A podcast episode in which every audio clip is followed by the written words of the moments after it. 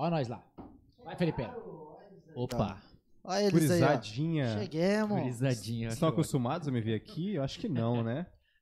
Tem uma pessoa aqui, de ó. 42 anos assistindo, né? O cara. E aí, Gurizadinha, tem, tem que valorizar a idade da galera. Ó, seguinte, tô aqui de cabelo não cortado, mas enfim, bonitinho. Pra dizer que hoje é o dia do Batera. Ê! Yeah! Vamos Sejam todos todos, muito bem-vindos ao TheCast. Excelente, um com tereré, outro com suco, outro com a caralho. É Todo isso mundo aí, fitness. Isso aqui, isso aqui é, é Mato do Sul. Isso aqui é suco e aquilo é água. Enfim. Gurizada, hoje é o dia do Batera, cara. Você que é baterista, tô aí que olhar pro meio, né? Você que é batera, parabéns pelo seu dia. Você que tanto estuda como não estuda, você que se considera músico, você que não se considera músico, ainda que você seja foda pra caralho e você viva de música, você nem se considere músico, parabéns pra você, parabéns pro batera de igreja e o fora da igreja, que um briga com o outro. do mundo e um é, o um é demônio e o outro é de Deus. Então é importante fazer isso aí. Pra você que é batera de Deus e pra você que é batera do diabo, parabéns pra você, cara, que aguenta a bateria. A tela do diabo é boa, hein?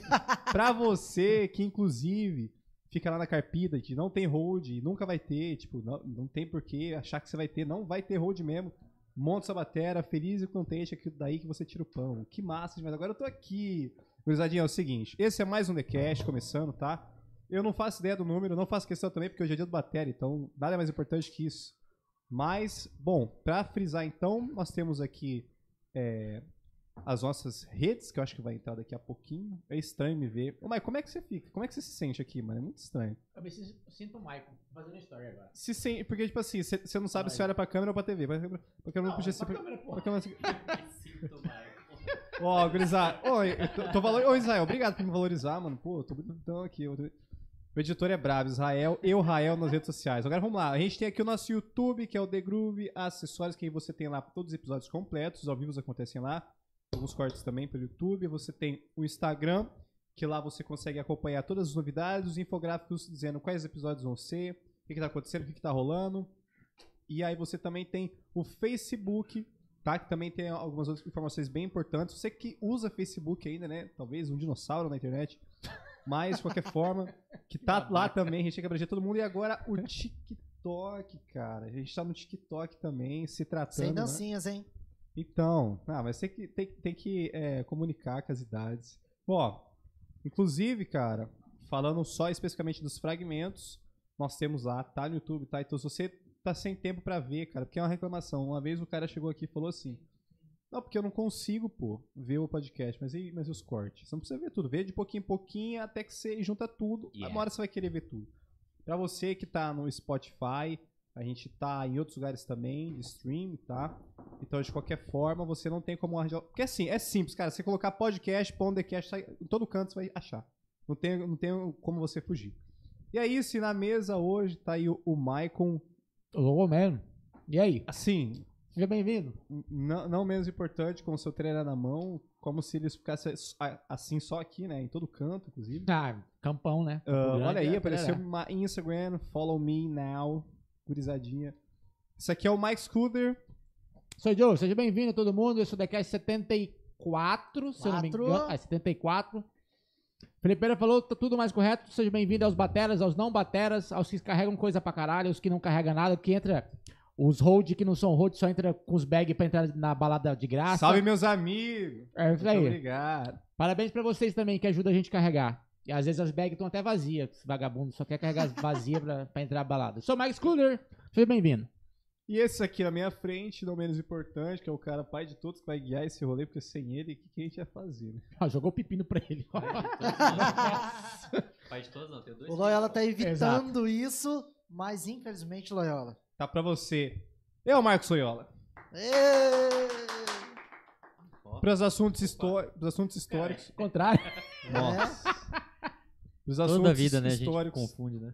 Os assuntos históricos essenciais e didáticos a gente tem aqui o professor. Porque assim, eu, eu não sei se você percebeu, Grisadinha, o The Cash, ele é de tudo um pouco.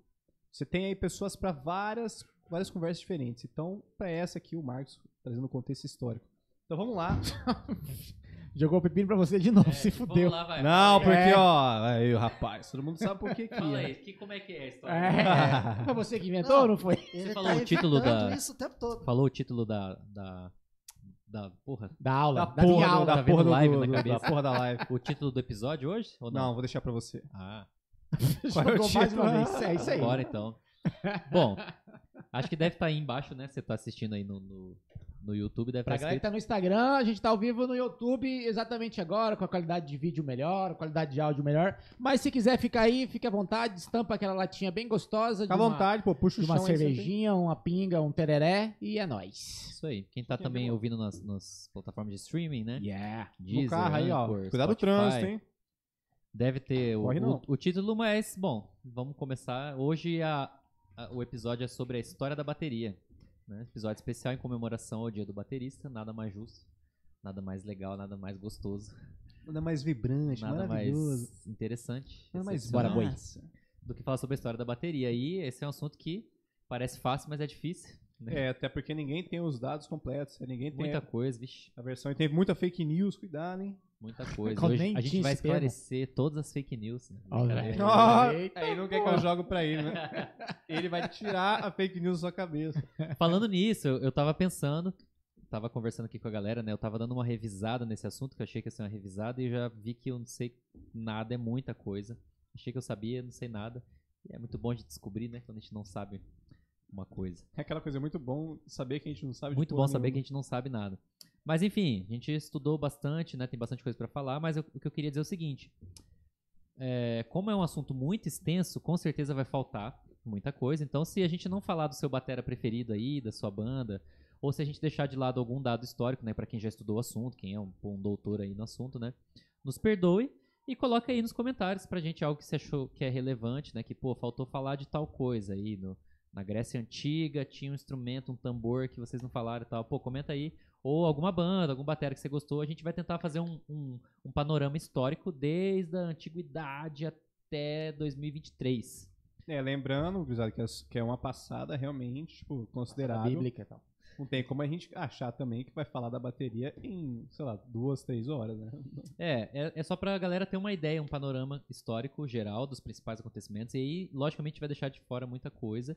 E se por acaso a gente cometer algum erro, ou se a gente falar alguma coisa de alguma fonte que tá errada, também não vai xingar a gente, né? Corrija com educação Xinga, xinga, aí. xinga. Audiência. respeito É, ou meio. xinga, mas então pelo menos coloca o dado certo. Bota a aí. verdade, é. Não, você fonte coloca a correta. referência ela fala assim, ó, é isso aqui, seus Exato, burros, é. tá ligado? Tem Mata muita a coisa- cobra e mostra ela morta. Exatamente, a gente vai ficar feliz. Falar, ó, tá errado, o Ludwig nem nunca fez nenhuma bateria, não. Coloca aí a fonte. não existe Ludwig. Mano, mas e aí, ó, vamos dar o, o pontapé aqui, essa parada. É... Por que você começou gente- a tocar bateria? Hã? Ô, cara, por que que você começou a tocar Eu ia te bateria? perguntar isso agora, inclusive. Nossa. Sai do assunto, né? totalmente. Não, vamos lá, porque, Total. por que não, ó? Eu comecei a tocar porque eu vi na igreja, era legal. Bem resumido, e você? Tocou por quê? Por que que você começou a tocar? Ah, mano, Você achou legal? uma Quer, coisa viu, também, né, por causa da minha família. E você, rapidão, rapidão, rapidão. Foi porque eu quis montar uma banda. Fim. E pegar mulher, né? Certeza. Yeah. É, pode crer. Ser Tá bonito. Tá, vamos lá, o que, que você ia falar? O que, que você Acabou. ia falar sobre o assunto? É, história. só pra pincelar. Cara, o cara ficou 10 anos vendo a música. ex- uma pergunta pros senhores. Existe uma data exata que a bateria foi inventada? Eu nunca achei, já pesquisei. Até porque tem, um- tem um, um- um- um período ali de, sei lá, 10, 10 anos que eles dão, né? É nessa época aqui que inventou. Agora, quando eu não sei não. É, geralmente essa, tudo, né? Ah, quando surgiu tal coisa? Né, a não sei que seja uma invenção. Né? Tipo, Pontual, quando né? surgiu o pedal do Ludwig? Isso aí Ah. tem uma data, né? Ele fez, não foi mais ou menos. Mas essas coisas de movimentos, de história e tal, é sempre é entre tal ano e entre tal ano, né? E quanto mais antigo, mais impreciso, né? Você vê estudos, por exemplo, do da, da antiguidade, né? É muito louco. Eles colocam, ah, isso aqui é da- de mais ou menos 6 mil ou 5 mil antes de Cristo. Tipo, tem, pô, tem mil anos de, de espaço, mas É. é porque é muito mais difícil de ser preciso, né? Então, Total. Cara, assim. Pô, tô falando de boca cheia. Desculpa, mãe, já assistindo. Perdoa, mãe. Cara, é, se a gente fala isso aí, na época, pô, de Jesus Cristo tinha alguém tocando Tinha. lá nas paradas lá. Então, tipo, é difícil falar Muito a antes, data, né? né? Era Entendeu? 6 mil, né, antes de Cristo. Tava É. dando a pincelada hoje, tava por aí. vamos lá, né? Pra gente fazer uma Peças. introdução bem rápida, assim, porque a gente quer entrar na história da bateria. Mas pra falar de bateria, pra falar de bateria, Pra cortar pra Pra câmera. falar de bateria, a gente tem que falar de. Pra cortar pra câmera certa. A gente tem que falar de, de- da história da percussão. Foi mal aí, galera. Eu tô perdido. Galera, Tá só pra quem comendo, não tá entendendo cheia. porra nenhuma, o Loyola me mandou algumas imagens aqui.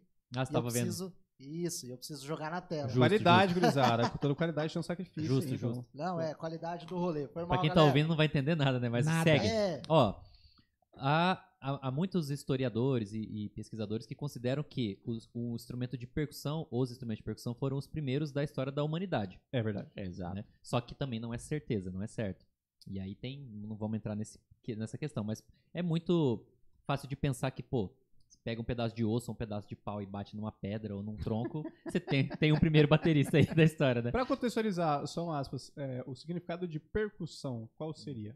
Que é legal também. Acho que é percutir, né? Bater, É né? tudo aquilo que percute som, né? Acho que é. Repercutir. né? Repercutir será seria outra coisa, será? Seria outra coisa, é. Mas Mas, não sei, cara, não pesquisei isso aí não. Mas se tiver alguém formado em letras aí. Pode crer, uma vez eu ouvi isso e faz sentido, obviamente. Acho que foi o, o Sandro que falou em algum lugar no, Instagram dele. Mas enfim, que tem uma galera que às vezes percussão, nem, nem, tipo. Não, isso eu- eu sei que percutir é bater, mas Não, pode sim, ser mas que tem a tenha uma galera- origem, né, linguística, sei lá. ah, de a onde que- etimologia não. tem Bom, não sei. Mas enfim, continue. Mas enfim, então. É, é bem provável de pensar, e claro, também não é só por teoria, tem, aí tem, como o Felipe falou, o primeiro registro de, de um, de um primeiro instrumento, possível instrumento de percussão, que data de mais ou menos 6 mil anos antes de Cristo.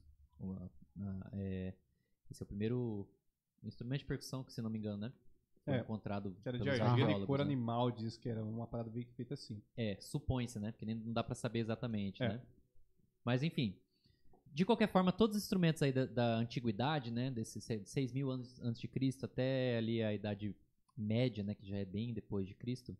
Os instrumentos de percussão eram feitos primeiramente de madeira, com pele de... Antes não tinha pele de animal. Aí depois que veio a ideia, né, de pô, pegar uma pele de um animal e colocar em cima, né? que Mas é como o- é que eles cortavam a tora e batiam na tora? tem, ah, tem uma tem foto aí, Zé. Você consegue colocar a foto na, na Tem foto disso, cara. os instrumentos que são só de madeira. Tem instrumentos aí, cara, de tudo quanto é canto do mundo. O Marco Juliano, inclusive, tá, tá direto, ele tá tocando um. Eu não me lembro o nome agora. Não sei se você vai ter o nome aí, Israel. Um instrumento de Qual é madeira aí, nome, na Olá? primeira pasta. Tem um instrumento de madeira. Só madeira. De tambor. É um instrumento de madeira. É Hã? isso, é madeira. Madeira. Imagina ele pegar um Ah, galho e um ficar batendo. legal. É tipo isso aí. É, instrumento de madeira. Esse aqui? É, desse modelo, isso aí. Esse é um instrumento Caralho. africano. Como que é É. o nome dele? Tem aí o nome? Tá escrito? Bamileke Tan Tantan. Tan. Isso, Bamileque Bamileke Tantan, né? Tan. Tantang e depois virou tom. Isso aí. E aí tem, tem, tem vários modelos desse tipo, que cê- é só um pedaço, um tronco de madeira, Exato. né? Com uma cavidade, você bate em cima, sai um som, logicamente. A Cara, cavidade mas deve você ser uma pensa- cavidade mais profunda, uma cavidade mais. É. É, aí Como geralmente tem duas cara- notas diferentes É. e tal. Como que os caras pensou, mano? Eu vou cortar, fazer um furo, vai dar certo isso aqui. Pois é. Mas, mas isso, é- esse tipo de instrumento de percussão, ele é, cara, muito, mas muito antigo. Porque vem Sim. antes da, da fabricação com pele de animal. Então imagina, Exato. pele de animal, instrumento de percussão com pele de animal já é de muito, sei lá, sei lá, não sei dizer exatamente, mas muito antes de Cristo. E esse aí é bem an- anterior ainda. Tem um outro que é. antes de 6 mil. Tem um outro que é. Tô Tem entendendo. outro que é. De uma outra. De outro lugar. Não, esse não. Esse, é, Qual ma- que é esse é o- mais antigo. nome? É, então, pessoal, pelo que eu fico, fico vendo aqui, né? Caralho, como, como que pode, mano? Tipo, os caras, eles pegam, eles furaram o negócio, um quadradinho, pra bater. Eu fico pensando que, tipo assim, esse pai era uma- uma coisa que os caras pegaram, olharam e falaram, cara, olha essa madeira Impressionante, aqui. Não, é tipo, olha essa madeira aqui, tipo, tem um oco, eu vou ficar batendo aqui. Os caras, putz, isso aqui é um som. Se eu Não, afundar eu mais. já eu parei vou- pra pensar sobre isso. Tipo, mano, como é que o cara cria o fundamento pra fazer um determinado instrumento? Cara, eu é por precisão ou é por inteligência? Tipo, eu quero. Por exemplo, esse aqui. É, tem dois buraquinhos ali que sai som. Como é que o cara descobriu que iria sair? Ou então, tipo, opa. Porque às vezes eu quero fazer uma parada, mas eu quero criar uma parada. Eu dependo da precisão. Aí eu vou caçar recursos. E um tá? referencial, né, mano? Os caras não tinham referencial de Não, não tinha referência nenhuma. Impressionante. Que louco. É um instrumento asteca, se não me engano. Tem uma foto de um instrumento asteca, hein? Eu tô abrindo a pasta aqui pra também consultar. Devia estar É, aberto. por favor, cara. me auxilia aí, porque, galera, não foi nada ensaiado, viu? Ô, pessoal, eu vou te falar, dá valor aí, hein, cara. Pô, conteúdo de qualidade aí, dá um like, se inscreve. Manda aí pros seus amigos, pô. Putz, esse trabalho aqui vai ficar Cara, mas se sensacional. for- pensar em coisas muito antigas, tudo tem um som. Mas Então, é como é que os caras chegou? independente- Ó, cara, aqui. é, é, Eu acho que é o acaso, mano. Os caras é, estavam no acaso, acaso. pô. É erro, e- é erro e acerto. Só que- erro. Mas como é que os caras pensou em si música, né? Porque os caras podiam ficar assim, não, de qualquer maneira. Teponastli. E que é isso aqui? Nada, é o cara que pensou. Tá ligado? Tipo. Pra galera ouvir, né? Tipo, é o que eu- isso que eu fiz na mesa aqui, pra quem tá no Spotify, não tá vendo. Tipo assim, como é que os caras pensou em fazer música? Como é que os caras pensou em música? O que, que é música, tá ligado? Tipo, uma coisa mais ainda profunda, né? Ó, a foto é, é- o nome do instrumento é Teponastli. Ele é asteca mesmo, tá? Nessa mesma pasta aí. Teponastli asteca. Põe a foto dele. Teponastro, caralho. Isso era que época? mano? Ah, Teponastli. achei aqui, ó. Tem É ideia? o último. Uma foto. É o que você falou? É, esse Ah instrumento, ó. mesmo, mesmo tipo de confecção, né? Tipo, não tem. O que eu quero dizer, é, esses primeiros instrumentos eles não tinham nem a pele ainda de, de couro animal, né? Como a gente pensa. Eu também achava que os primeiros tambores já era assim, né? Ah, um- alguma coisa de madeira com uma pele de couro, né? Cara, mas eu, só um parênteses, no vídeo que eu tava vendo, tipo, ainda hoje pra refrisar algumas coisas, tipo, a galera, tipo, mostrando lá, ó, isso foi um dos primeiros tambores. Eu pensei, cara, que louco.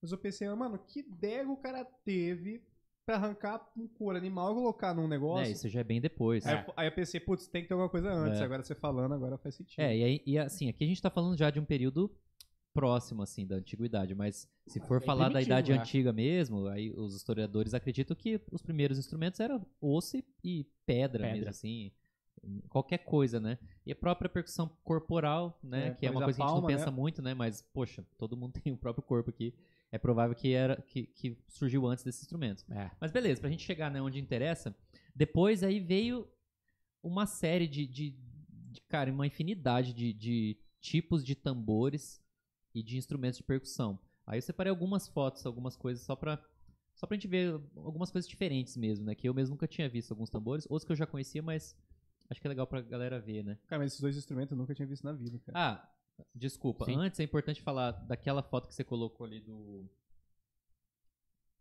Aquele. Isso. Esse aí.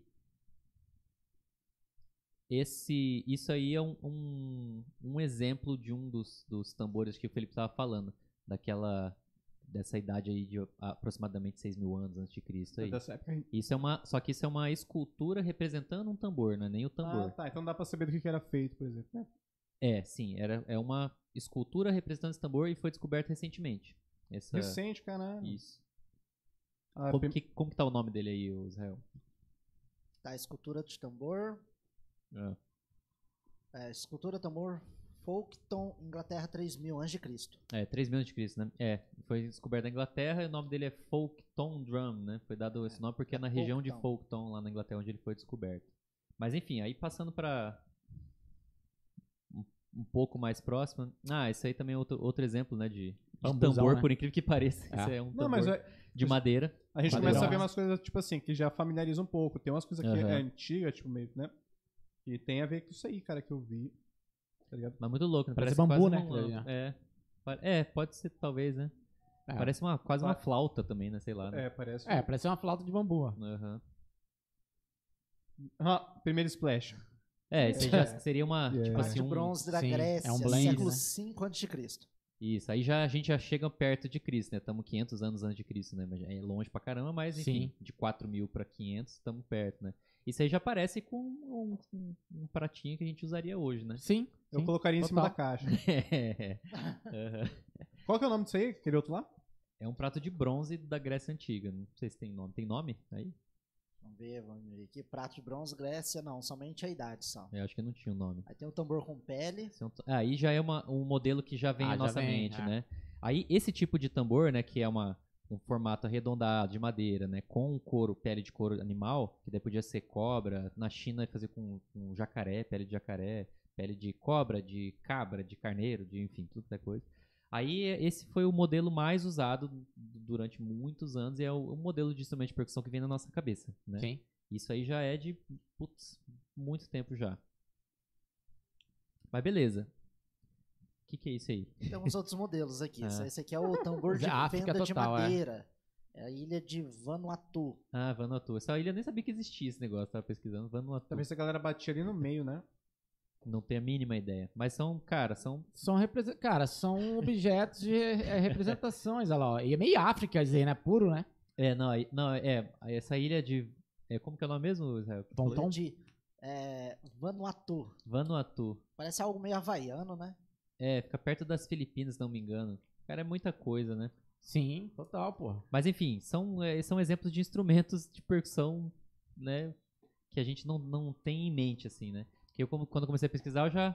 Na minha cabeça que ia ser aquele tambor com pele de animal ali, né? Sim. E, enfim. Essa, isso aí Pô, mas Isso é bem muito antes, mais é criativo, bem cara. Mas enfim, aí vamos. Aí vindo pra. Mais pra, pra, pra Idade Média, né? E o final da Antiguidade ali, aí a gente tem algumas, alguns instrumentos mais parecidos com o que a gente tem ideia, né? De, de percussão. Pô, tem, tá tendo uma, uma, uma colinha. É, é a importante, segunda, pa- a importante. segunda pasta da É Idade muita Média. coisa, pô. Não, é, é- é- Quantos anos de, de história de bateria? A vida inteira. É, de... Ó, mas você, você acha que quem inventou a- o, o tambor foi inspirado por Deus ou pelo diabo? Tem gente que fala que foi o demônio que criou a bateria. hein? Nossa, o ovo ou a galinha? Tô falando pra vocês, cara. Diz que o diabo que inventou a bateria. É, Vai legal você falar disso aí também que no, na história da humanidade, né? Sempre os instrumentos de percussão foram ligados com a religião, né? Sim. Sempre com a religião, ou com festa e dança, lógico, né? Sim. Ou bem lá pra frente. Lá pra frente eu digo assim, muito antes de tempo antes de Cristo, mas não 6 mil anos antes, né? Ligado à guerra, né? Tambor e, e os instrumentos de percussão sempre foram ligados à guerra, ou à religião, ou à putaria. É, cara, Nossa. tem, tem um, tem um negócio mais pra frente que a gente pode falar que é interessante, inclusive, que é sobre a influência primitiva que a gente sofre, né? Porque quando a gente ouve um tambor, é, tem uma galera que estuda isso e fala que causa reações no nosso corpo, que possivelmente são reações e euforias diferentes que estão no nosso código genético, porque é aquela que a gente falou, em épocas muito antigas, né? Tambor se usava para tais situações, só tinha tambor, né? Ou tinha tambor, mas tinha outra coisa ali, ali de melodia, mas ainda era muito pouco, né? A galera curtia mais tambor.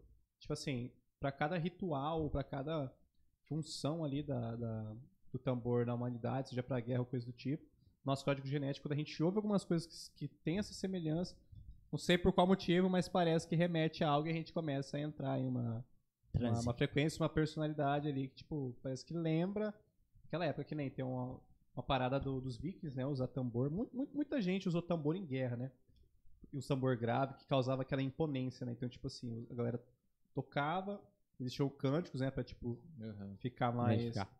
É, ficar mais Identificar as tribos. assíduo, né? É, ou Tipo, pra inspirar, né, os, os É, soldados. pra né? inspirar, Ou exatamente. pra causar medo no inimigo, né? No, Tipo no, assim, no exército cara- inimigo, né? Os caras tá indo pra guerra, não sabe o que vai acontecer, mano. Vamos, vamos pegar a energia que tá aqui. Inspirava, os caras chegavam, tipo, com tambor, não sei o que. Tinha até aquela, aquelas.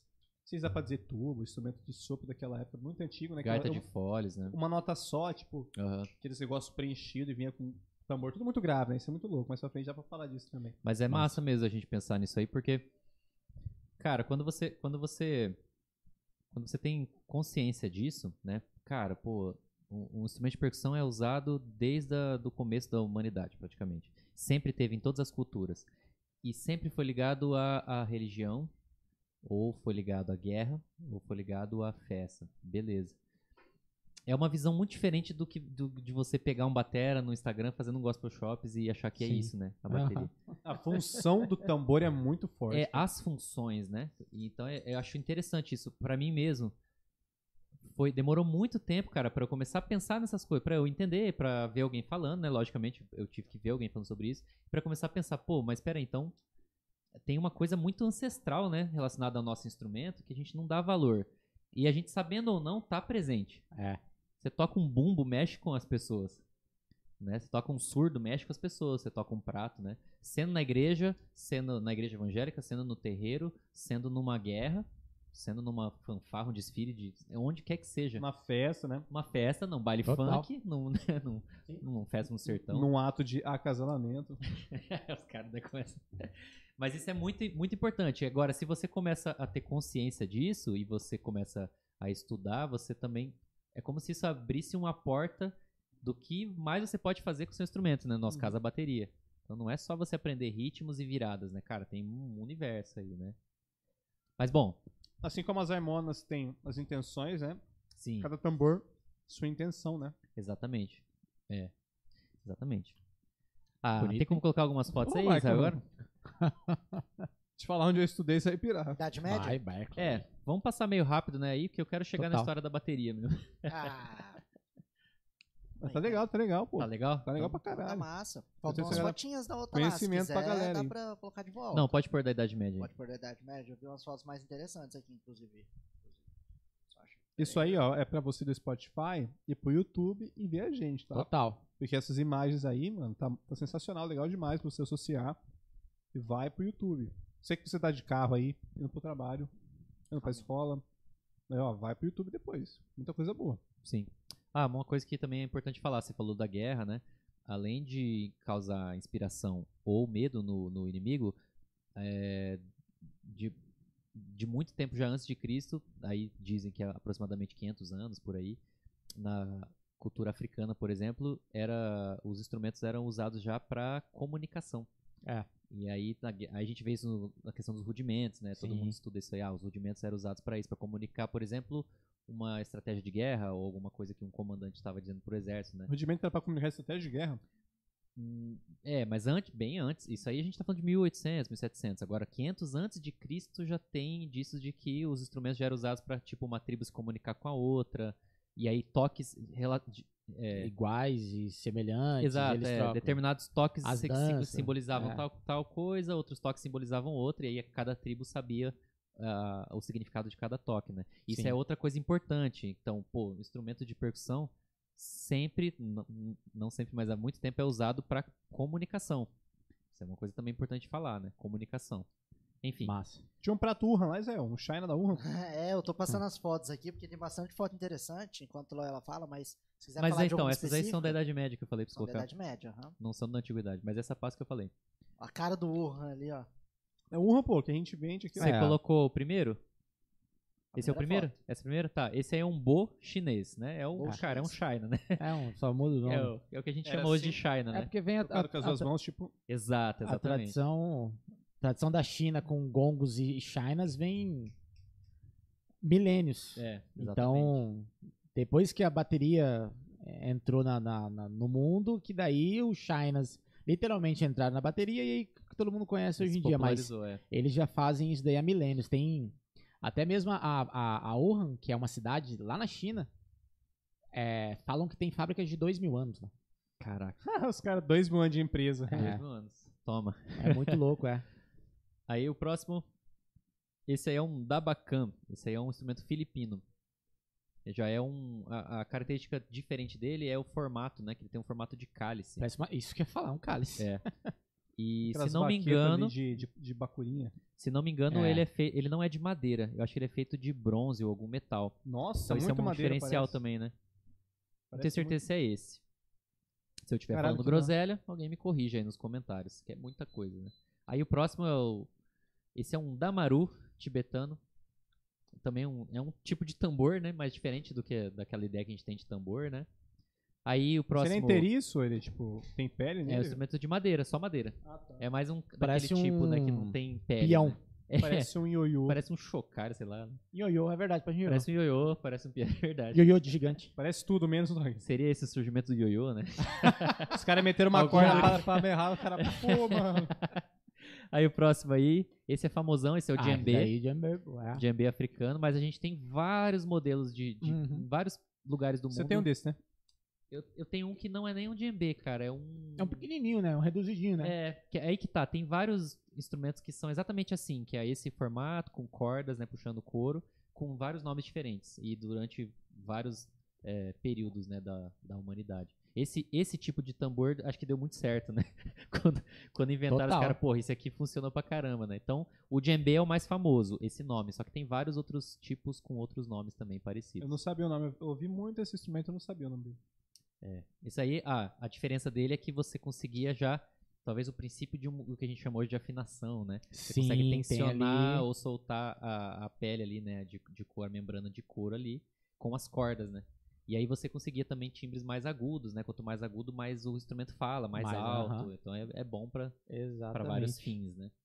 Aí o próximo, esse aí é um Idaka da Índia, sul da Índia. Idaka ou Idaka, né? um instrumento bem diferente. Nunca tinha visto, pelo menos. né? Ó, Eu o ar aí do. Guileu, pô, de Oi? madeira. Aí depois a gente tem um. Esse também é, é conhecido. Não, esse não. Esse aí é um Kotsuzumi japonês. Cara, que bonito. E parece aquele ampulhe- ampulheta? Não, Parece não é. ampulheta. É ampulheta, é. né? Aham. Essa é a. Se pá, é os caras brisavam nisso, né? Fazer tambor que parecia com alguma coisa, né? Pode, É, pode ser. violão, é, o violão pode parece ser. uma mulher e tal. É, nada a ver. É. os caras bravos. Nada a Esse ver. aí eu nunca tinha visto, cara. Kotsuzumi. Um instrumento Japonês. japonês. é. Aqui a gente Bonito, já tá, hein, mano? é, Todos esses instrumentos já são, assim... entre Pra cá, qui- né? 500 e 1000 depois de Cristo já. Já Sim. são recentes, entre aspas, né?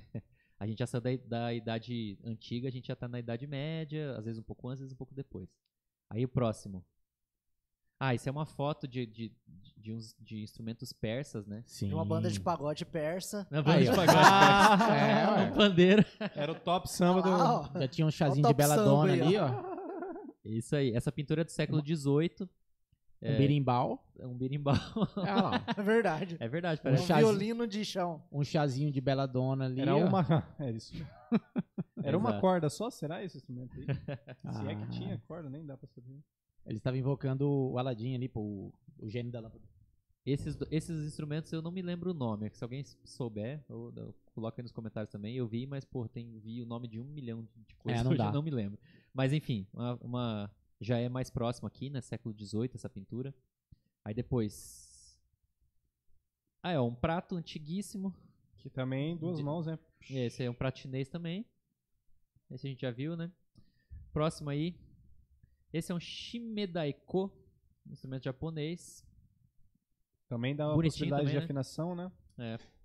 Legal, né? Agora Massa imagina demais. os caras pra afinar isso aí, né, velho? Ah, era É só no braço, né? É puxando, né? Nossa, era toda uma. Só É. os mestres. O Os Puxa. cara puxando, tem não. preguiça de afinar a bateria hoje, que é na chavinha, Os velho. caras não querem, não quer, os caras querem treinar a afinação na chave. é Imagina, né? Bicho, ó, você que tá no Spotify, no Mosca, vai lá ver pra você entender por que, que você tem que gastar tempo afinando seu instrumento, cara. Puta Massa. merda, agora você- você você mandou bem, Israel. Isso daí pior que é verdade. Vai, filho. Mano, os caras não querem afinar o A instrumento. o chavinha que compra que ali, ó, por vintão a chavinha. Como é que o cara, o cara inventar uma engenharia mecânica pra afi- afinar Era essa no braço, porra? pai. Era ali, era pegada. Braço. Tá ligado? E os caras afinavam de certo. Pô, que da hora. Os caras hoje com a chavinha e parafuso. Não, e é importante lembrar que na maioria dessas culturas, o- esses instrumentos eram ligados diretamente à religião. É, né? Então, E cada instrumento tinha um papel muito específico ali, né? Então aqui, por exemplo, na, nessa, na, na cultura japonesa, tem um monte de tipos do que a gente chama de taiko, né? A gente chama tudo de taiko. Taiko. Mas tem uma infinidade de, de diferenças, assim, de tipos, né? Desde os menores até os maiores. E cada um tem uma afinação específica. parece É, que também Não é tinha do jeito pessoa- que o cara É. quer, né? Ah, vou Parece- apertar essa corda, pronto, vamos tocar. Cada um em uma nota. Até, Bora. até hoje em dia a galera faz isso, né? Aperta a corda de qualquer jeito É, e toca. Mano, e, e é muito louco porque, querendo ou não, é, esse tipo de tambor, às vezes também só algum, algum tipo de pessoa também tocava, né? Tipo, não, era, não é qualquer um que vai tocar. Não, não, não. Ainda, Pessoa ainda- principalmente quando era ligado à religião. Eram pessoas que eram, às vezes, passavam a vida, né? Se preparando pra isso, né? Pra tocar uma na, vez. na cultura indiana, por exemplo, era muito comum isso, né? A música clássica deles, né? Quem ia ser músico saía de, de, de casa cedo, quando era criança, ia morar na casa do, do professor de música, do mestre, e Caramba. passava a vida. Tipo, saía É. da casa dos pais e passava a vida, inteira pra tocar um show. pra ser Pra músico. um show. Pra ser músico. Mas aí é. é, é a Outra da- história. Vamos seguir. É, eu já tava aqui falando, e aí, esqueceram de mim aqui? Não, calma, calma. Ah lá, toma. Até me perdi, a gente tava no, no japonês lá, esse aí é um tal, ou também chamado de mandira. É parecido com o pratinho chinês lá, só que Exatamente. agora é um instrumento indiano. Aí tem também no- na- nas Filipinas, né, nessa, nessa área aí. Cara, os caras descobriram um jeito pra amassar isso aí, pra refinar. Mão, pra- mão e martelo. Não, sim, mas aí a matéria-prima. Os caras forjando essa parada. louco. Ah, a Zildjian tem 500 anos, né?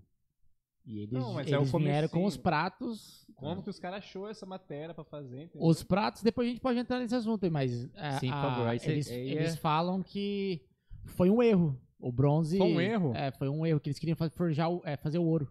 Uh, história dos alquimistas. lá, né? Exatamente. Pô, Depois tem que falar isso aí. É. Massa. Vamos chegar já aí, a gente tá chegando perto. Chegar já aí. Chegar já aí. A gente tá 4 mil anos atrás. Não, não, aqui a gente já... Seis, cinco.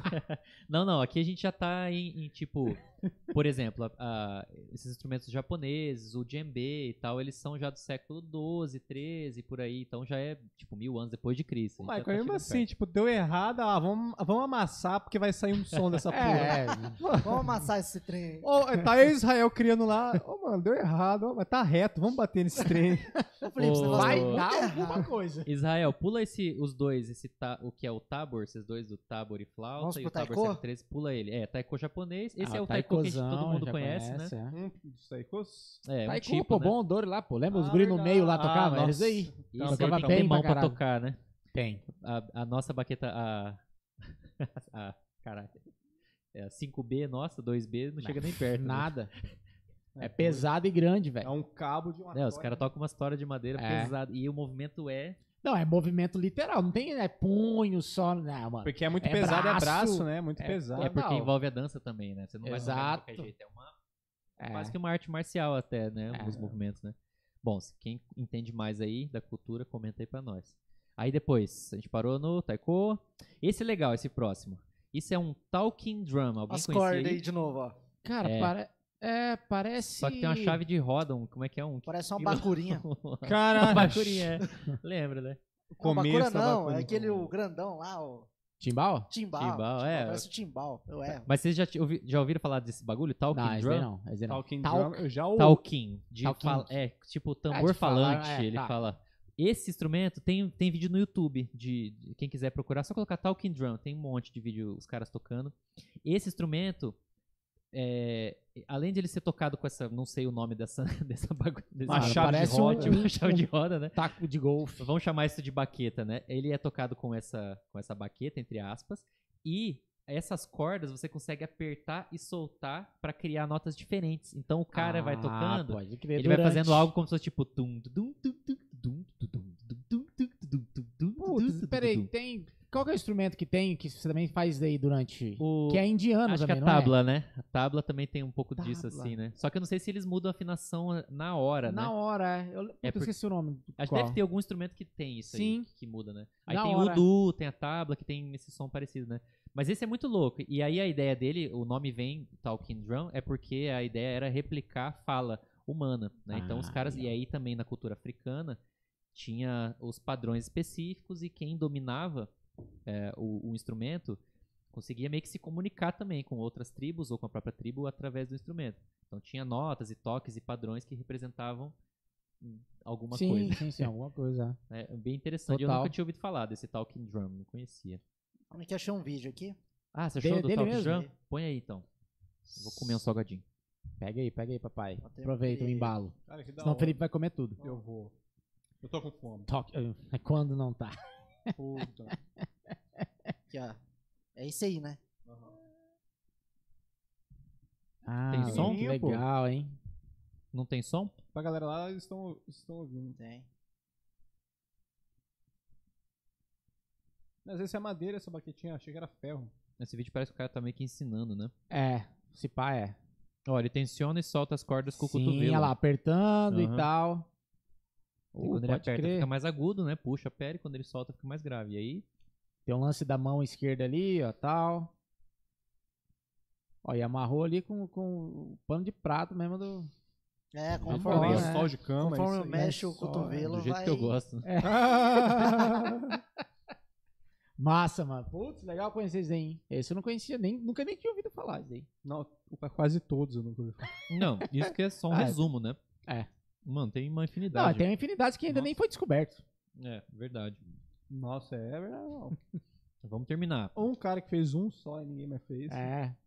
Olha esse aí, que maneiro, mano. Além uma Esse caixa. aí, isso é um, é um tipo de tambor indígena dos povos nativos da América do Norte. Não vou saber falar a época, não Meio achei. que você mete o dedo ali no- nos, nos pontinhos ali, ele afunda, parece, sei lá. Não sei dizer também, não achei um vídeo de ninguém tocando. Mas é, eu achei legal louco. falar porque a gente esquece um pouco né, da história do- da- dos índios, né? Tanto aqui no Brasil quanto na América É. Central, quanto na América do Norte. Que também eles tinham já a cultura milenar de, de, de percussão e instrumentos, né? E raramente a gente vê alguém falando isso aí, né? E meio que tinha ali um, um, um touro ali, um. Sei lá que porra que é aquela É um ali. boi, né? Um boi. Ah, é patrocínio da Red Bull. aí, ó, padre, é, yeah. tá aí, pô. Já tava, já tava lá, já tá certo, pô. E tem um alcinha pra você colocar a mão lá, tá vendo lá, ó? Lado esquerdo ali, ó. Hum, Acho que é uma cava ali, Pode deve ser ser, colocar né? a mão, né? pode ser. Aí Ou o cara só já. o respiro Ou só tá tambor. danificado, né? É, você tá danificando. Vai Ó, e é uma, Ah, o ba... cara quebrou. e é uma baqueta mesmo, a ponta dela lá, ó. Aham. E tá amarrado pro cara não roubar, o que é amarrado em um negócio ali já tá. Hum. Os caras roubaram. Mais demais, velho. E dá pra queimar uma carne em cima ali, cortar ali pra usar tábua de, de, de carne, tá ligado? O que Churrasco. fazer com os instrumentos milenares? O Mais demais. Tambor chinês aí. Não, a pintura, né, A de um pintura, tambor chinês o parece muito com os taikos, né? Sim. Aí próximo. Esse Aí, também, ó. é, esse Ah, chama-se tangu. isso, né? É. Esse é um tangu chinês, é o tamanho desse negócio. Cara, é muito Ô, Marcos, eu fui ver o, o Michael tocar, tava no evento japonês todo ano, né? O Aham. Bondori. Tinha um tambor, eu acho que era desse tamanho aí, só É. que tava no chão, sabe? Tipo, acho que esse não, não é meio que de ficar no chão, deve ser muito maior que o Era um taiko, assim, só que maiorzão, assim. É, os instrumentos Marzão, ele é chineses, enorme, Michael. Cabia 30 pessoas ali dentro. os instrumentos de percussão chineses são parecidos com os japoneses. É. Muda às vezes alguma coisa na confecção, muda também o símbolo ligado à religião. A arte dele. E às né? vezes alguns detalhes como, ah, esse aí fica suspenso, no Japão tem um que fica no chão, é, alguns detalhes. Lógico, resumindo, né? Pra Sim. quem entende da cultura, Aí vem alguém deve ter um milhão ali, de, é. de diferenças. Mas assim, Porquês, falando né? por cima, né? Eles são muito parecidos, pelo menos esteticamente, visualmente, a construção, né? Tanto que, pra gente que é leigo, se olhar um, um taiko japonês e um instrumento igual esse que é chinês, a gente acha que é a mesma Parece, coisa, né? É. Você Uhum. acha que é, pô, só mudou a cor, né? É. Mas enfim. E Mais aí, demais. tem mais um? Qual que Ah, é a esse é um Udukai. Isso aí é da Índia e do Nepal. Parece também com aquele japonês, né, que a gente viu. Legal, hein, Zen? Segura ali que também com uma... Não tem alça, sei lá, o que é ali, um pano. Talvez o mesmo esquema dele apertar, né? Pra, pra mudar a afinação, será ou não? Pode ser, É verdade, aperta, sai um som, solta. pode ser, né?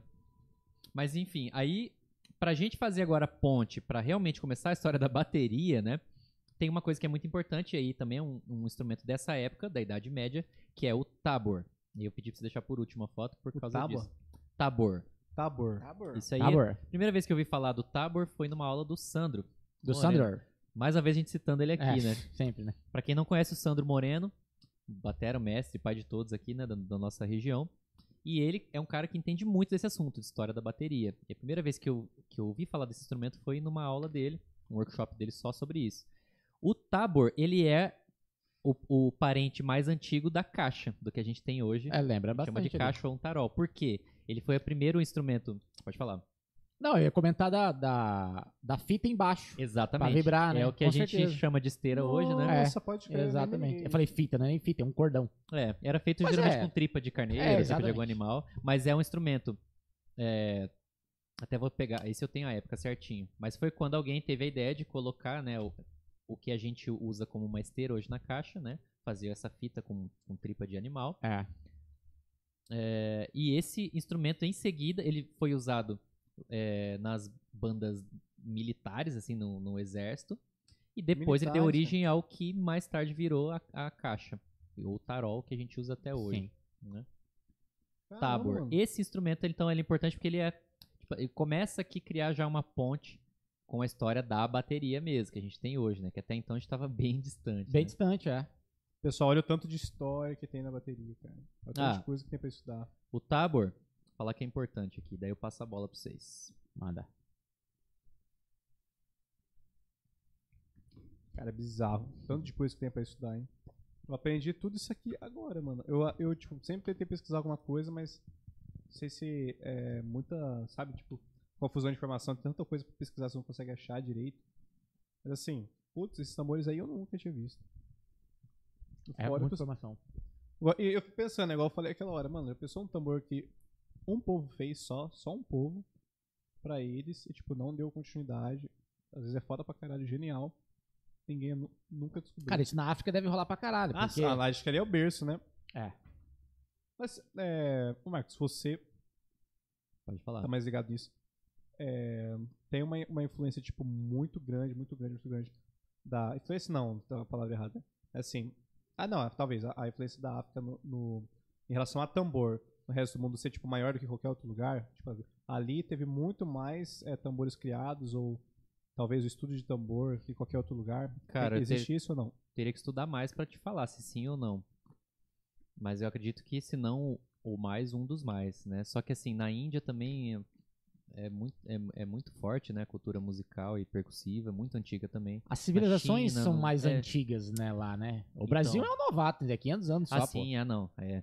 Então, Em relação à evolução da galera. É que a né? sua pergunta foi tipo assim, se a África é o país onde tem mais A ma- a maior influência de variedade, tambor- influência. É, Então, variedade é a maior influência. Tipo, ela foi a maior que influenciou o restante do mundo. então eu acho que pra. Cara, tem que ser um historiador, né, pra afirmar isso. aí. Eu não sei te Bom. dizer. Não vou falar que sim nem não. Se você sabe aí nos comentários, então diz pra gente. Eu diria que com certeza é um dos mais. Aham. né? Mas você falar que é o mais, é. pô, você tem que fazer um estudo muito foda, né? Pra você afirmar isso, né?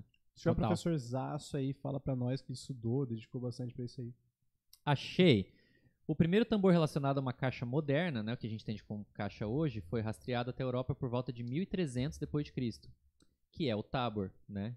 Esse, tambor de duas cabeças, duas peles, né, duas, duas partes, consistia em um fio de caixa que se estendia pela membrana inferior do instrumento, né? Então, esse fio é o que depois deu origem à esteira. sim. Depois o tabor ele foi usado na né, já na- com- como a caixa era usada né, em, em- em guerras, né? E aí depois ele foi é, dele originou-se a, a caixa mesmo militar que a gente tem aquela caixa ideia daquela caixa funda, né? E tem uma foto também dela aí. Tá na Já- pasta aí de banda de a terceira pasta aí. Ah, tá. Já vou, já vou abrir aqui. Já, já. Eu fico imaginando o som desse negócio. Dá pra construir, cara. Mandar um luthier construir isso aí. Cor animal. É, cor animal hoje em dia também é mais difícil, né? Ah, mas tem que ser o luthier que. Até que- porque se você for pegar cor animal hoje em dia, nego te mata por aí. É, você vai ser processado. tá preso. hoje em dia É, tá hoje em dia não tá dando, não. A galera tá meio pesada aí, Agora vai falar, pô, tem, tem pele sintética, porque É, você quer pegar Quer matar animal. os animais. Mas comer churrasquinho gosta, né? É, né? Ninguém reclama. O falso, o falso vegano? Esse. Existem Tem isso. vários. Mas aí, Pior que eu conheço. Vai. Cite nomes. É brincadeira. Nossa, eu vou explanar aqui. Aí vai lá. The Cash processado É, após. não, não, não. Processo Felipe. Felipe falou. É doido. né? Mas é massa, cara. A gente tá, a gente tá, tá pincelando, né? Tipo, é, mais pra trás pra gente realmente chegar na onde a gente vai chegar e etc e tal. Então, antes da gente dar continuidade com a foto aí, por gentileza, você que tá vendo aí, você mulher, homem, menino, menina e tudo mais, se inscreva. Basicamente, se inscreva. Dê o like, você dê daqui a pouco, que você vê que o conteúdo é bacana. Não dá o like agora não. Vê que o conteúdo é massa, aí sim você dá o like. Mas obrigatoriamente se inscreva, porque o YouTube é dedo duro e ele fala que você não é inscrito. Então, Mais uma vez, se você lembrar as redes sociais, olha todas aí, cara. Exatamente. Não tem como você ficar perdendo tempo. Tipo, ah, não consigo ver, não sei o quê. Cara, tem em todo lugar. Essas são as principais, né? Mas assim, dá tempo pra você compartilhar. Você que tá assistindo aí, cara, compartilha Manda comigo pros o seu. A gente, igual o Mike falou, contextualizou essa parte aí. Histórica pra você entender. Eu acho que é legal, né? Tipo, mostrar a origem da origem das coisas, né? Porque a galera hoje em dia pega de um ponto e vai pra frente, não sabe nem o porquê delas, né? O- Mas dando só uma pincelada também, né? Não, Porque é, você- também. Cara, pega esses assuntos aqui e, sei lá, tenta virar perito em algum. Não, sim, eu também. Eu, eu não sou especialista, dá pra ver, né? mas são coisas que eu só trouxe pra comentar, porque eu acho legal também, mas tem muita coisa, vale muito a pena estudar. Eu tava, como eu falei com o Michael, eu tava me preparando né, pra trazer essas informações eu vi o tanto que eu mesmo sei, cara, da, da origem do meu, meu próprio instrumento, né? E acho muito importante a gente saber, muito legal. Não só pra você saber, mas muda. Eu acho que isso influencia até na hora de tocar. Essa forma de tocar, você saber, por exemplo, que poxa, o instrumento era usado para comunicação. Pô, como é que eu posso pensar nisso ho- hoje em dia, né? O que, que eu tô comunicando, né, com o meu instrumento? Eu acho legal também a mudança de pensamento, né? Como que é importante, tipo, até pra você pensar artisticamente falando, a, a transmissão, como você faz isso. Talvez se você volta pra tal estilo, você entende a, a função do tambor daquele tal estilo em um contexto histórico, um tempo atrás, onde que tava vindo, talvez você mude todo o jeito de tocar, né? Cara, você falou de comunicação, me fez lembrar de um negócio que não tem muita coisa a ver com isso daí, mas. É, o, o peixe. Vocês sabem o porquê do peixe ele é usado é, é, no- na, na religião evangélica? Ah, isso aí falou que falou da nossa praia, pô. Eu tenho uma teoria, mas vamos ver, não sei se. Da Ah, nossa praia. vai lá. né? Qual que é então? Ó, porque assim, pra. E eu não sou evangélico, não sou especialista. Não, isso aí. Só- Só ele falar errado, né? É. Ah, aí é fácil, ele fala errado. Não, pô, porque O eu, símbolo peixe, vamos lá. eu lembro que antigamente era pra galera, tipo, se comunicar, na época que, tipo, tava tendo muita prisão e perseguição dos cristãos. Às vezes pra se comunicar e saber se a pessoa era cristã também, né? Tipo, na verdade não era cristã, que não era, acho que não era cristianismo que falava, né? Mas que acreditava no Deus Aham. usar. Eles usavam peixe pra tentar se comunicar, né? Mas agora por que que Pra, usa ser, peixe? Eu tipo, sei. pra eu saber que você é É, da minha religião. na cadeia, tipo, os caras eram presos. Tipo, às vezes rolava lá, desenhar o peixe ali. É mesmo? Entendeu? É. Eu não sabia disso. A galera fala que é da multiplicação, né? Eu Achei pensei que- que era por causa de que Jesus falava que, tipo assim, que a gente tinha que ser pescadores de homens, né?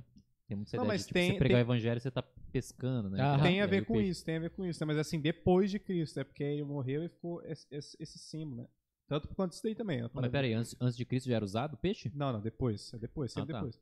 É. Só que assim, o, o- que eu falei aqui não existia o termo cristão, né? Mas existia. Ah, sim, no começo ali, né? É, igual os entendi. instrumentos, só pra se comunicar. Tipo, o cara fazia Hum. o som já sabia que era da outra tribo, mesma tribo. Você usava, você era perseguido, usava o peixe como forma de Ah, sim, comunicação, perfeito. sacou? Massa. É, Ah. muito louco isso aí. A primeira pessoa que eu vi também falando sobre isso foi o Sandro, no workshop, É. mas esse workshop faz muito tempo, quando ele fala, você devia estar no Qual Dom é? Bosco lá, que ele falou Acho sobre as tribos sim. musicais. Ele falou, pô, você sim. chega na tribo do reggae, por exemplo, se você toca assim, ele deu exemplo, né, tá, com a bateria, os caras vão perceber que você não é dessa tribo, porque você não entende a linguagem, né? A gente fala Mano, muito isso Caralho, pode crer, mano. Quando eu entrei pra galera do sertão, fui lá tocar Ah, os caras, ah, velho, esse também. não toca, ele toca rock. É, Daí que veio o negócio de linguagem, mano. é. É, não é que foi daí, mas é um exemplo, né? Sim. É, velho, Que a gente não-. Que assim, que, que se relaciona com a história da humanidade, né? É, É pô, muito louco total. isso. Cara, tudo é linguagem, né, mano? Que louco. O jeito dos caras Lembrei tocarem. da minha esposa agora, do, Ok. A Carol tem um. Ela estuda uns. Pós-graduação num negócio. François adotou. Que ela fala umas coisas assim, que tudo é linguagem e tal. Caralho, cara. Tá... Cara, eu acho que ela, eu acho que ela tava na, na live aí, viu? Ela deve estar, ela fica me cuidando. Você não fala besteira. Você não falar salve pra groselha. Carol, deixa ela, ela vir, viu? Comenta Obrigado. aí, Nada, comenta aí. ela fica cuidando porque a hora que acaba, fi, é, o tempo pra chegar em casa. Salve, Tá cara. ligado? Tem uma assim em casa também. Pô, daqui Beijo, a amor, te amo. pouco, falar pra galera comentar aí que daqui a pouco a gente vai mostrar os comentários aqui. É, gurizadinha, Total. eu te falar, já faz pergunta aí. Comenta, Comenta, faz bem. pergunta, é. Porque não adianta nada, um conteúdo bala desse aqui, você tá moscando e tudo mais, não envia pra ninguém, não faz pergunta. Se inscreva. Cara, não, se, não seja. Não E seja o mais o importante, pecador do The Cash, cara, pelo amor de Deus. E aí, continuando na pasta 3. Chegamos em qual ano? Não sei. uma aula de história, né? É, mas... Vamos chegar na história da bateria, gurizadinha. Calma, dizer. calma. Bom, Bom, por mim pode demorar mais um pouco daqui. a gente tá falando do Tabor. Do Tabor, aí vem o, o primeiro sucessor dele, o que seria já um- uma coisa muito parecida com a nossa caixa hoje, que daí é um tambor militar, ou caixa militar. Isso a gente tá falando de 1800, mais Já ou menos. bem mais pra cá. Põe a foto aí pra nós. Tambor militar. Tambor- tambor militar. Que é usado até hoje, né? Não, esse é o tímpano. É isso que eu ia falar. Esse É, é um o- tímpano. Tambor militar é o nome. Ah, Já ia falar, o tambor militar Ah, é tipo cadê, tímpano. Cadê, cadê? Aqui, Não. ó. Esse. Esse aí. É. Pra quem já viu aquele lance de drum corps, rudimentos, né? Galera que toca. Até no YouTube tem uns canais de rudimento raiz, né? Que os caras usam, eles tocam numas Total. caixas. Que é, é isso aí. É Mozart, tá escrito ali? Aí, aí é a origem dos rudimentos. Uma coisa que o Felipe falou, né? Pô, é legal saber, né? Da história, porque você, pô, você consegue entender de onde vem as coisas e tudo mais, né? A gente fala de rudimento achando que é uma coisa antiga. Rudimento surge na- nas. nas me corrija se eu estiver errado, mas surge por volta do século. Não, é porque eu não sei mesmo, eu não tenho certeza da- das datas. Esse negócio de data é, é difícil, né? Mas por volta do século XVIII ali, 17, 18, ou 19 talvez, Eu nas dizer- bandas ali da, da França, nas bandas militares da França, Alemanha, Eu né? dizer que era por 18 mesmo. Principalmente França, se não me engano. Do exército e da Suíça, né? Tem até os a Swiss, é, Swiss, Army, Qual? Swiss Triplet Army ali, né? Mas enfim, a gente tá falando de século 17 pra cá Sim. século 17 pra cá. E olha o tanto de história que a gente já viu, né? E aí, nessa época, os rudimentos eram usados pra quê? Exatamente pra comunicação ali do exército, né? Das tropas. Pra, é, pra distinguir movimentos, estratégias, enfim, comunicação entre comunicação, as é. O tropas ali. resumo é comunicação. E foi exatamente desse, desse período aí, 18. Século 18, Puta né? Que pariu, Não mano. falei tão errado. Olha a brisa É. filosófica que eu tive, mas depois eu falo. Não, É, mas, mas- se a gente fala. é, se a gente Nossa, fala mano. de, de dos 40 rudimentos, né? Aí Mano. sim a gente fala aqui Bem mais recente. bem mais recente. Sim, aham. Mas daí se a gente falar de das paradas rudimentar, É, do começo aí, da porra, ideia de aí rudimento. vem da época da guerra, aí, vixe, Sim. aí vem eles aí, ó. Dessa Mozart. época vem também o Traditional Ó, Grip. 1863, tá escrito ali? É isso? 1863, né? É, né? É. 1870 Olha lá, dezembro, olha lá, 20 de 20 de dezembro de dezembro. 1863. Sim. Não, mas aí, mas ele, esses instrumentos Não, já eram é- usados bem antes. É, né? exatamente, é só a Mil- marca. só. 1863 a gente já tá chegando quase na bateria já, né? É. Então fiquem com a gente, vamos chegar na bateria. Calma, Quem odeia percussão aí, né? Tipo, caralho, eu quero ver o pedal duplo. Ô, chegar. O pedal do bem vai pra cá. Os caras estão falando de, de percussão, né? De tambor, de couro, de animal. Cadê? a De índio. Porra, Só vai tem- ficar até o final quem realmente for baterista. Ó, vai. Bumbo Boa. duplo, vamos falar do bumbo duplo, né? Tem até. A primeira vez que eu vi esse lance do bumbo duplo foi com uma postagem da, do The History lá, né? Foi? Do Qual? Louis Belson lá e tal. Que a gente acha Louis que o bumbo Belson. duplo é dos metaleiros, década de Nah. 80. Mano, década de 40, né? Louis Louis Belson Belson, surgiu é, com, 40. com bumbo. Mas vamos chegar lá. Os caras com a gente. tocavam pop com bumbo duplo. Muita- tem muita coisa. Cara, tem umas curiosidades que eu fiquei dando risada. Falei, não acredito, velho. Muito legal. É muito louco, velho. Próxima fotinha, qual que você quer, Mar? Tá, pra gente agora começar, e aí vocês vão falar que eu cansei de falar. Pra gente chegar agora, tipo assim, na, Deixa eu falar. a gente chegar no começo da história da bateria mesmo, que é ali nos Estados Unidos, final da no 1865, guerra civil e tal, e aí vocês vão, vocês vão poder falar mais. Ah, tem, tem as anotações aqui também, tem as coisas pra comentar, mas enfim. É, só um pouquinho antes, uma coisa que é importante falar, né?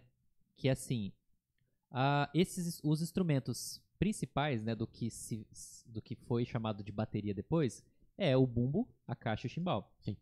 E esses instrumentos eram usados aonde, né?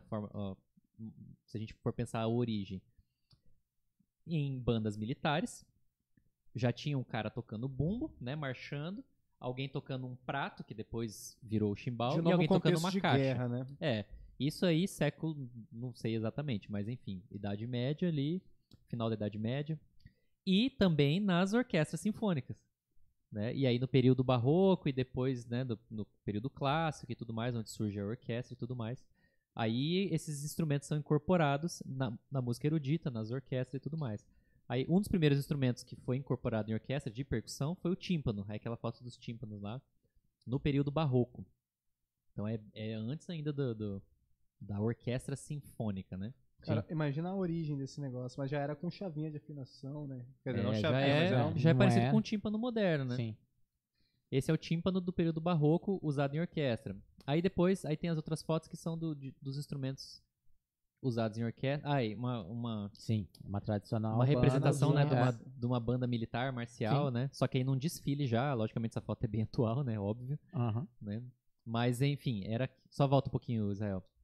É mais ou menos essa ideia que tinha de, de bandas militares, né? Exato. alguém alguém tocando caixa ou Lá vários, né? é. Caixistas, várias pessoas tocando bumbo, mas um cara tocando bumbo. Aham. E aí tem os pratos que não, não aparecem aí, é, mas todo mundo tem na cabeça, né? A gen- é comum ver no Brasil, né, desfiles de 7 de setembro, né? Banda de fanfarra, bandas marciais, banda militar, banda da polícia, banda do exército e tal. É exatamente isso, né? Marchando, tocando e bumbo, caixa e chimbal. Por isso que o groove é bumbo, caixa e chimbal. Mas é, isso influencia Caralho, é diretamente isso, o nascimento exato. da bateria, que a gente vai ver os kits. Aí alguns instrumentos que, que eram usados em orquestra, que também já são. que já tem o bumbo, já tem a caixa chimbal, né? Tem um bumbo sinfônico aí, né? Quem já viu isso aí é muito louco, isso é grande pra caramba. Pra caramba. Eu já vi, mano. Tipo, tem um lugar aqui em Campo Grande que tem, cara. Uma Acho que na escolinha. banda sinfônica lá do FMS, né? Cara, mas eu não vi lá, eu vi em outro canto, mano. Ah, tem outro? Puta merda. É tipo assim. Cara, é do chão até, sei lá, o, É, o, o último negocinho ali do. do Sim. da- da- onde teve ele Mano, vai, tipo assim, 42 Qua- polegadas. É Não, isso que eu ia é. falar, era próximo Cara, 40 você polegadas. faz assim, ó. É muito louco. Você bate assim com o dedo, com o dedo assim, faz. Sim. Mano, É- aquele negócio, É, tipo, ele, treme, né? ele tremeu a sala toda. Uma vez, eu, tipo, eu saí pra um casamento de um amigo, né? Fui tocar tímpano. Aí ele usou lá, porque ele era de orquestra, né? Ele é da FMS também. Tinha uns amigos de orquestra que ele convidou pra fazer. Ele falou, cara, vai lá tocar tímpano, não tem ninguém pra tocar. Recém tocando bateria. Me ensinou como é que tocava lá. Aí um monte de instrumento percussivo, não sei o quê. Cara, cheguei lá, eu vi esse bumbo. Ele realmente ficou na base de ferro. Só que ele não era tão profundo. Ele, ele era tipo. Não, é sempre rasinho. É, rasinho em, em comparação ao, ao altura, diâmetro, é, né? é. Mas, Cara, porque, mas na ele verdade era- é tipo isso ele aqui, era né? assim, né? gigantesco, É. cara. Aí, daqui a, aí a galera recém chegando assim, eu peguei e falei, caramba, que louco. Eu peguei e fiz assim, ó. Pum, aí o, o tambor. Pum. Aí começou a tremer a janela. Aí caiu uns negócios na mesa, velho. Mano, e tipo assim, nem, nem era tão alto, mas, mano, a- o jeito que ele vibra, mano, o ar ali, É. a janela fazendo assim, as coisas caindo. Aí o guri, ô Felipe, o que você tá batendo aí? Sim. Eu falei. Mas aí eu te pergunto, por que que, por que que esse bumbo é tão grande? O que, que vem na sua cabeça? O motivo Cara, de ter um bumbo tão grande Ó, assim? eu imagino que, por conta da galera tocar, eu, eu vou associar isso à orquestra. É. da galera to- Aham. tocar em lugar que não tem microfonação e é um monte de gente vendo, tem que ter uma projeção imensa. E um monte de músicos também, né? Porque a É. orquestra a gente tá falando de. ah, Me corrija se eu estiver errado, mas acho que até 40, 40, 50, 50. 60 não, é isso aí né? mesmo, né? Deve ter orquestra com mais, hein? Tipo assim, aí eu, tá aí por o motivo, né, dos instrumentos muito grandes, não sei o quê. Isso aí, cara, É só finalizando. Isso é importante também pra gente pensar em como a gente escolhe o nosso kit, né? Porque, cara, tudo tem uma função. Um bumbo grande pra caramba, ele é muito legal quando você tem 60 músicos, né? Um bumbo alto pra caramba, bombada Porra, né, que bicho. treme o ambiente inteiro. Não, ó, É muito legal quando tem uma porrada de músicos, né? Agora, se tá você e mais dois caras, talvez não seja interessante. cara, né? olha que louco você, seu maluco. Ó o tanto de contexto histórico que tem pra dar base pro que você não deve fazer hoje. Os caras tá lá na, da banda marcial, é bumbo, a caixa chimbal. Aí, tipo, o, a, a- a fun- fundamento rítmico ali. Você Aos- quer fazer barzinho com 30 tons? Não, aí os caras mar, mar- marcha e bend. Aí daqui a pouco você tem o. de- Pegou, a- ó, pegou a mensagem. Cara, você tem o detalhe que Quem ele tem acabou. ouvidos ouça. Detalhe que ele acabou de trazer aqui, bicho, tem o, o bumbo enorme, cara. Tipo assim, pra projetar som enorme, instrumento grande, projetar som grande. E você querendo chegar no bar com o seu 22 pra 24. Caralho, é real, cara. Que louco, né? Tipo, uns Com detalhes tom, assim. tom, tom de 10 ou 12, surdo de 14 e 16. É, mano, que pronto. louco. Mano, agora eu vou levar isso muito pra sério, porque eu sempre tive pra mim, né, esse negócio de tentar ser. ter um, um, um som pra cada lugar. Mas, Aham. mas hoje em dia, tipo, agora que você falou, faz muito mais sentido, porque é Sim. cultural, mano. Não é porque a gente escolheu agora. Sim, sim. É legal Caralho, pensar que sobre legal, essas mano, coisas. A muda a gente vai ver, concepção. cara, chegando nos kits de batera, tem outra coisa meio que eu fiquei alucinado vendo os, os kits, assim, cara, é, é muita coisa, né, mano? A gente se limita muito a. a, ah, a bateria tem que ser um Só aquilo. cachimbal, um tom aqui, dois, um surdo, um prato aqui, um prato aqui, né? Cara, isso aí surgiu agora. E mesmo assim já tem um milhão de outras maneiras de você montar, né? Caralho, que Agora você louco. pensar que, cara, seis mil anos antes de Cristo já tinha um maluco tocando tambor, velho. Você tá preocupado como que você vai montar a bateria, se tem um. Enfim. Caralho, mano. Pega a pra visão, gente não filosofava tanto né, sobre isso, voltando aqui. Então, ó, nessas, nas orquestras sinfônicas, né, que isso é muito antes do surgimento da bateria, já era característico ter esses instrumentos. Lógico que depois de- tem muitos outros instrumentos de percussão que foram incorporados, né? E tem, a gente não falou dos xilofones, metalofones, é uma infinidade de coisas. Sim, mas é Não vou entrar nesse assunto, eu quero entrar na bateria. na bateria, né? Mas nas orquestras, aí pode mostrar as fotos aí da, do- da caixa, do, do- Tem prato suspenso ou prato de choque também, né? Que depois é- foi o que a gente chama de. Ah, é uma caixa como a gente conhece hoje, né? Olha lá, o detalhe do automático, Exato, é. que ele é total, literal pra, pra, pra banda marcial. É. Mas aí aí é, uma parece- é uma caixa de orquestra, mas é meio. É, é bem parecido. Sim. Né? Mas ele parece Lógico que, é tem uma várias moderna. né? Oi? Parece É. que tem várias regulagens. Sim, não, é uma já- caixa moderna, é uma É. caixa do século XVIII, é uma caixa Sim. já bem moderna, mas que é usada em orquestras sinfônicas, né? Aí tem, a- tem mais o que? Mais um prato aí? Ah, essa é uma ideia do, do prato, né? Que dá, Toca com a mão. É, do, é, lógico que é um prato muito antigo, né? Mas é o mesmo modelo que se toca ainda em orquestras, né? Tem um cara só pra tocar prato. E aqui é muito importante isso. Até então, sempre para cada instrumento desse tinha um caboclo ali por trás. Sim. Tinha alguém pra tocar o bumbo, tinha alguém pra tocar a caixa, tinha alguém pra tocar o prato. Uhum. E alguém pra tocar um cowbell, e alguém pra tocar o xilofone e o bumbo sinfônico e tal. Bom, isso então é, é uma coisa importante. Daqui a pouco, quando a gente entrar na Sim, surgimento da daí, bateria, é. vai, vocês vão entender o porquê, né? Pega a visão, gurizadinha. Cada músico fazendo uma coisa com o seu... Três cachês. É. Tipo assim, a, a sua bateria... Muito bom. A sua Exatamente. bateria que você monta Três com 30 músicos, tambores. três cachês. E pense nisso. Sua bateria que você Exatamente. monta com 30 tambor, 50 prato. ca- Antigamente, cada música ia tocar um deles somente. Exato. Vamos lá. É. Bom, aí. Agora a gente chega no começo da história da bateria. Depois dessa breve introdução. Essa Não, da breve introdução que demorou uma hora e vinte. Mas assim, foi bem resumido, bem pincelado É mesmo. verdade, Por favor, depois dê uma pesquisada, né, em, cada tópico que a gente falou. Vale muito a pena, tem muita coisa que. Se vocês quiserem uma parte 2, até porque hoje é o dia do, do Batera, mas assim, quiser uma parte 2, comenta aí também. Porque Só é legal pedir, demais. só pedir que a gente faz. Mas E aí, qual que é o próximo ali? Entrando 1900 e o quê? Não, 1900 não, 1800, né? Final de 1800? 1863. Século. XIX, né? Não, É, peraí. Ih, rapaz. 18. Ai, que eu não. não- Não, século XIX, né? Século XIX, 1800 e... Aqui eu queria pular agora pra 1800, tá. 1865. Ah, que daí sim, vai lá. 1865 é a data aí onde aí se você for pesquisar a história da bateria, a maioria dos sites, né, dos pesquisadores, eles começam por aí, né? Quem não vai fazer essa introdução aí da, da história da percussão e dos tambores e tal, né? O que, que aconteceu em mil- 1865? Guerra civil nos Estados Unidos. Crise econômica, tava um caos. E aí, como o Michael falou, mano, tava todo mundo quebrado, sem dinheiro. Nessa época, o que, o que tava em alta eram as bandas, as fanfarras, né? Por quê? Tinha um monte de músicos que eram militares e não tinha mais guerra, os caras faziam o quê? Pô, monta- montava uma banda pra fazer desfile, montava, montava uma fa- fanfarra Festa também pra rolava? tocar na rua. É. Era mais desfile mesmo, assim. Saía Ah, tocando na rua, né? E a galera indo atrás e tudo mais. E o estilo era aquele estilo militar, né? Só que, enfim.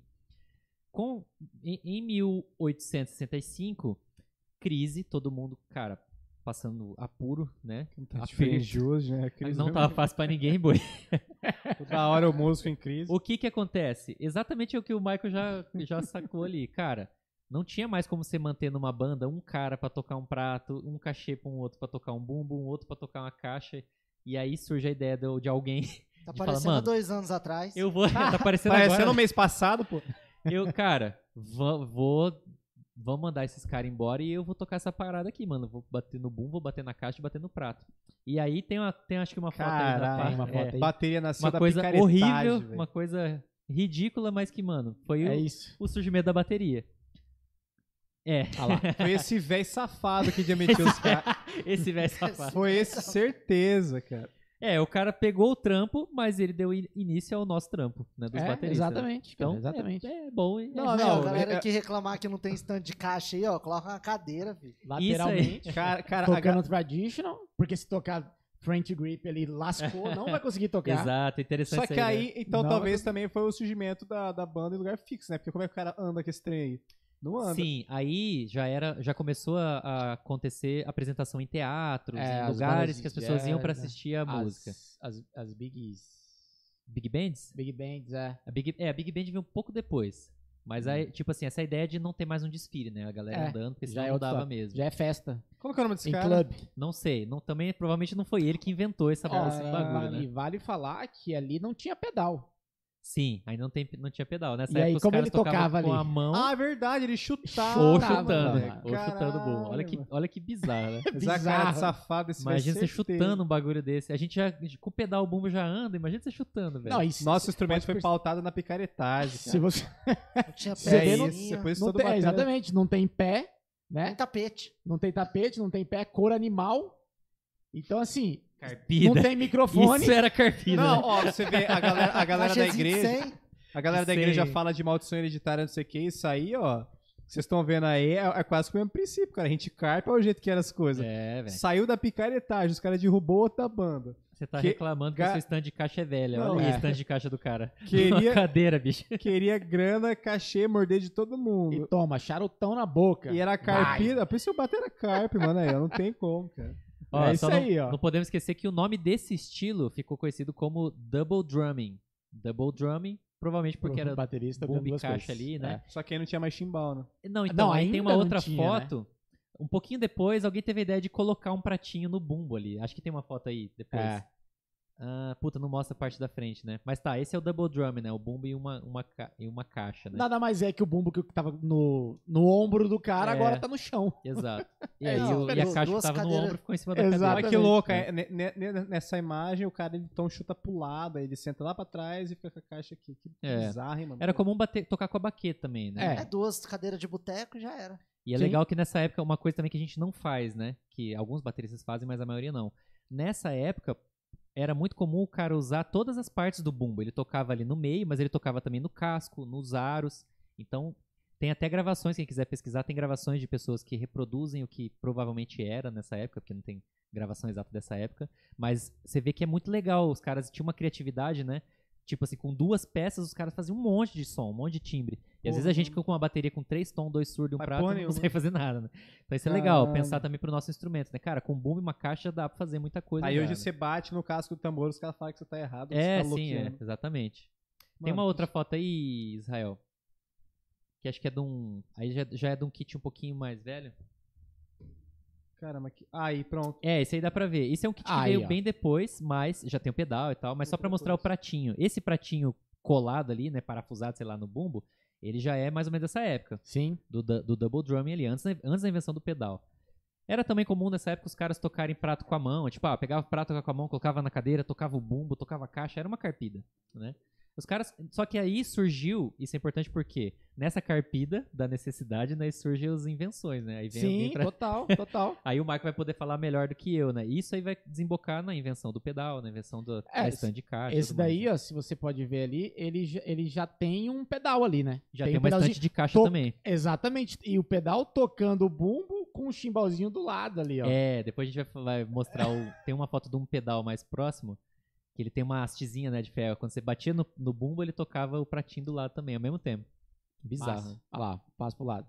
Aí você Primeiro já tem tom, um. primeiro tom também, Já né? tem tipo um. Não sei se é um low boy ou vai ser o Charleston pedal ali do lado. Vou ali falar sobre ele. pequenininho. Mas, ó, Cara, vamos não, voltar. acho que é o, o Charleston lá. É que, aí você a falou. gente já tá em 1910, vamos voltar É. um pouquinho. Ah, o low boy era tipo um mini chimbalzinho mesmo, né? É, vamos falar dele. Não é o... Ó, antes de chegar aí, uma- a gente falou então 1865, Guerra Civil, essa carpida, crise. Bom, por causa da necessidade, demitiu lá os músicos, o cara teve que tocar três instrumentos, né? Que era o bumbo, a caixa e o prato. Aham. Isso aí já é, cara, já é quase que a Abençoado bateria, seja ele. né? Então, se for falar quando que surgiu a bateria, cara, o, o, o conceito mais antigo e mais é, parecido com o que a gente tem de bateria seria esse aí. Um cara com uma caixa em cima da cadeira, chutando um bumbo, batendo com a baqueta e tocando o pratinho ali com a mão, Aí né? foi qual época? 1900 e... 1865 pra frente. Pra frente, é. Aí até total. 1890 esse era o estilo mais é, era popular. chutando- Eles tocavam assim, até É. sem pedal. E o cachê já era 100 Sem pedal. Pedal Era foi bem depois. 150, pô. Lógico que aí, cara, aí sempre tem alguém pra querer ganhar dinheiro, né? Em cima da Claro. necessidade dos outros. Co- Começou, tem mais de 40 protótipos de pedal que, que- nesse período que surgiu. Até surgiu o pedal do Ludwig que deu certo. Um monte de gente tentou fabricar e fizeram alguns né, menos ruins do que outros, mas nenhum funcionava muito bem.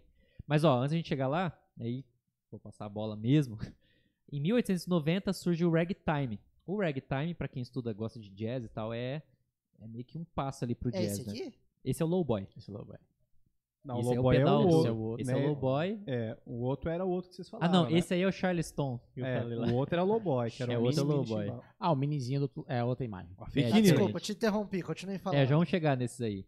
Em Ah, ele tá, lá- tá lá naquela, naquela imagem lá, ó, o Lowboy lá. Não, esse Não. é o outro. O Lowboy não, caralho, o outro. é, Charleston, Charleston. pedal. Charleston. Tá. Continue, meu querido. Ó, em 1890 surge o ragtime, é, por causa principalmente da, da grande imigração que tinha, na, se não me engano, New Orleans, né? Vindo gente É. de tudo quanto é... New Orleans foi o Tudo onde quanto que é... É, New começo Orleans é do o que New jazz e Orleans. começo da bateria. New Orleans. comeu cara, de tudo, é. Via chinês, vinha turco, vinha é, africanos, vinha europeus, vinha caribenhos, vinha gente de tudo quanto é lugar do mundo. E todos, cada um trazia o seu instrumento. E aí a- o seu jeito de tocar também, a sua afinação e tal. Que é o lance da galera de alguns militares deixarem tambores ali, né? Que eles usavam em, em tais países específicos, né? Não sei como assim. Eu cheguei a ver, tipo, tinha uma galera que ia pra lá, tinha alguns militares, não sei se era pra visita ou coisa do tipo. Pra onde? Pros Estados Unidos? É, Pra- pós-guerra, ah. eu acho, tipo, ia lá, mas deixava uns negócios lá. Eu Acho Ah. que tipo, esse, negócio, esse negócio de músico, tipo, um falar com o outro, não sei o que, levava é. instrumentos e deixava algumas coisas lá. Acho Tem muitos equipamentos que foram pra lá também. Faz sentido. Mas só queria, pra terminar, então o que, que- que a galera começou a fazer? Começou a misturar tudo. Cara, então tinha os tons chineses, tinha os pratos chineses, né, que são os Aham. chinas, tinha também os pratos dos turcos, que já era outra, outro tipo de prato, tinha os, os instrumentos africanos, tinha o bumbo, caixa e o que depois virou o chimbal da fanfarra e das bandas militares.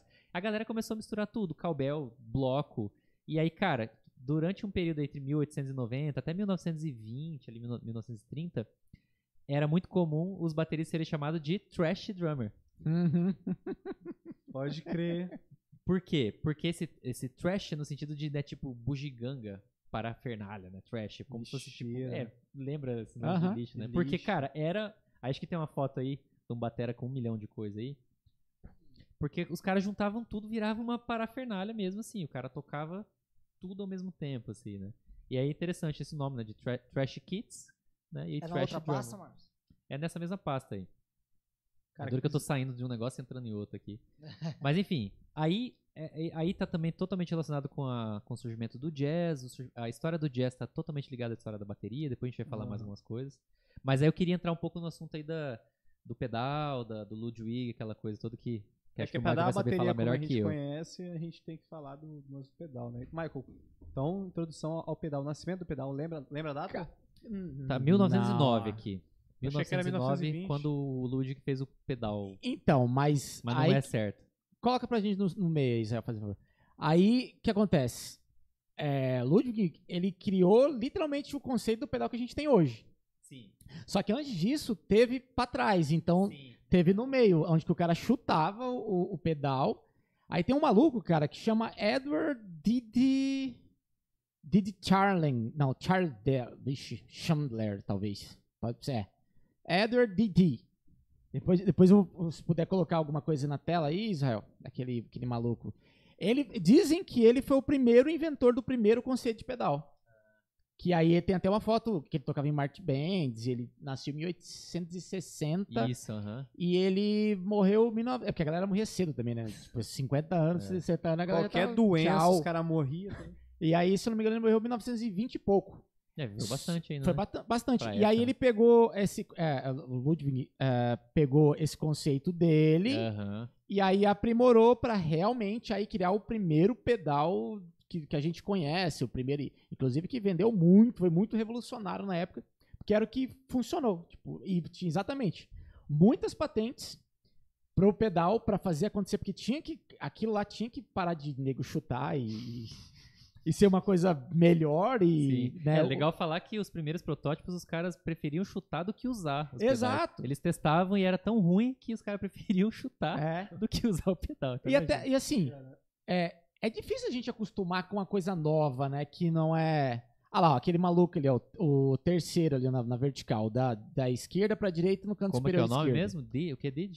É Edward D. D. Chard- Didi Char- Chandler. Chandler. É o único É. velho branco que tem. O, o É. Ah, olha lá. Esse daí, ó.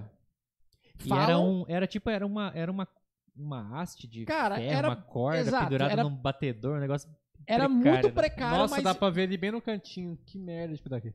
era tipo uma hastezinha, não tinha mola, era uma corrente, meio, cara, literal gambiarra.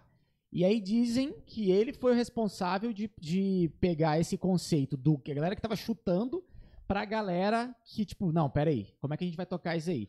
aí ele, dizem que ele foi o primeiro a criar o pedal da bateria. legal. Só que quem, assim, é, comercializou de uma forma boa, e aí foi em 1920.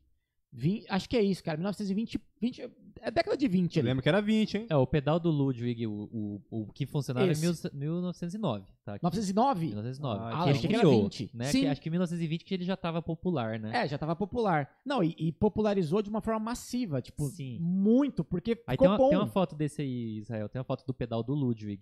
Acho que é a última aí, tá escrito pedal Ludwig. Ah, lá. Pedal Ludwig.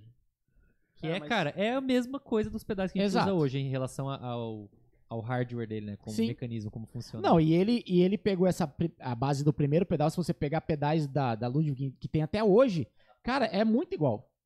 É muito igual, assim. Eles melhoraram, obviamente, que muita coisa.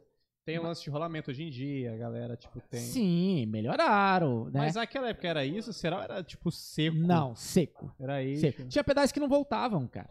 Fiquei pensando nisso. Batia e não voltava. Os caras não pensam Entendeu? Não tinha mola. É, era corda, era. Mano, Exato, exato. Ah, e o Esse, Low Boy. não, o esse daí já é, é antes, antes do. Mas é, é legal, ó, ver o low boy, que é o princípio do chimbal, Esse aí é o pedal Ludwig, tá escrito? e esse. É o pedal Lu- Ludwig. Então acho que eu escrevi errado. Pedal Ludwig. Aí tem um outro Charleston. É, não, então é o outro mesmo. É, e o- vale lembrar que o Charleston ele veio antes daquele, daquela Antes próxima foto, boy. antes do low boy, É, que é o mini chimbalzinho ali. É mini do mini. é o pre- precursor do chimbal. É. né? Ah, os Exato. caras só aumentaram de tamanho. né? Porque a galera tocava no- sentado, tipo. é, um com a cadeira aqui, né, na, na lateral, que era a caixa. O cara tava dando uma bica no bumbo. E com o outro pé ali, ele, ou com o mesmo pé, ele tirava e tocava o mini. É. Aí, aí depois tiveram a ideia de fazer o low. Que daí era um, haste um pouquinho maior e tal. Que é a próxima. Sim. Próxima ou anterior, não lembro. A Que é próxima, a próxima foto, é essa daí. Cara, É, bom, enfim. Essa daí. E aí tem alguma outra, não?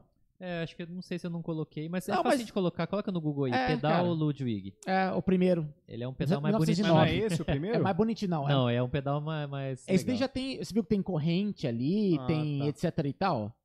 Entendi. Não, mas é porque. Pedal? tipo, Você vai ficar maluco hoje, né? É, pode voltar. É. Pedal Ludwig. Só isso. Só Imagem. isso. ele parece muito com aquele 930 da Pearl. Que é uma torrezinha só que tinha. Quando ele já tava bom já. Era É, depois, cara, ficou um bom período todas as empresas fazendo o mesmo, mesmo Exato. modelo, assim, né? E isso- mas isso copiando, né? Copiando, assim. Porque, porque, pô, o desenho industrial, a patente já existe há muito tempo. Então os caras tinham a, a patente e tinham e tudo. Então, Você quer pedal.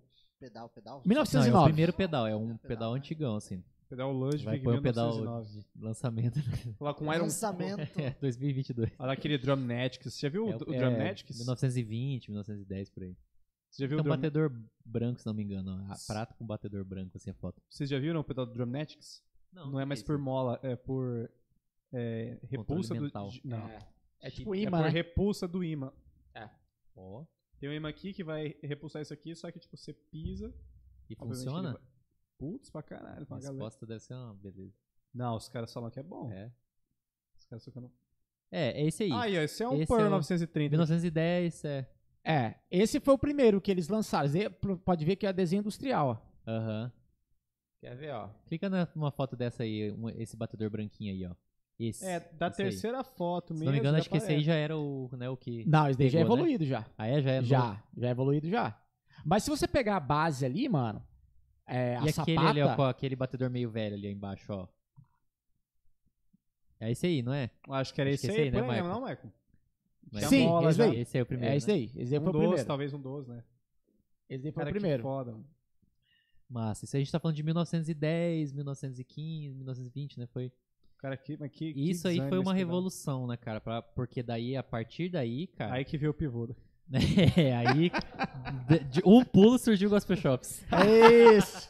o Pulo Thomas, que parou no Aaron Spears. Isso aí foi uma revolução porque, cara, agora você conseguia tocar de uma forma decente, né? O, com Exato. o bumbo aqui com o pé, e aí a mão realmente ficava livre pra você focar na caixa. Depois, 1920, 25, até final de- de- dos anos 20 ali, aí surge o Lowboy, tem o, tem o Charleston, aí depois surge o hi-hat. Então, cara, você tinha os dois pés, um pé direito pra tocar o bumbo, pé esquerdo pra tocar o hi-hat.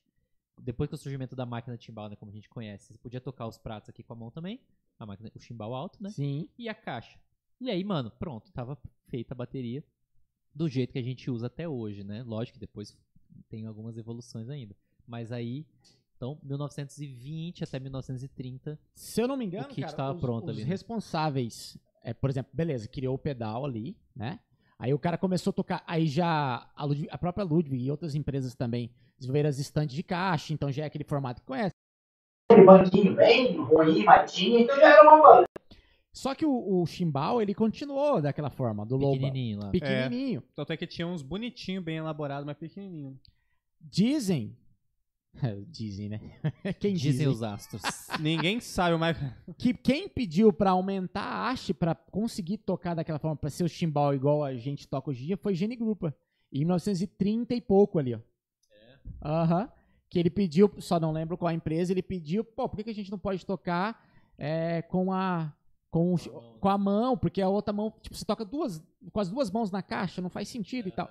E aí ele pediu pra uma empresa, não me recordo qual, aumentar a haste. Aí sim. Aí a gente Comenta aí tem. se você sabe se isso é verdade ou não. É, bota aí. Vai botar hashtag fake news. Fake news. Tá, Mentira, foi o Papa Joe Jones em 1919. Papa Joe Jones tem um crucial nisso aí também. Papa Joe Jones, Chick Webb, né? Sim, sim, total, cara. É, esses são Eles- os caras antes do Jenny Krupa ainda, né? São os dois, o, o o Papa, Papa Joe Jones é depois. Antes do Não, Jenny depois Krupa. não, no mesmo, na verdade, né? É que o. Não, ele ficou famoso antes do Jenny o Krupa. O Jenny Krupa é da era do swing, 1930. O Papa Joe Jones já em Sim. 1920 ele já tava É, já tava voando, exatamente. O exatamente. Webb é bem antigo também. né? É, exatamente. E também os caras começaram a tocar muito cedo, né? É bizarro, né? Tipo, o cara nasceu em 1905 e em 1915 ele já era o melhor baterista do todo mundo. Em 1930 ele tava no final da carreira já, né? É, já tava no Datafolha lá que ele era o melhor, não sei o quê. Tá. Mas eles são todos contemporâneos ali, né? Total. Tipo, de- em relação à idade, né? É. Cara, então é muito louco. E aí, assim, a gente sai. A gente. é, depois que, que, que, que aumentou a haste do chimbal ali, então ele. Agora a gente tem o set que a gente realmente conhece o que, que é hoje, que é bumbo, caixa e chimbal. Exato. Literal. E é groove literal. Mantendo o groove desde a época E marcial. aí, e aí vem as big bands de, de, de clubes de jazz. Aí, entra vem. história do jazz, é. Ah, mano, pra- isso é uma história legal. Pra, pra gente conseguir é, contextualizar isso aí, como é que tá a, a bateria, então, inserida nesse negócio de tocar, começar a virar com banda, essas coisas do tipo, saindo desse cenário que é meio que, tipo, orquestra, marching band, essas coisas. Porque aí já é uma Nossa, é bateria. muita coisa. Mas... Não, mas você consegue, tipo... Cara, o, o New Orleans é. É basicamente esse berço, né? Assim como o berço de New Orleans é o berço de muitas coisas, né? É. Do, eu comecei a assistir, cara, recentemente tem um documentário no Netflix que tá na quarta temporada, eu comecei a assistir só agora, que é a história do hip hop. Que mostra New Orleans ali, Ah, ó, é. na década de 60, 70, mostrando o que, que eles mudaram e tal. Cara, é do caralho, assim, velho. Do caralho. E aí fica a dica pra quem quiser ver depois, porque, cara, é, é, a, a, a história que New Orleans tem em várias coisas, e uma delas dessas dos big bands, e a introdução exatamente da batera, é, que ela sai da, da- do desfile pra vir para pros, pros clubes de jazz, né? É exatamente isso, cara. E New Orleans tá nesse, nesse, nessa parada, assim. E é nessa, nesse período aí, ó. 1920, 1930, e vai evoluindo conforme passa o tempo. 50 É. o pau já tava quebrando. Já. O, o interessante, cara. É, eu já tava. A galera já tava quebrando desde aí. 1865, o cara já tava chutando bumbo, o pau tava quebrando. Já cara. tava na roda. Literalmente tava quebrando. Os caras tocando no foda-se. Exatamente, cara. O, o mais interessante, cara, eu li uma vez, mas, pô, tô tentando puxar aqui na cabeça, eu não, não lembro. Voltei Mas- pros dados aqui, se você precisar de um Não, os nomes, cara. Os nomes do, do, do, dos- do, do surdo, o nome do, do Crash, que não tinha nome. Ah, também não sei. Saca? Uma vez a gente fez um The Easter, eu não lembro qual foi. É, E aí, cara, tô tentando lembrar aqui, mas não tô lembrando. Eles não tinham nomes. Hum, E aí veio uma galera, pô, esse daqui tem que ser era prato. tudo tom-tom. É, era tipo nome avulso, era tambor grande, tambor Ah, pequeno. Se for Ah, assim, o- legal. os norte-americanos até hoje usa é, tom, tom e o surdo flor tom, tá ligado? Que é tipo É, tom flor de é surdo. chão, né? Sim. E os pratos. Tom, Tipo, é Ah, crash, sim. entende? Ah, tá. Cra- ride. É, o ride surge ali no, bebop, né? Exato, Pelo que, cara. eu, pelo que eu- E aí, pô, tô- eu vou tentar lembrar aqui até o fim pra, pra poder falar. É Legal. legal. o nome que dos não tinha- equipamentos tem muito a ver com o som que eles emitem, né? Tipo, Sim. ah, mano, não sei, ele faz o som de crash, então é crash, tá ligado? É igual os rudimentos, né? Tipo, pataflaflá. O É o que rudimento é, parece, é. né? pataflaflá. Os caras inventaram. Literal, né? Pra você cantar. Mas ó, falando da história do jazz, né, que tá totalmente ligado com a história da bateria. Tipo, em 1917, então um pouco antes, começa ali, não tem como falar também, ah, começou o jazz em mil, Ah, mas não, não dá. em 1917, é, mais ou menos, tem início que depois, né, foi se consolidar como jazz em New Orleans. E aí, cara, em relação à maneira de tocar, né, a partir daí, a part... desde o ragtime, já começou, isso é legal também, que a gente falou muito do, do, do kit, mas não falou nada da, de como os caras tocavam, né. E aí vão pesquisar, tem, tem um monte de, de vídeos, né, tem um canal que até esqueci de recomendar. Muitas dessas informações eu peguei de um canal, de um vídeo que chama Is- History of Drum Set, do Daniel Glass. É Ele tem um podcast legal pra fantástico cacete, podcast. cara. Ele, a- além dele contar a história, mostra as fotos, mostra as, as músicas, ele toca também. Ele faz a demonstração na bateria, num kit como é, como os caras tocavam. Ele é um pesquisador fantástico, assim. History of the Drum Set, Daniel Glass. Não sei se dá pra de- deixar o link depois no, na descrição. Dá, ou- dá, a gente coloca, deixa eu Comentário colocar. fixado depois. né? é, pra quem estiver ouvindo, né? History of the Drum Set, Daniel Glass. Vou colocar Daniel Glass no YouTube, Ah, né? É, Vai achar isso aí. achar. Ele tem muito conteúdo nesse sentido aí. Mas enfim, a- antes do ragtime, é, a- a- os percussionistas, né? Os, não eram nem os bateristas, né? Eles tocavam alguma coisa parecida com o que eram as bandas de, de marciais. Então era aquela coisa dura. Tum, tch, tum, tá, tá, tá, tá, tá, tá, tá, lá, tá, tá, tá, tá, parecido com o que eram os desfiles. Com o surgimento do ragtime, aí por causa de um monte de fatores, com- a- o estilo começa a ficar mais swingado, mais sincopado, começa a ter uma coisa mais. Ragtime é da Europa, né? tum, prrr, né, dos Estados Unidos, surgiu nos Estados Unidos. Ragtime Mas tem é- influências da Europa, né? Ah, é. Se, eu, se eu não me engano. tudo aqui hoje, hoje é tipo. Se eu não me engano, Se tiver é. enganado, alguém corrige. Mas enfim, mil- 1890, ragtime, com o surgimento do jazz em New Orleans, aí 1917 aproximadamente, aí e- o estilo ele fica mais solto, mais swingado, né, muito menos Mais marcadinho. informal é, também, ele se né? desconecta daquela coisa militar, né, se desconecta mais, porque ainda tem relação. E uma coisa importante é que o improviso começa a ganhar co- começa a ganhar é, força. Então, até então não. Até então eram tipo assim, padrões, toques definidos. O jazz dá início a essa, essa era, é, dentre outras coisas, do improviso. Isso muda totalmente a forma de tocar, porque os caras pensaram. Aí vem também o surgimento dos fios, que a gente fala até hoje. Ah, o cara fez um fio de batera. Um Que fio é preenchimento, fio, né? é inglês. hoje a gente Preenchimento. chama de Encher, de virada, Sim, né, sim. tal. Os enche o negócio. drum fills vinha dessa época aí. O cara fazia.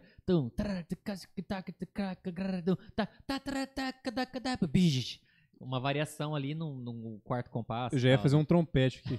Sim. Bom, enfim. Só antes de a gente pular, tem mais algumas fotos que são legais de mostrar, né? Que é aquelas da mesma pasta ali da 4. Obrigado. Que assim, antes do, da bateria ser como a gente conhece mais ou menos hoje, ainda ficou, depois do surgimento do pedal, depois do low boy, ainda ficou mais um tempão os caras usando aquele trash kit ali, que era uma bugiganga cheia de, de tinha tantã chinês, tinha bloco, tinha cowbell, tinha um monte de coisa. Aí, nessa fase de 1900 até 1910, 1920, e alguns bateristas até 1930 ainda usavam esse kit. Se puder Da colocar aí. pasta 4 ou da 5? Dá 4. É, 4, 4 né? qual? Deixa eu ver. Mas vai ficar bravo. né? Não, não, Me ajuda, bicho. tô- Me ajuda, bicho. Ô, boi, me ajuda, boi. Caramba. É, dá 4. Não, sorte sua que tá interessante o rolê. Passa 4. Sorte sua se tivesse essa merda, eu ia parar agora. É, qual que é a foto? Temos seis Põe fotos. aí- é, Drum Set 1890, que é a foto 3. O Marcos, você ficou a tarde toda fazendo. Bem mais. Oi, pior que tá interessante. Tá legal, cara. Pra caralho, mano. Pô, que da hora. A foto 3 aí, é um set. Foto 3. Mais alguma? Eu já colocar aqui na tela? É, em sequência aí de 1910. Legal. Essas duas tá Os bom. já. pedalzinho também. O pedal já foi, já mostrou. Não foi? Essas- esses dois sets, é que eu queria só pra, final, pra gente passar pra próxima era, Top. pra galera ver. tela, então, mano. Esse set aí, né? Ó, É. aí a gente tem já o pedal. A gente tem esse pedal, a gente, né, falou, ele tinha uma hastezinha de metal massa. Aí. Quando o cara pisava, batia nesse pratinho ao mesmo tempo, né? Aham. Isso antes da invenção do low boy, antes da máquina de chimbal. Ah, Exatamente. É, só que daí, pô, era uma bosta porque, tipo, você só conseguia bater no bumbo e o prato ao mesmo tempo. Ainda era uma merda. É, fazia, psh, né, um bumbo Tava indo, pratinho. Tinha um abafador, porque o bumbo geral alto pra porra, né? Os caras não tinham dinâmica no pé, lá o abafador. Mas já tinha, ó, a caixa, aí tem um tom, tom chinês ali, né? É. Aí tem um Chinesinho. bloco, um bloco sonoro e tem um pratinho turco, né? Ou um China. Não Aí sei. tinha- o que Não, você acha? não, é, cara, é um. Ah, é uma mescla. Parece um é China, chinês. parece, parece, parece um, um chapéu de, de, de um imperador. Era o hi-hat. Pode ser, mas enfim, era comum usar prato China ou o turco, os dois. Tá. Mas já tá tomando forma, né? Isso que é o legal. Isso, isso aí a gente tá falando de 1900, 1900 e é. pouquinho, né? Os caras carpiam muito. ó. Saiu do double drumming lá, né? Da carpida de colocar as coisas em cima da cadeira, mas ainda tá uma carpida, né? Aí tem outra foto aí, acho que aquele 1910, 7 de 1910, a foto 4. Hum, beleza, aí é a- já tem o, o pedalzinho no chimbal ali, né? Já que Qual é que é o saiu o- nome? do Qual que é o nome dele? Isso aí, se não me engano, esse aí vai ser o Charleston Pedal lá, É, que é é antes do. Lowboy. É. Esse nome é por causa do estilo Charleston, que era um estilo de dança e música também da época, que era muito famoso. É, E aí a mesma coisa também, o tom, o tom chinês, o bloco, né? Esse set ele ficou muito usado durante muitos anos. Né? Já tinha o pedal, tinha o pedal ali. Aí depois vem o Lowboy, né? Tem a foto aí do Lowboy de novo. Que é aquele. O chimbalzinho lá. É o, Ah, tá. O pedal. é o 6, que era pra ser o pedal, mas tá o Lowboy e o pedal. Foto 6. Esse aqui? É. Isso, esse é o low boy. E aí depois surge aí a, a- o hi-hat, né? Que é com essa haste Que é pra haste. cima. Aí o chimbal sobe. Massa. E aí a gente sai desse kit, né? Pros kits. Será que também não tinha a ver com a projeção de som? Porque esse low boy aí, certeza que no meio da bagunça, ficar tocando embaixo, o chão projetando pra, pra rasteira, assim, do, do pé das pessoas. Será que não tinha a ver também com projeção? Mas eu acho que não, porque o, o que se propaga pelo chão é o grave, né? Mas então, pratinha era pequena era agudo? Não, não tinha a ver isso aí? Se deixasse lá em cima, será que não. Tipo assim, espalhar mais? É porque, pô, o negócio que tá no chão, a galera costuma não ouvir muito bem, né? Agora, quando o negócio ele vai aumentando de tamanho, vai ficando um pouquinho mais. Você começa a espalhar sem ter o fator de que ah, o som ele vai batendo nas coisas e às vezes parando, né? Boa pergunta. Será, Vai né? saber, né? Então fica aí você que estudou e sabe também, porque que nem. Pode ser, né? Não sei. Mas e aí? Vem Total. agora. É, eu acho que, a- a- acho que seria mais aquela ideia de, de pensar em tocar com a mão mesmo ele, né? Pô, porque se eu posso deixar no pé, tocar só com o pé, se eu subir ele, tocar com o pé e com a É. mão. Por- talvez melhor, por né? conta dos outros pratos que eles já tocavam com baqueta, né? Mas É. pode ser É, não tinha tantos outros pratos assim, né? Ah, tinha. É, verdade. Não, mas tinha um lá que de repente o cara pensou, pô, toca esse aqui, eu não posso tocar o Pode de baixo? ser, tá é. É. Bizarro, pode crer. Massa. Daí, cara, daí pra frente, aí a gente começa a entrar na história do jazz. Eu queria deixar umas recomendações pra galera ouvir. E a gente segue, né? Os primeiros, os dois bateras ali que a gente falou, do Chick Webb e do Papa Joe Jones. São dois bateras dessa época, em 1920, 1930, que são muito importantes, dentre outros, né? Ah, ah, outra curiosidade, mano. é De mil, em 1913 surgem as vassourinhas. Pô, isso eu não Yeah. sabia. E é, elas surgem como? Alguém, algum batera já tinha problema de volume nessa época, porque já estavam reclamando.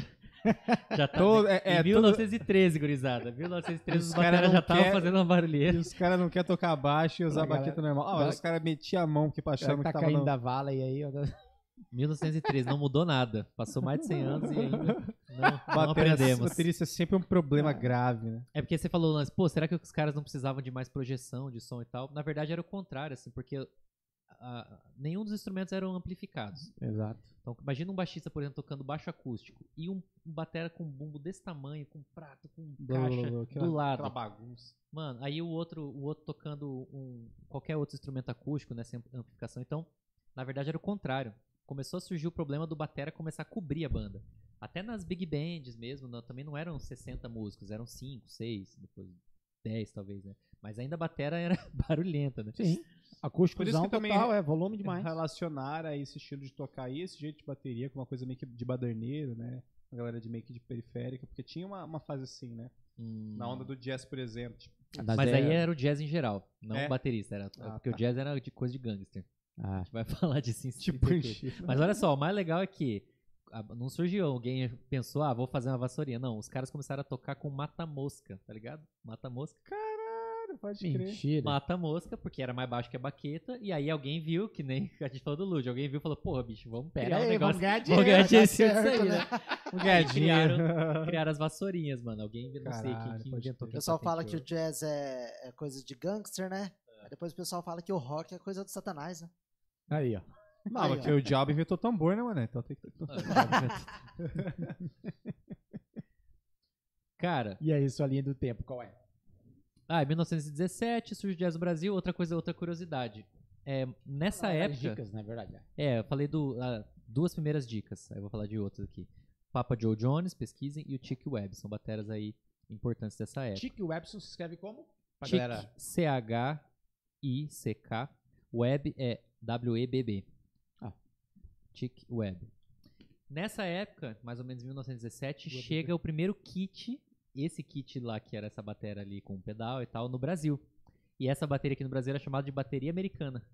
Caralho. Bateria americana porque a bateria comumente era bateria de escola de samba, né? No Rio de Janeiro, bateria era de escola de samba. sim. Então os caras chamavam de, ah, bateria americana. Aquele kit da foto ali que a gente viu, de 1920 e tal. E aí, um cara que, que colocou, um dos primeiros a colocar isso na, na banda foi o Pixinguinha. Hum. Em 1923, Caralho, tinha uma banda que chamava Os Oito Batutas. E ele, na, na gravação e tal, ele já colocou um, um drum set lá, uma bateria americana e tal, que na época era Revolucionário. revolucionária É. revolucionária. E aí a bateria aqui no Brasil, a bateria começa a tomar lugar dos instrumentos de percussão aos poucos, né? Enfim, e aí começa a ficar popular porque, porra, bateria era a sensação do momento, né? Então começa a ganhar mais espaço. Outra coisa legal também, nessa mesma época, as bandas aqui no Brasil se chamavam de jazz band, mesmo não tocando jazz, tocava qualquer coisa, eles se titulavam jazz band porque tava na moda. Tá ligado? Era tipo o jazz nessa época era o pop de hoje. Era a música que mais fazia sucesso. Então você você falar que você era uma jazz band, era pop pra caramba. Todo mundo queria ouvir. Mas os caras não tocavam jazz. Tocavam qualquer outra coisa. Qualquer outra coisa. Mas se titulava jazz band, tá ligado? Exato, é. Bom, aí, cara, aqui nessa época no Brasil, du- duas, algumas sugestões, né, de, de bateristas importantes nessa época. O Luciano Perrone, daí ele foi também um dos primeiros caras a gravar batera, assim, tem uma gravação dele de 1939, que é a Aquarela do Brasil. É, Luciano Perrone, um batera que influenciou uma geração de vários outros bateristas. Aí depois, influenciados por ele, vem Edson, Machado, Aí tem Milton Banana. Ah, e vem mais pra cá, né? É, aí os bateras que a gente já, já ouviu falar. Ayrton Moreira, Wilson das Neves, Dom Romão, Rubens Barsotti. Aí tem essas recomendações, né? Então, voltando, pra gente voltar pra história do jazz pros Estados Unidos, né? Durante esse período aqui no Brasil também chega a esse set, 1917, chega esse essa bateria americana. E aí ela começa a ficar famosa, e aí tem esses bateras que são importantes gente conhecer, né? Que não são muito falados, né? Tem lá o- o Acabei de, esquecer, acabei de falar esqueci. o primeiro batera. Brasileiro? O Luciano Perrone primeiro. Sim. E aí ele influencia Ayrton Moreira, Wilson das Neves, né? é, Dom Romão, Milton Banana, enfim. Tá bom, é isso aí. Mas Voltando pra o quê? 1930 ali, do Jenny Cooper É, e tal, então, é. coisa, né? eu acho que, é, acho que é legal. Agora a gente entra, tipo, literalmente na batera, né? Que, f- que, que foi o set a partir. Na verdade, o divisor de águas acho que foi o pedal. Porque daí o cara consegue literalmente tocar sem precisar chutar nada, sem precisar. É, é três cachês, um cara só. Quer dizer, na verdade, não, né? Mas assim, tem, tem que ter um Não, período era um pra... cachê, né? Um cachê, um cara, pra tocar tudo que três tocavam. Ou seja, se o cachê era 100, o cara tá pagando 100, tá tocando três. Vocês sabem, qual, vocês sabem qual foi o período que a batera ela tá realmente como a gente conhece hoje, tipo, do, do tom daquele jeito, Aham. Ah, sim. do, do- Qual que foi esse período? Tipo assim, ó, o, Ah, tom- o tomzinho, tipo... 1930. É, a 1930. introdução das, das, das big bands mesmo, da jazz. E... É, o Não, mas o- alguém, É. quem criou, Johnny tipo assim... Krupa. É, então. Ah, pode crer. Aí veio o casco de madeira e é que veio dali o- pra frente aí começa, cara. Tipo, de 5 em 5 anos tem uma invenção massa, uma adaptação massa, e aí realmente começa o, o que a gente conhece Que é hoje. legal falar da, da Evans, né? Que foi a primeira marca a fazer a pele sintética, né? Ah, sim, mas já é 1950 e. Eita, pra, pra frente assim? É, bem pra frente. Bem Tá pra... Ah, se bem que é 20 anos depois, né? Então. Não, né? mas a época que o jazz tava rolando era pele de... de é pele Couro. Animal? É couro? Animal Pele ainda. animal? Mas acho que aí é um pouco antes, né? O que? O, a Ah, Evans? A pele sintética é 1937, 35. É, então. Não tem como ser mais pra frente, né? Não, Nossa, pera aí. Com o Jenny Krupa. O Jenny Krupa foi o cara que pensou Sim. em fazer um tambor, um tambor que desse pra afinar a parte de cima e a parte de baixo. E aí ele, não sei se foi com a Evans, a parceria. Não. é porque a primeira pele foi eles. É porque a Evans, ela, ela levou esse conceito pra bateria em si. Antigamente eles, eles, eles faziam talvez esse- essa, essa a pele sintética, não tão sintética assim talvez, Hum. seria nas, nas marching bands. Não, mas tá. O, o Jenny Krupa em 1930 e alguma coisa foi o cara que teve essa ideia de fazer, de colocar duas peles Embaixo tinha e afinação. cima. Talvez não seja sintética então, né? Que tinha afinação e mais bom. Comente aí, né? Ó, se- um- um- Sim. Rapidamente aqui. A pele sintética. Porque, tipo, também envolve protótipos que dá pra gente considerar, porque a galera vai testando, que que nem o pedal. O pedal mesmo, oficialmente, assim dizendo, foi com o Ludwig, mas É, que entra nessas, nessas discussões, né? Ó, pela fonte que eu tava pesquisando, tá escrito isso mesmo, que, que na- nos anos 30, 30 e alguma coisa, o Jenny Krupa teve essa ideia né, da- de fazer essas peles que poderiam ser afinadas, e aí que surge a pele sintética. Saiu do couro animal pra pele sintética. Agora, se era exatamente igual as que a gente usa hoje, provavelmente não. né? não, provavelmente não, provavelmente não. Aham. Mas a, Ah, se- nossa, aqui ó. acho- é 1956, o Chick Evans. é, vamos dizer, 50. Não, mas essa é a pele da Evans, né? Você tá É. falando. Mas aí não foi ele que inventou a sintética em si? Não, 1930 já tinha, cara. 1930 foi a, foram as peles, o começo das peles sintéticas. Come- é, na verdade, o que acontece? O divisor de águas da Evans, que ela criou, ela, ela conseguiu, além de se popularizar, com, com- tendo os timbres que a galera queria e etc e tal, eles desenvolveram o processo da sintética de uma forma massiva, Hum. É, a de poliéster foi eles. Ah, entendeu? tá. É, o que, que Então- é pele sintética, pra começar, né? Que não é qualquer coisa que não é de animal. É. Hum, tá. Tipo, couro sintético imita couro animal, mas não é couro animal, não sai da vaca. Do plástico, né? Exatamente. Só que ele então, fez o, com o poliéster. É, exatamente. Então, é, tipo, o divisor de águas de- de- é, o divisor de águas da, da pele em si, que é o que a gente conhece hoje, realmente foi da Evans. Aí a partir dali tem, só que assim, nesse mesmo período também Remo, o esqueci o nome do do, do, Tá do cara Remo também Mas que, é que, que, sur- que criou a Remo. que- é, é que também Remo Belli. exato, e que ele também tava nesse mesmo processo, nessa mesma época. O cara foi um ano depois. A diferença é que foi tipo assim, cara, a Evans tá aqui, ó, chegou primeiro, fez a Entendi. patente e Hum. tchau. Entendeu? Então, por isso que a Evans tem a, a, a patente da primeira pele sintética do Ah, mundo. legal. Por isso que ela tem a, a parada da, da hidráulica, que é legal a gente falar, que muita gente tem dúvida aí de, de hein? hidráulica. Acho que tudo é hidráulica e não Ó, é. já- meio- a gente tá falando meio que no contexto do ano já, né? Então acho que dá pra falar já, né? Porque a gente tá em 1950. Ó, mas se a gente falar de, de história da bateria, não, peraí, vamos voltar um pouquinho atrás. Porque a gente pega ali, ó. Foi inventado o pedal, beleza. Aí tem o, o, o low bell, que depois dizem Low que boy, Jenny. né? Low, perdão. Dizem que Jenny Group estendeu ele, então vai lá pra 30 e tal. Aham. E aí o que acontece? Nesse período, antes de entrar a. Antes não, na verdade, dá pra estar na mesma época ali. Que eu ia falar da questão do Hyde. Isso, é. O Hyde, e antes do Hyde ainda tem uma coisa importante de falar também, Bota. que é a era do swing aqui. Sim. E o Jenny, a gente volta no Jenny Krupa. O Jenny É, Krupa, e aí, pô, não precisa nem falar, mas pesquisem. Jenny Por Krupa. favor.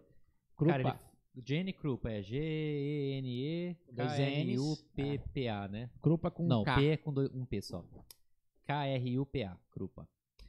Tá, esse, o Jenny Krupa, cara, 1929 tem a Grande Depressão, outra crise. Sim, crise. E aí, cara, o jazz ele se torna mais importante porque era, era uma forma das pessoas escaparem da, da, do, da, da- cara, da, da depressão, dos problemas e tal. Era onde tinha festa, era onde tinha música. E o jazz era o gênero mais popular. Então o jazz ele, ele tem um, um boom. E aí isso já era das big bands, do swing.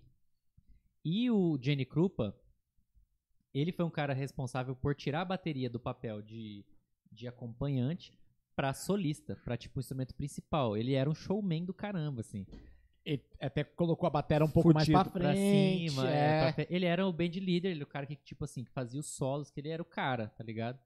E isso foi um, também um, um- um- um divisor de águas muito grande, porque até então o baterista era o cara que ficava lá no fundo e toca baixo, não incomoda ninguém, que toca de vassourinha. Exatamente. Com, com o negócio de matar É, mosca. Mata mosca, bicho, não atrapalha. E aí o Jenny Krupa, não, pera aí, velho. Eu sou o astro dessa parada. Aí tem uma música muito importante que é Sing, Sing, Sing, que é de 1937. Aí já- nessa gravação já é perissintética, por isso que eu falei. Agora, se é igual a que era da Ivans, da, da Remo, Qual que é o com ano que você certeza falou? não, né? Sing, Sing, Sing, três vezes. Sing de cante, né? Uhum. Cantar. Sing, Sing, Sing. Tem no YouTube, tem no Spotify, de 1937. Que é, pô, é, todo Caralho, mundo conhece, mas não sabe que conhece. Aquela música que começa. Tum, tum, tum, tum, tum, tum, tum, tum, Do máscara. É, aquele, todo... esse estilo é o Gene Krupa. Ah. Ele era isso.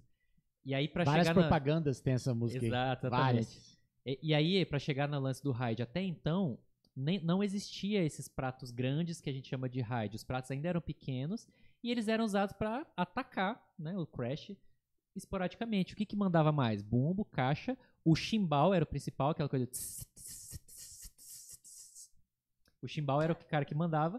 E o Jenny Krupa traz essa coisa dos tambores, né? De ah, vamos sair do chimbal agora e vamos pro surdo, pros tambores. Os rudimentos ele lançava tudo ali, né? É, aí, tem a... aí nessa mesma época também um cara que, que é que fica muito famoso é o Buddy Rich, Sim. que é, pô, quem não conhece, Buddy Rich, né, um dos, dos bateras mais virtuosos e técnicos, né, Logo mais depois? que Jenny Krupa ainda.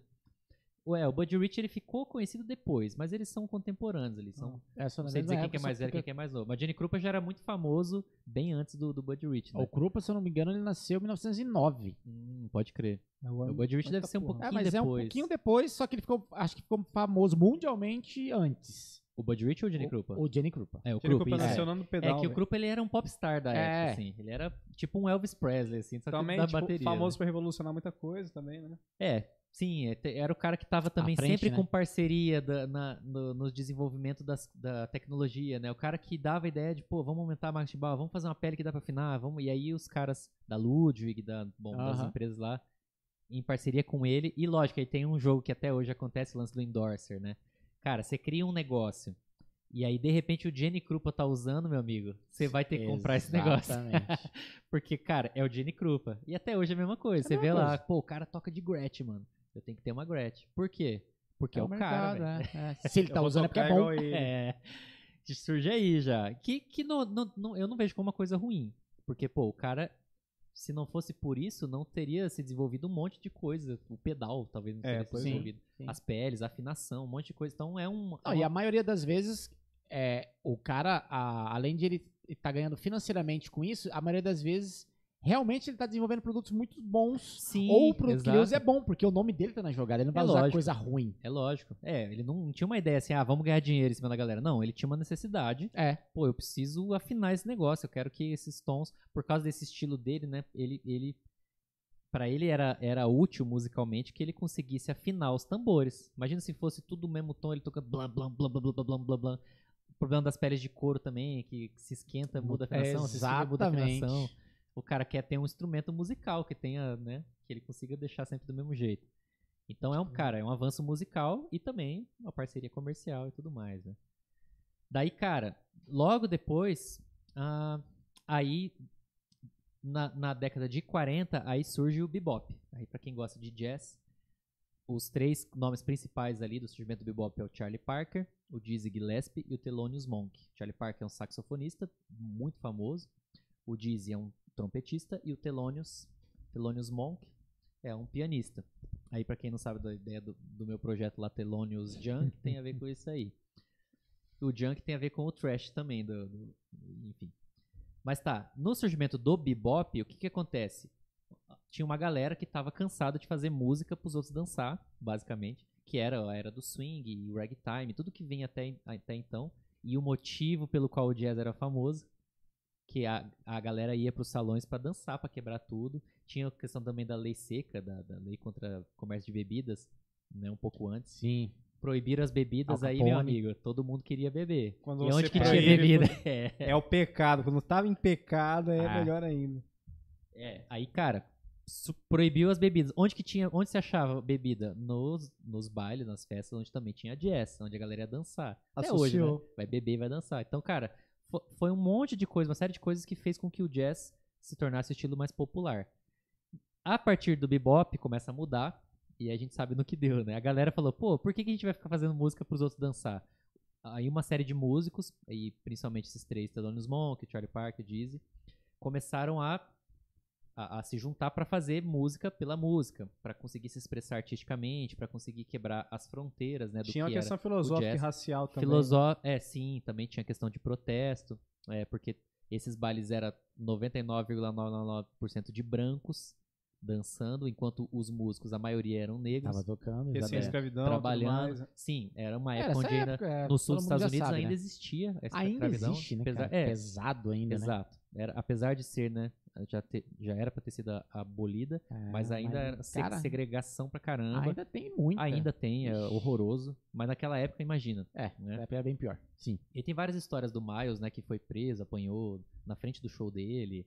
O, o Miles Davis é um dos principais músicos também do bebop e, e várias outras épocas.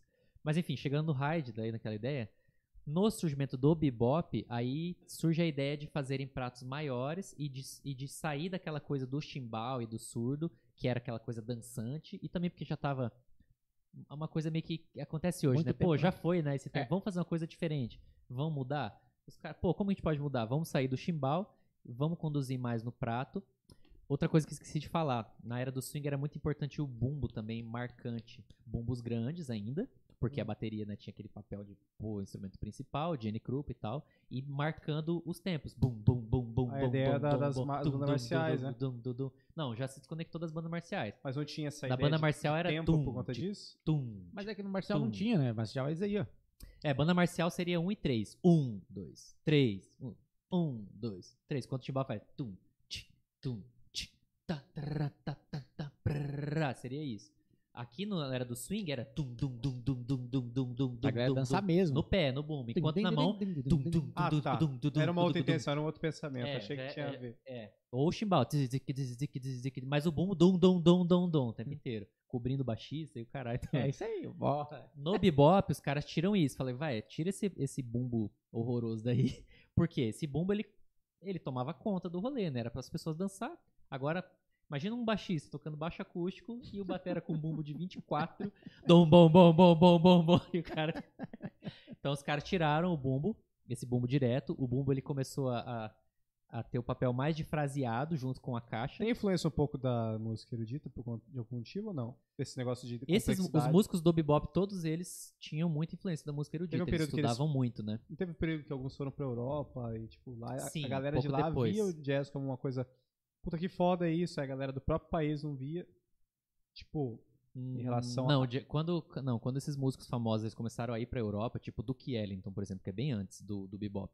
O Duke Ellington era, era um popstar, mano, conhecido mundialmente, assim, muito famoso. Mas o jazz já era muito famoso nos Estados Unidos, primeiro. Aí depois foi pra Europa. Tá. Ah, então, cara, falando da Do bateria, do que mudou, assim, na hora de tocar. E aí também pesquisem, vão escutar. Escuta o som do Gene Krupa e depois escuta, por exemplo, aí mais duas recomendações que eu vou deixar. Ah, escuta o Max Roach tocando.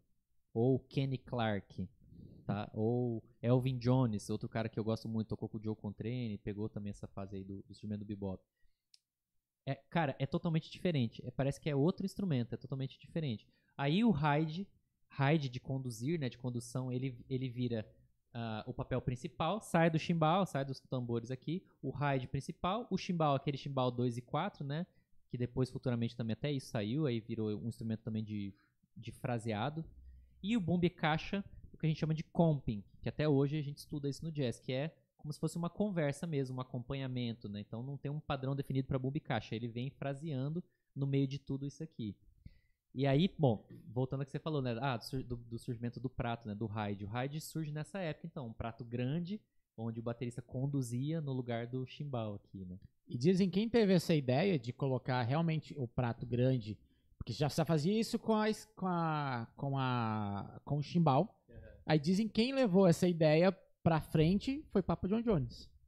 Do Hyde? É, Nossa, eu não sabia. é. Não sabia, Pelas- legal. pelas, pelas coisas que eu li, etc e tal. Falou que ele, ele realmente levou. Então, tipo, a gente já tem mais uma peça fundamental na parada aí, né? Massa. É, o Papa Joe Jones é fantástico. E tem solos, né? Tem vários solos gravados do Papa Joe Jones, de mais, lógico, não de 1920, né? Mas é, mais pra frente, 40 e tantos. É, não, é, já 50 é mais pra frente, é 40 e pouco, é isso Isso. aí.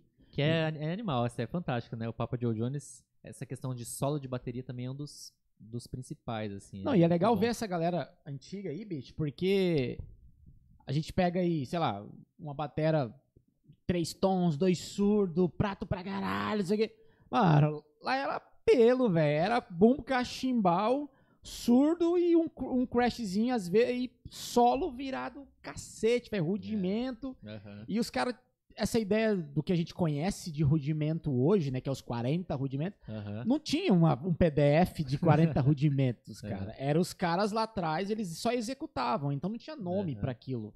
Jenny Gruber, por exemplo, ele, ele, ele, ele aplica, você vê hoje em dia, você identifica que é um double, um, um pataflafá, enfim, mas não tinha esses nomes na Ah, época, não né? sabia. Não Talvez tinha. tinha alguns, assim. Ou não, não tinha nenhum. Não, não, não tinha nomes, né? Ah, os os caras 40 aprendiam rudimentos, que é do, do PES, foi inventado em 60 ou 70. Olha. Cara, que foi uma galera. Comentem aí, quando foram inventados. Mas aí as nomenclaturas. tá dizendo, né? Nomenclaturas. Os rudimentos já vêm desde o do É porque, tipo, Corps, lá, das bandas militares. Os caras faziam, sei lá, o toque duplo e. Aham. Ah, sei lá, tô tocando do- dois na em cada mão, mas não, não Hum. tinha um nome. E Aí viralizou dessa forma dos rudimento. 40 lá. Exato. Aí lá em, em 60 ou 70, vou procurar aqui novamente. O PES, que é aquele Percussion Art Society. Art Society, exatamente.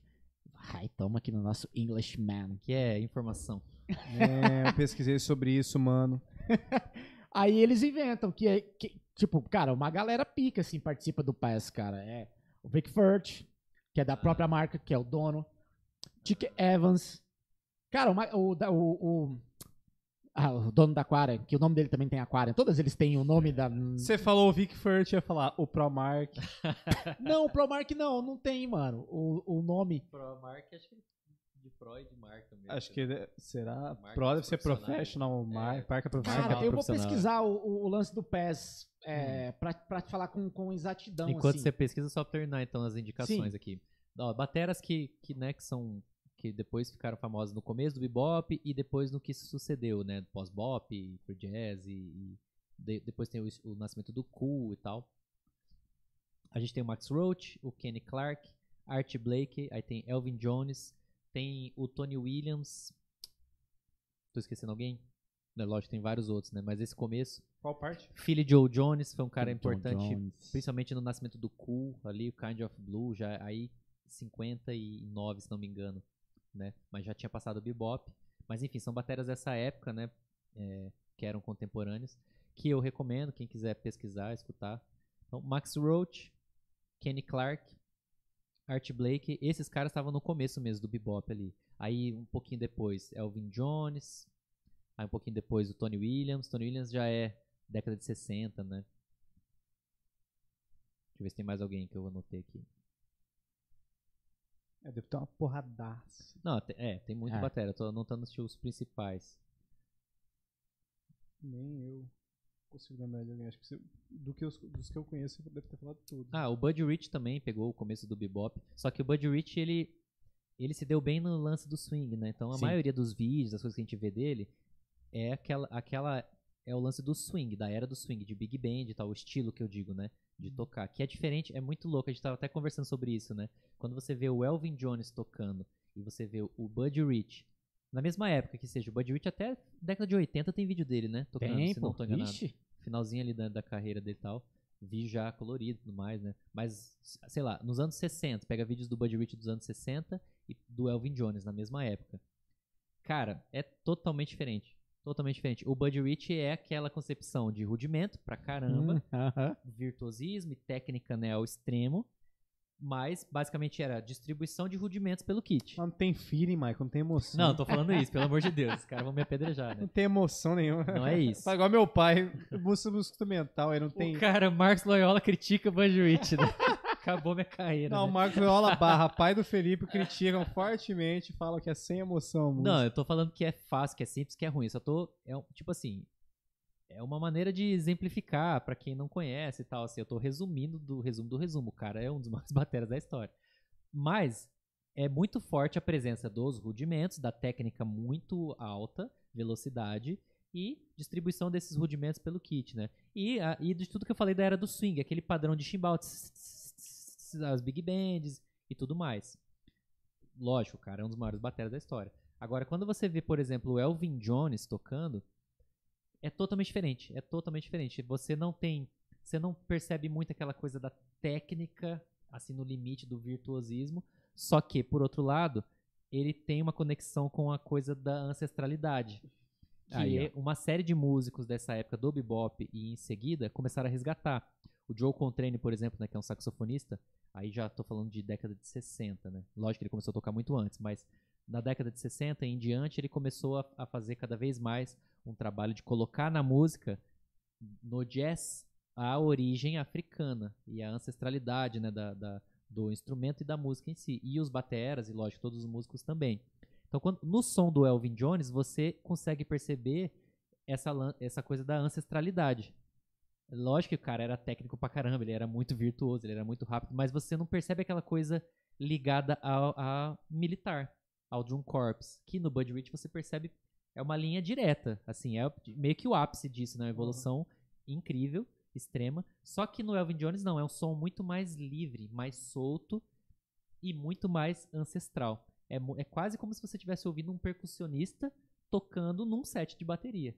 Então, isso é muito legal pra gente hoje, pra pensar também que, cara, é legal você ter consciência do, do caminho que você quer seguir. Eu, por exemplo, não tinha essa consciência quando eu comecei a estudar. Fiquei muitos anos estudando o que tinha que estudar. Eu tive, fazia aula, ah, tem os 40 rudimentos. Beleza, bora estudar esses 40 rudimentos. Tem que ficar bom em todos. Ah, tem leaks com pedal duplo. Do dois na mão, dois no pé. Quatro na mão, dois no pé. Não sabia nem pra, pra onde é, usar. fui estudando tudo que aparecia, assim, né? Depois, é, é, muito recentemente, né? é, eu comecei a pensar, cara, mas peraí, não dá tempo de estudar tudo. eu não vou ser bom pra caramba em rudimento, e bom pra caramba em gospel shops, e bom pra caramba em, em jazz, em improviso, em groove. E aí, o que, que, que, que você quer ser? Que você quer ser bom no quê? Isso tô falando pros bateras mais experientes, lógico, né? Você tá no começo, tem que estudar single. Não vem com essa, não. E rudimento também, porque, ah, não, não precisa estudar rudimento. Não, precisa sim. Você quer tocar bem, você tem que estudar. Agora, pode ser que depois de você estudar, você escolha não dar tanta atenção pra isso. Pode ser que depois você escolha, não, puta, eu não quero ser um batera dessa linha do Buddy Rich, eu não quero ser um batera dessa linha do Gene Krupa, né? E aí tem aquele menino Grayson, né? Aham. Como é o nome dele? É, Greg, Greg Grayson, não é isso? Acho que é isso. Greg Grayson? É alguma coisa Grayson, né? Deixa eu ver aqui. Não me Rapidinho, recordo. já- A galera vai saber, é um cara que ficou muito famoso no Instagram, no YouTube, que ele começou fazendo solos, tipo, tinha um solo do Buddy Rich, ele tocava exatamente igual o solo. Um menino bem novo, e ele te monta o kit, toca igual, assim, ele fez, fazia solo do Papa Joe Jones. Grayson Necrutman. Ok, esse cara. Tem um, até um vídeo do Drummel dele, né? Ele fez um... Ah, tem, é, depois Vários, daquele bom tem muito vídeo dele em vários lugares importantes. É, ele é um exemplo, cara, de, uma, de um baterista totalmente recente, atual, né? Ficou famoso no quê? De dois anos pra cá, talvez até menos. É, um, ano e pouquinho. do Surgiu nada agora, é. mas ele é uma linha direta com o Buddy Rich, Que da é década de quantos anos pra 40, trás? década de 30. A- A maneira de tocar é, a, é a mesma, o mesmo pensamento. Totalmente diferente, por exemplo, do um batera que eu curto. Não tô falando que eu não gosto dele, só, cara, é uma linha, é um pensamento. Né? O cara, ele é, é a continuação desse pensamento aí, dos bateras de swing e, e- e tal. Foco na técnica, na velocidade, no virtuosismo, rudimentos, distribuindo pelo kit e tudo mais. Tem vários os estilos que tem isso aí, né? Agora você vê, por exemplo, o Mark Juliana tocando, sempre falo dele, né? O Mark Juliana. Aí você vê os caras que ele cita, os caras que ele que o Mark Juliana cita que ele admira, que ele estuda, que ele, né, que ele está sempre falando. Um dos caras é o Elvin Jones, que ele sempre cita, que é o tipo uma inspiração pra ele. E aí você percebe, cara, é parece que é outro instrumento. É outra concepção do é outra forma de ver ver o instrumento. Qual que é a forma? Lógico que eu não sei como o Mark Juliana pensa, não vou né, ousar falar o Mark Juliana pensa assim, mas eu percebo no som dele essa conexão com a ancestralidade do instrumento, com a, a expressão, com a criatividade, com a musicalidade, em detrimento, né, em, em, tipo assim, mais importante do que a técnica. Lógico que o Mark Juliano é um batera técnico pra caramba. Se ele quiser fazer qualquer rudimento, ele faz. Se ele quiser Mas fazer um intencionalmente ele super provoca rápido- algumas coisas É, que não tem a ver muito com técnica. né? é, você vê que ele, ele já passou dessa fase, assim, eu digo assim, sem querer criticar, né, assim, mas você vê que quanto mais velhos os caras vão ficando, mais eles vão deixando, assim, e- esses caras, né, que eu tô citando, não é todos, mais eles vão deixando essa coisa do virtuosismo e da velocidade, do- Aham. do, exibicionismo, que é o, a origem lá no Jenny Krupa, né, porque o cara fazia aquilo pra quê? Mano, que ele era um showman. É se aparecer, né? Ele não tava preocupado Sim. com a música, com a arte, com nossa. Lógico que estudava, tocava muito, mas o foco principal era o quê? Mano, eu vou fazer essa galera pirar aqui. É. Eu sou o cara, eu sou o showman. E na- diferente desses caras, por exemplo, da era do bebop e os que se sucederam, que o foco era 100% na música, na arte. E aí, infelizmente, né? Esse é o mundo, né? A partir daí o jazz começa a perder popularidade e cada vez perde mais, cada vez perde mais. E logo surge outros estilos que a gente vai entrar pra a gente seguir, como o rock, né? Aí vem um pouco depois o Elvis, aí vem o Beatles, e aí acabou o jazz, né? Ninguém mais quer ouvir saxofone improvisando 20 minutos. Tem o Elvis Presley tocando, né? Rock, rock, rock, rock, muito mais legal. Continua a música pra dançar, a música pra festa, que era o que fazia sucesso. E o jazz não tinha mais esse papel. Então aqui eu deixo a minha fala e a gente vem pra 1957, 1960. É, Entra, entra meio que o rock. né, Mike? Você consegue É. falar bastante Cara, na sobre o verdade, rock. enquanto você tava falando, eu tava pesquisando aqui do Ah, é. PES. Isso, fala lá do. O, o PES é um, um, um clube, por gentileza, o que significa PES? Percussion Art Society. Percus- Percussion. Sociedade das Artes Percussivas. Pô, Massa. massa. Queria fazer parte assim um dia. Mundial. Estudar rudimento É, de mundial. E aí o que acontece? Eu até, até vi que eu estava na dúvida quando surgiu. E aí depois eu vou falar quando surgiu os, É os 40 foda. rudimentos, Essa, né, si. essa sociedade Boa. aí fala o que é o que não é. Se eles Notícia. falar, acabou. Fresca. É, tipo, que que- o resumo do PES o que que é, cara? Os nego pica da época, foda, a galera, tipo, o Remo Belli, que é dono da Remo, o Vic Firth, dono da Vic Firth. E essa, toda essa galera que tem as paradas que a gente usa hoje, os caras eram batera antigamente. É. E eles viam a necessidade de criar um produto, de falar, cara, eu preciso tocar aqui, eu vou, eu vou criar então. Aí o cara vai lá e cria e. Entendeu? Esse cara criava na base do. Tick Evans era batera, O então. começo da The Groove é isso, né? É, ah, o Michael, o Michael resgatando aí a Exatamente. E identidade. até hoje, né, cara? Sim. Tem mais de 100 produtos, você falou? Quantos? Da The Groove? 170 produtos originais The 170 Groove. produtos. Nem eu sabia daqui. Originais 170 The Groove. produtos é. que vocês criaram, né, cara? É, e Mas mais por quê? Porque você é 1.700. batera. É, Porque senão a ia gente... ter uns produtos sem sentido, né? É. Cara, e aí eles surgiram em 1960, foi a primeira reunião.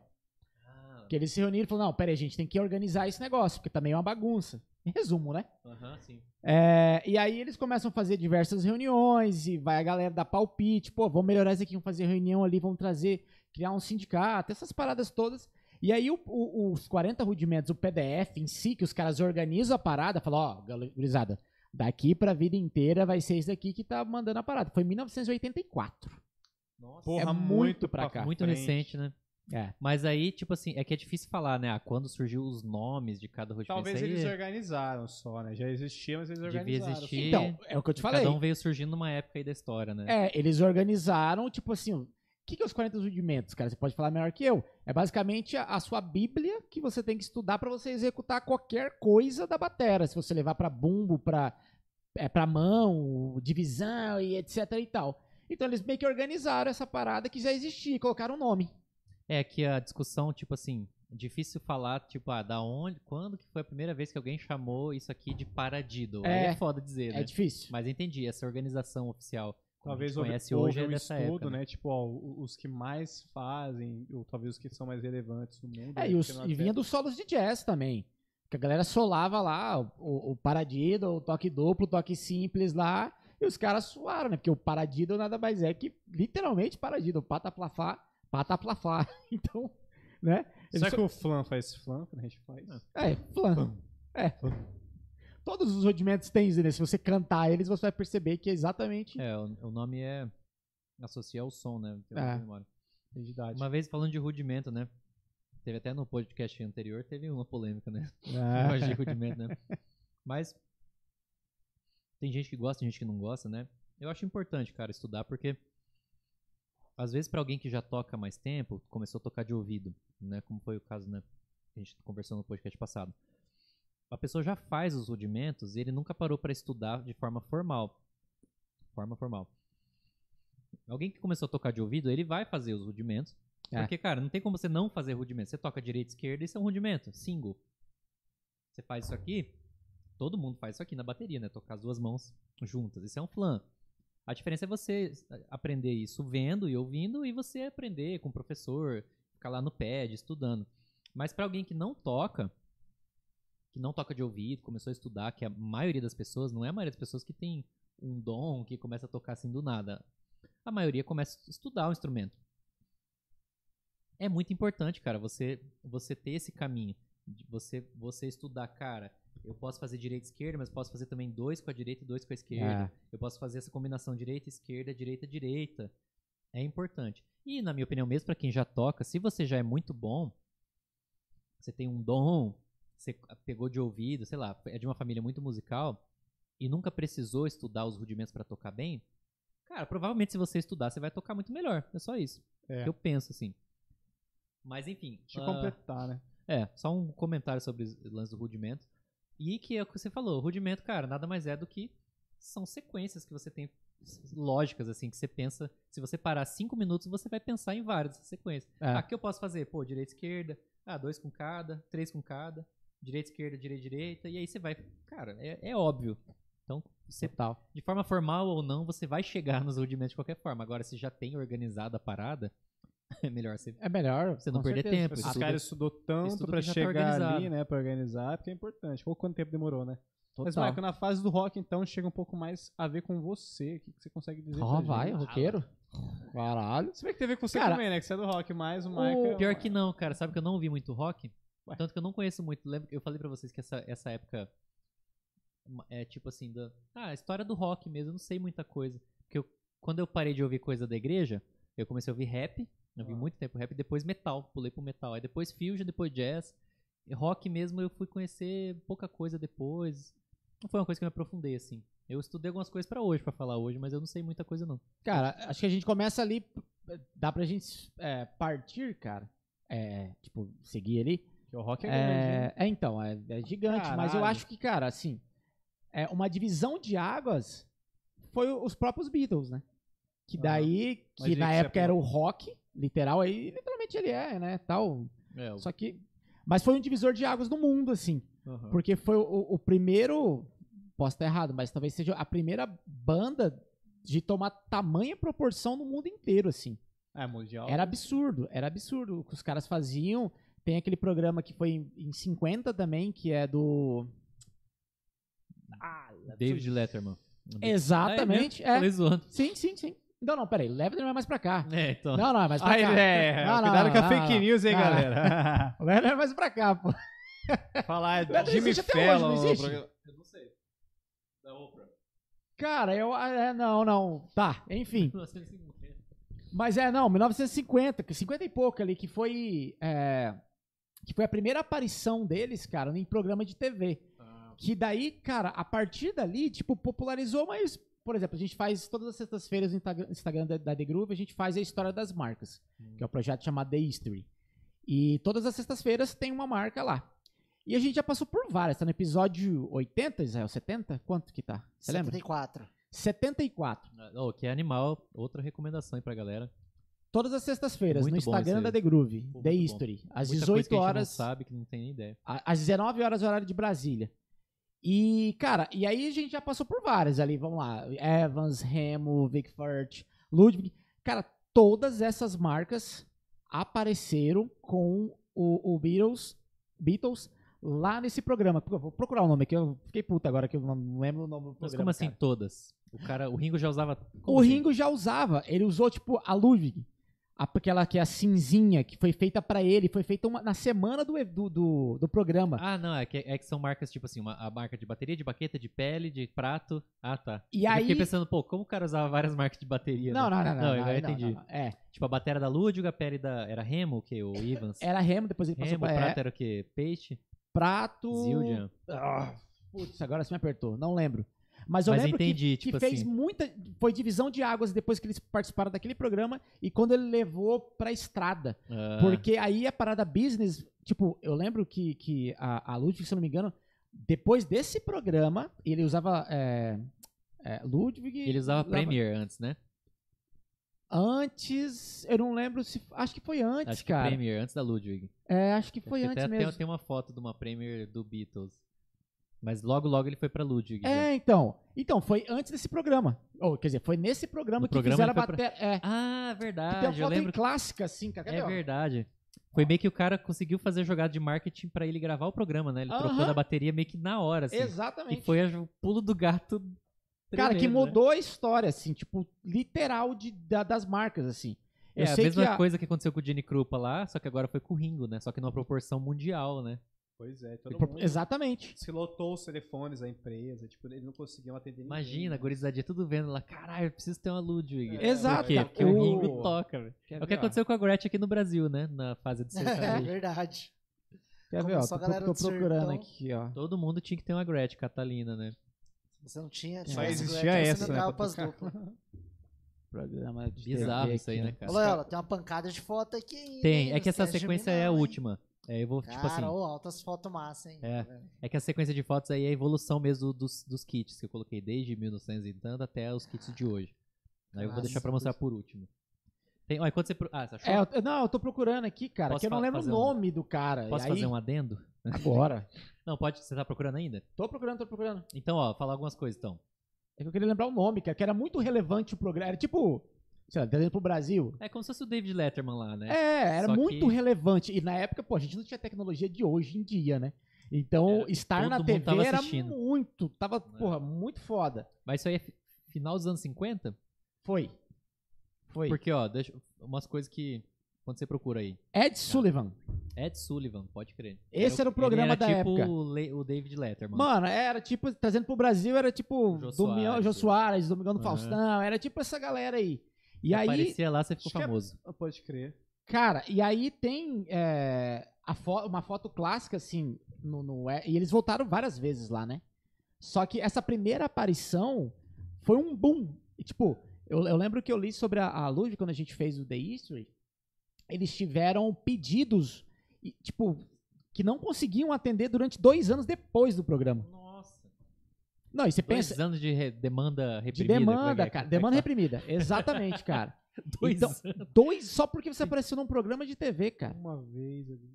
Cara, Nossa, é, bicho. a, a, a Evans, tam- a Hamilton também Até teve. hoje tem todas. gente que pediu a Lud naquela época, tá entregando Sim. hoje. Não, e- Porra. Pô, Tem gente bicho, é um postando, pedido aqui Chegou! fazer. Chegou a minha Ludwig do Rigo! Aí outro ano o cara morre. 72 anos depois. Caraca. Quer ver, cara? Olha, se você quiser colocar colocar aí pra galera ver que foto é essa, é só Ó, tem colocar o surgimento do R&B aqui, hein, pra falar. Antes do Caraca. rock. Conta pra mim aí. é, na Beatles, onda do Felipe. Ed Sullivan. O Felipe tá, né, tipo, velho, quando vai chegar o hip hop? Não, eu, eu, eu- não, eu não sei nem como é que vão encaixar Synthwave, essa- né, como é que você tava falando? Porque tem que começar do pop também. Tem muita cara. coisa, mano. Nossa, você vai, pra fica caralho. tranquilo. Agora a gurizadinha, como você disse, É, a gurizadinha. vai chegar na fase da gurizadinha. Aí eu e o Michael vamos ficar quieto. O Beatles, se eu, não, se eu não me engano, ele surgiu em, em, se- em 60 ou 50, e O alguma quê? coisa assim, o Beatles. Ah, os Beatles. E aí, ah lá, ó. É esse aí. Pega, é. é, vamos ver ali, ó, é foto colorida, eu A acho que quarta foto tem a galera ali, ó, do. É, ali já né? é o Ed Sul. É, os- as duas primeiras fotos ali já são. E a sexta é o programa mesmo ali. É. Olha lá, ó. Eles voltaram várias vezes no programa depois que estouraram no mundo, né? Mas essa primeira apareceu. Ó, a, a, as Olha lá, o guitarras. kit da olha lá, ó. Aí, ó. Essa foto aí, É, cara. classicão, Uma delas, né? Então, assim, as guitarras Gretchen também explodiram. Também eles tiveram, tipo, mais um, dois, três anos, assim, de venda, demanda reprimida. Foi do... Cara, foi um boom É, absurdo. tudo que os caras usavam. Terno, Tudo, deve ter tudo. vendido pra caramba. É, Camisa branca. exato. Olha lá, ó, Edson. Isso daí foi em 60 e Só os alguma cabeleireiros que se deram mal, né? Porque ninguém queria que vai cortar o cabelo. Cabeleireiro, todo mundo ficou, teve que mudar de emprego. Verdade, cara. e ó, nessa, nessa mesma época, é, tem também o Elvis, que também tava nessa mesma Sim, época. O Elvis é um pouco antes ainda, né? É, um pouquinho É antes. que o Elvis é que Estados Unidos, né? Os Beatles são é, Inglaterra, né? É, Britânia- daí- esse é, do Ed Sullivan foi a né? primeira vez que eles foram pra lá, Pros Estados Unidos. pros Estados Ah, Unidos. E aí foi um boom do cacete, assim, cara. legal, isso, é, isso é muito louco, porque mostra, tipo, realmente, por mais que a galera não. não vários não gostam do estilo, né? Do, do, do Beatles e tudo mais. Fala que é simples e etc e tal. Mas o que eles fizeram com a música mundial foi totalmente um divisor de águas. E Uma pra tristeza, né? bateria, é. E pra. Brincadeira. Uma merda. Caralho. O. Ringo era realmente ruim. Puta, agora acabou minha carreira. né? O cara criticou Beatles. Cancelado. não, eu particularmente também não, não- não me atrai assim, não. Mas, pô, respeito que os caras fizeram. Não, entendeu? eu tô, tô. Pô, é uma piada bem feliz que eu Não, mas fiz se for aqui. cancelar, cancela ele, tá de boa. Não, não é infeliz, não. É legal pra caralho. Ah, é massa brincar, né? Pô, eu tô zoando. Cara, então assim, isso daí, se eu não me engano, em 60. Então a gente vai mais 10 anos ali depois que a pele sintética foi inventada, popularizada e tal. E já tinha outras marcas. O PES estava sendo inventado ali pra juntar a galera. E. Cara, e dali pra frente, pô, aí bandas de rock. Dali pra frente, mano, Elvis já tinha, Beatles já tinha. Dá pra gente dar uma pesquisada em relação à banda de rock ali. Ah, eu tenho aqui. E o metal. É, tem aí. Aham. E metal foi um pouquinho depois, assim, que. Ah, metal final de É setembro. com o Ozzy Osbourne, é dele pra frente? Não, um pouco antes. Não, é, dele pra frente não, É? é um pouquinho pra trás. Mas ele tá, tá divisor ali também. Ele Acho foi que o responsável. Slayer, né? Slayer é uma das bandas Ah, o Slayer que consagrou, consagrou metal. É, mas é que nunca nada é assim, tipo, ah, surge a primeira banda de metal, né? Aí ela vai É sempre uma, É uma mudança, uma né? mudança, assim, uma pitadinha, uma guitarra a mais. um- É. Aí vai mudando os estilos, né? É Mas, sempre... ó, tem umas coisas que, antes dos, dos Beatles, tem umas coisas legais aqui. 1950, a gente tava falando do jazz, né? Cara, a história da bateria tá totalmente ligada à história do jazz, beleza. Em 1950, aproximadamente, que nada é assim, né, preto no branco, surge o Rhythm and Blues, o R&B, R&B. que daí até hoje... Alô, Cláudia. Alô, Robert Glasper. Alô, Erika Badu. As referências. né? É, Alô? é. Vamos lá. Eu falei do Felipe porque, pô, o Felipe é um cara que entende muito, entende mais que todo mundo aqui, com certeza, de R&B e tal. Tá, e aí, cara, o que, que é legal no R&B? A principal diferença? Tá associado com a, a presença da guitarra elétrica, que já não tinha no jazz, né? Não no começo, depois que eles incorporaram. E o surgimento do baixo elétrico. Saiu aquele baixo acústico, né? De corda, baixo elétrico. Então, olha, aqui muda totalmente o som. Pensa as bandas que era, pô, um baixo acústico, os instrumentos de corda sem amplificação e tal, agora já tem amplificação, tem guitarra elétrica, É. tem baixo elétrico. O que, que mudou na bateria? A galera começou a, po- a poder tocar com um pouco mais de punch, né? Um pouco mais de, de pegada. E aí surge uma coisa importante para nós bateristas, que é o shuffle.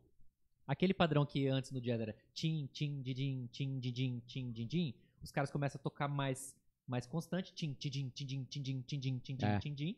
E aí surge, logo depois, o conceito de backbeat. Hum. Que até então, por incrível que pareça, não era uma coisa comum. O backbeat, para quem não sabe, é a caixa no 2 no 4. Então, se eu for fazer, por exemplo, um shuffle com um backbeat, eu teria esse é o, o, a condução do shuffle, e o backbeat na caixa. Aqui, cara, tá um divisor de águas para pro rock, Sim. Pra, pra quase tudo que veio depois, pro funk, pro hip hop, pra né, essa caixa no backbeat. Só que ainda era swingado, né? Ainda tinha a tercina ali do jazz e tudo mais. Aí, ó. é, né, um pouquinho depois, aí tem o, o- a aparição do Louis Belson em 52 com o bumbo duplo. E aí, uma Sim. curiosidade legal também, ele ganhou um concurso de bateria do Jenny Krupa. Porque Eu ele tinha nunca bumbo tinha ouvido falar. Não, não é por causa do bumbo, é porque ele tocava pra caramba, mas tipo assim, é engraçado, né, pensar que tinha um festival de bateria, um concurso, né? E o Louis Belson ganhou. Eu não sei se na época ou logo depois, sei lá, se nesse concurso ele já tava, mas ele foi o cara que popularizou esse bumbo duplo. Tem gravação, cara, de, de coisa. Contextualizando, Ah. Louis Belson foi outro divisor de águas. Além de ele tocar muito, mas ele colocou bumbo duplo. Ele surgiu com a ideia de Exato. tocar com dois bumbos. Ninguém fazia isso. Muito época. antes do metal, né, cara? Em Exato. 1952. Isso tocando jazz. Tocando jazz, cara, com dois bumbos, velho. Viu, metaleiro? Louco, né? Que? Mas olha só, vai ficar mais legal. Aí, em 54, começa a se, a se popularizar um estilo chamado rockabilly, que é, já é o pai do, do rock, Do né? rock. Já é, mano, já tá com o pé ali no, no, no rock and roll. No rockabilly, o rockabilly era meio que uma, uma evolução do country, só que misturava country com jazz, misturava, misturava um monte de coisa. Era tipo a Vixe. galera do sul, que tocava country music e pegando as influências do que tava na moda no momento. No rockabilly, Uh, aí surge uma música que o, o, Elvis popularizou depois, né? Muito mais conhecido pelo Elvis, mas aí é, surge a gravação de Round Around the Clock. Round, rock Around the Clock. Aquela one, two, three o'clock, uh -huh. o'clock, rock. Dun, dun. É, esse rockabilly é tan.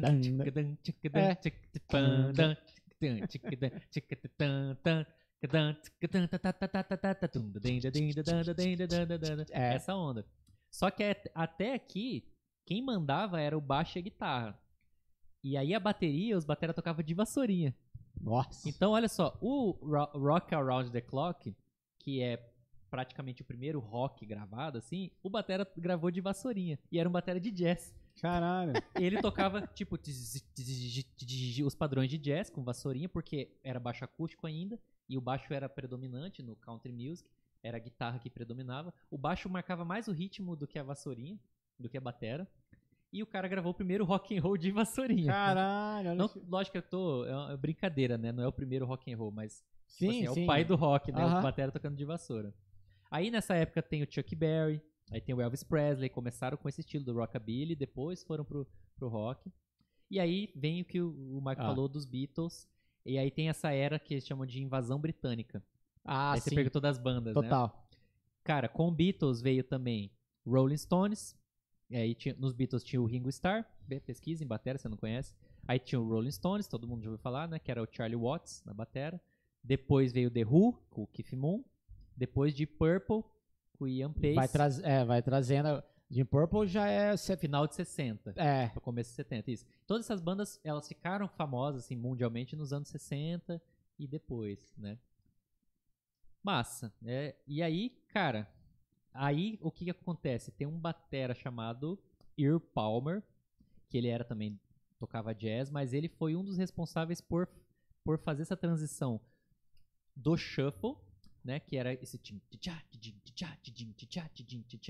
para uma coisa mais agressiva e direta, que inclusive os americanos chamam de straight note, que é quando você toca a nota reta, a colcheia reta, ou eight notes, né? De, de tercinas tá, tá, tá, tá, tá, tá, tá, pra tan, tan, tchá, tchim, tchim, tchim, tchá, tchim, tchim, Ah, tchá, mudou tudo. E aí, daqui pra frente, aí quando você vê Beatles, já é. É. Apesar que no começo, do- se você pega as primeiras gravações, ainda tinha um pezinho no rockabilly. O Ringo tocava meio. Não era aquela coisa. né? Essa colcheia reta. Era um meio termo ali. Os bateras dessa época, final de 50, começo de 60, ainda tinha esse pezinho no swing note aqui. tum, tchá, tchá, tchá, tchá, do shuffle, do R&B, do jazz. Mas com essa pegada forte, a, caixa no backbeat no 2 e no 4. E até virar 60 pra lá, ficar direto, né? Straight note, colcheia.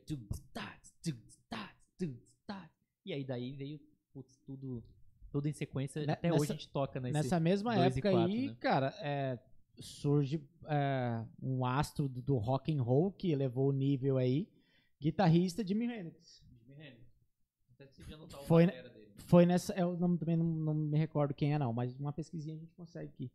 É, foi outro divisor de águas assim, morreu aos 27, aquele Woodstock clássico. e tal, é, né? exatamente. Aí já é anos 60 pra frente, Woodstock é 70. 69 Woodstock, se eu não me 69. engano. 69 né? É, Woodstock. mas, Mas, tá, tudo nessa isso no início do rock and roll, né? É nessa época. E aí tudo começa a ficar el- elétrico, né? Uhum. E surgem as baterias eletrônicas. Hum, final dos anos 70 já? Foi nessa época aí. Peraí, 69? 70, 69? 70 pra frente. É mesmo? É. Nossa, Se eu, eu achei não que me- era anos me- 80. eu não, me eu cons- não, não consigo, não consigo me recordar qual foi a primeira, mas eu posso chutar que foi a Simons.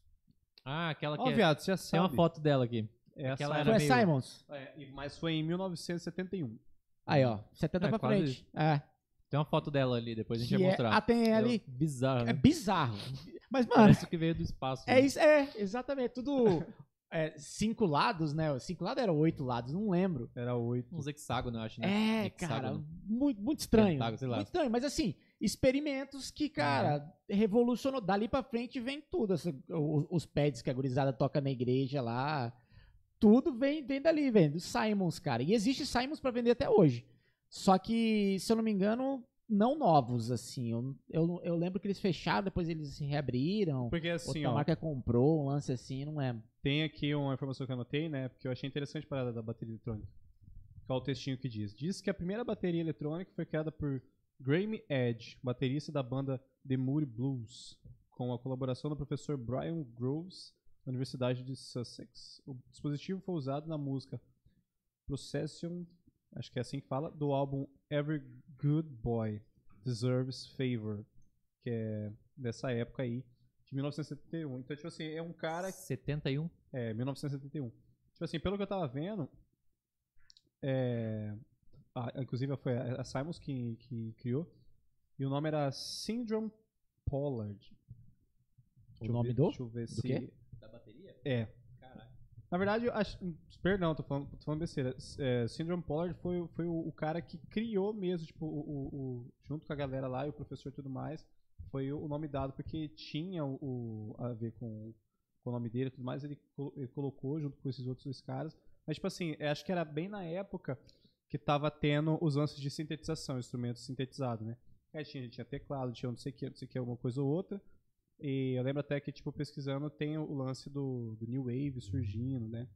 Aí também veio com essa onda do Synthwave e Synthpop na época, né? Que muito, muito esse negócio da música eletrônica. A música eletrônica começou, acho que em 1948, lá com alguns rumores de um cara que ele pegava. 48? Caralho. Mas ele não era famoso. Tipo assim, era um cara que ele pegava.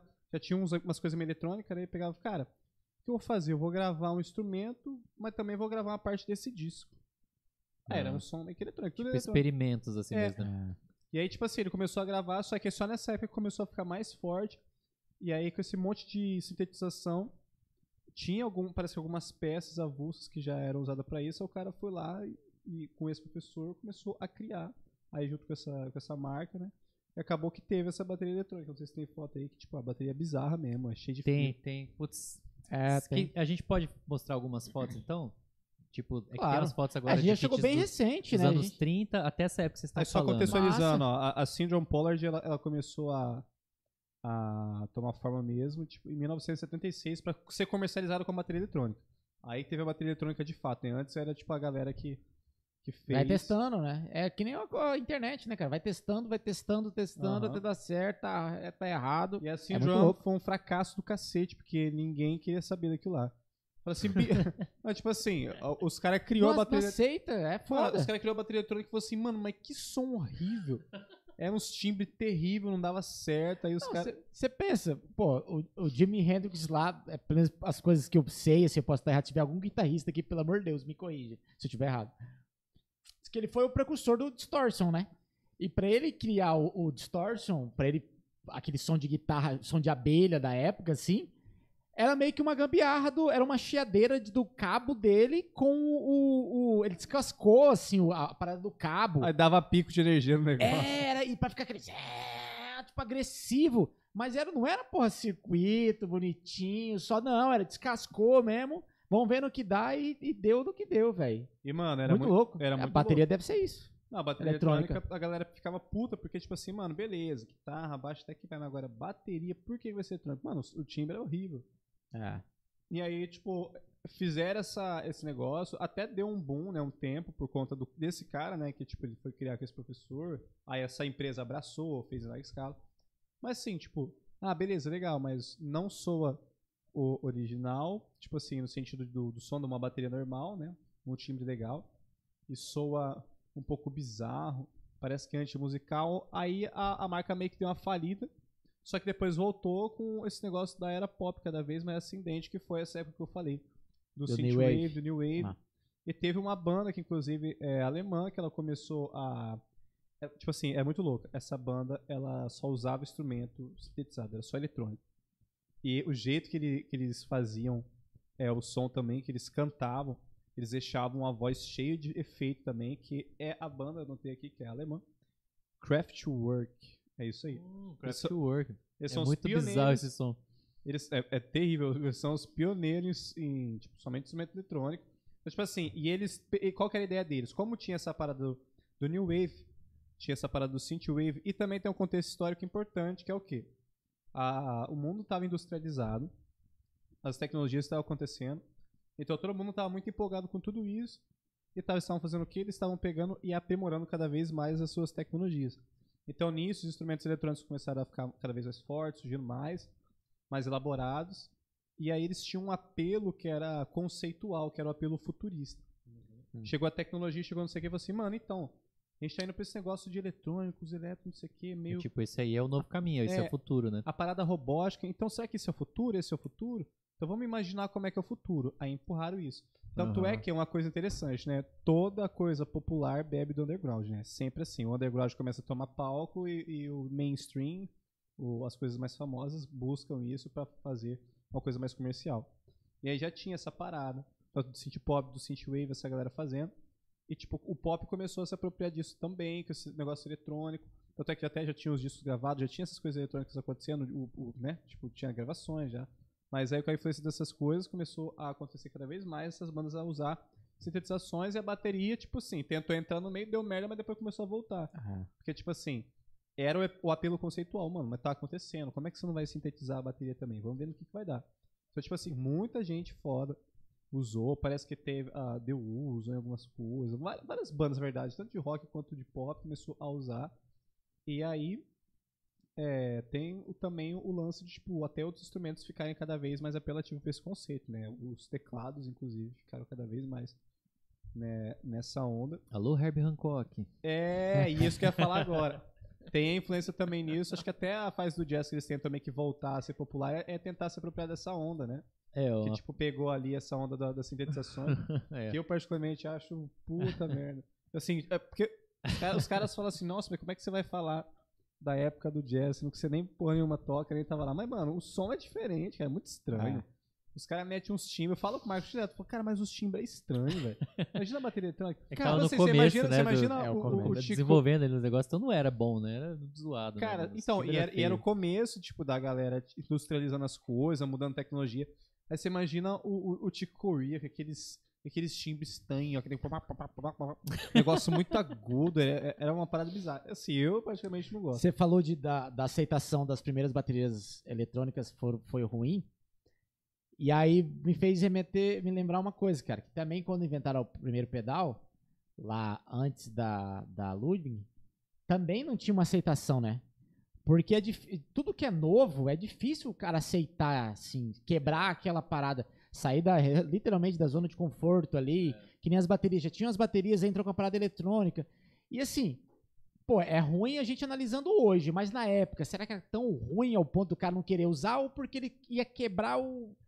A bateria, aquele negócio big, grandão, aí vem os negocinhos assim, ó, fininho. Cara, mas eu acho que era por conta de que não tinha mesmo e os caras chegou do nada aquela porra lá e o som era muito diferente, muito diferente. Então, cara, e aí? Mas também daí depende, né? Tipo, a gente fala que ah, a- talvez a maioria não gostou. Mas teve também os que entraram de cabeça e nunca mais Sim, saíram, né? por exemplo, uns essa, essa- essa banda alemã mesmo, cara, ela ficou mundialmente famosa. E os caras, eles tinham esse negócio meio que co- conceitual. Os caras, eles fingiam que ele era robô. Você ia no show dos caras, é muito louco. Os caras pegavam, tipo assim, tudo com uma roupa só. Aham. Eles fingiam mesmo que era robô, eles chegavam, tipo, achou que acho que eles nem falavam nada. Eles só entravam, faziam o show e iam embora, tá ligado? O negócio. todos tocando um sintetizador, assim, É, né? a bateria Tipo, cada um era com um sintetizador. A Não bateria tinha do- guitarra, baixa. Cada um com o seu sintetizador tocando. assim. A bateria do cara era, tipo, um monte de, de pele, assim, ao redor dele. Eles chegavam e, tipo, começava a música. Tá, tá, tá. Ó, o cara falando assim no meu É. colo. Da, da, da, Procure, da, como que é o nome da, da, banda? É É Craft. Ó, pra você que quer Kraftwerk? pesquisar. Como é que é? Craftwork. Como é que é? Lá.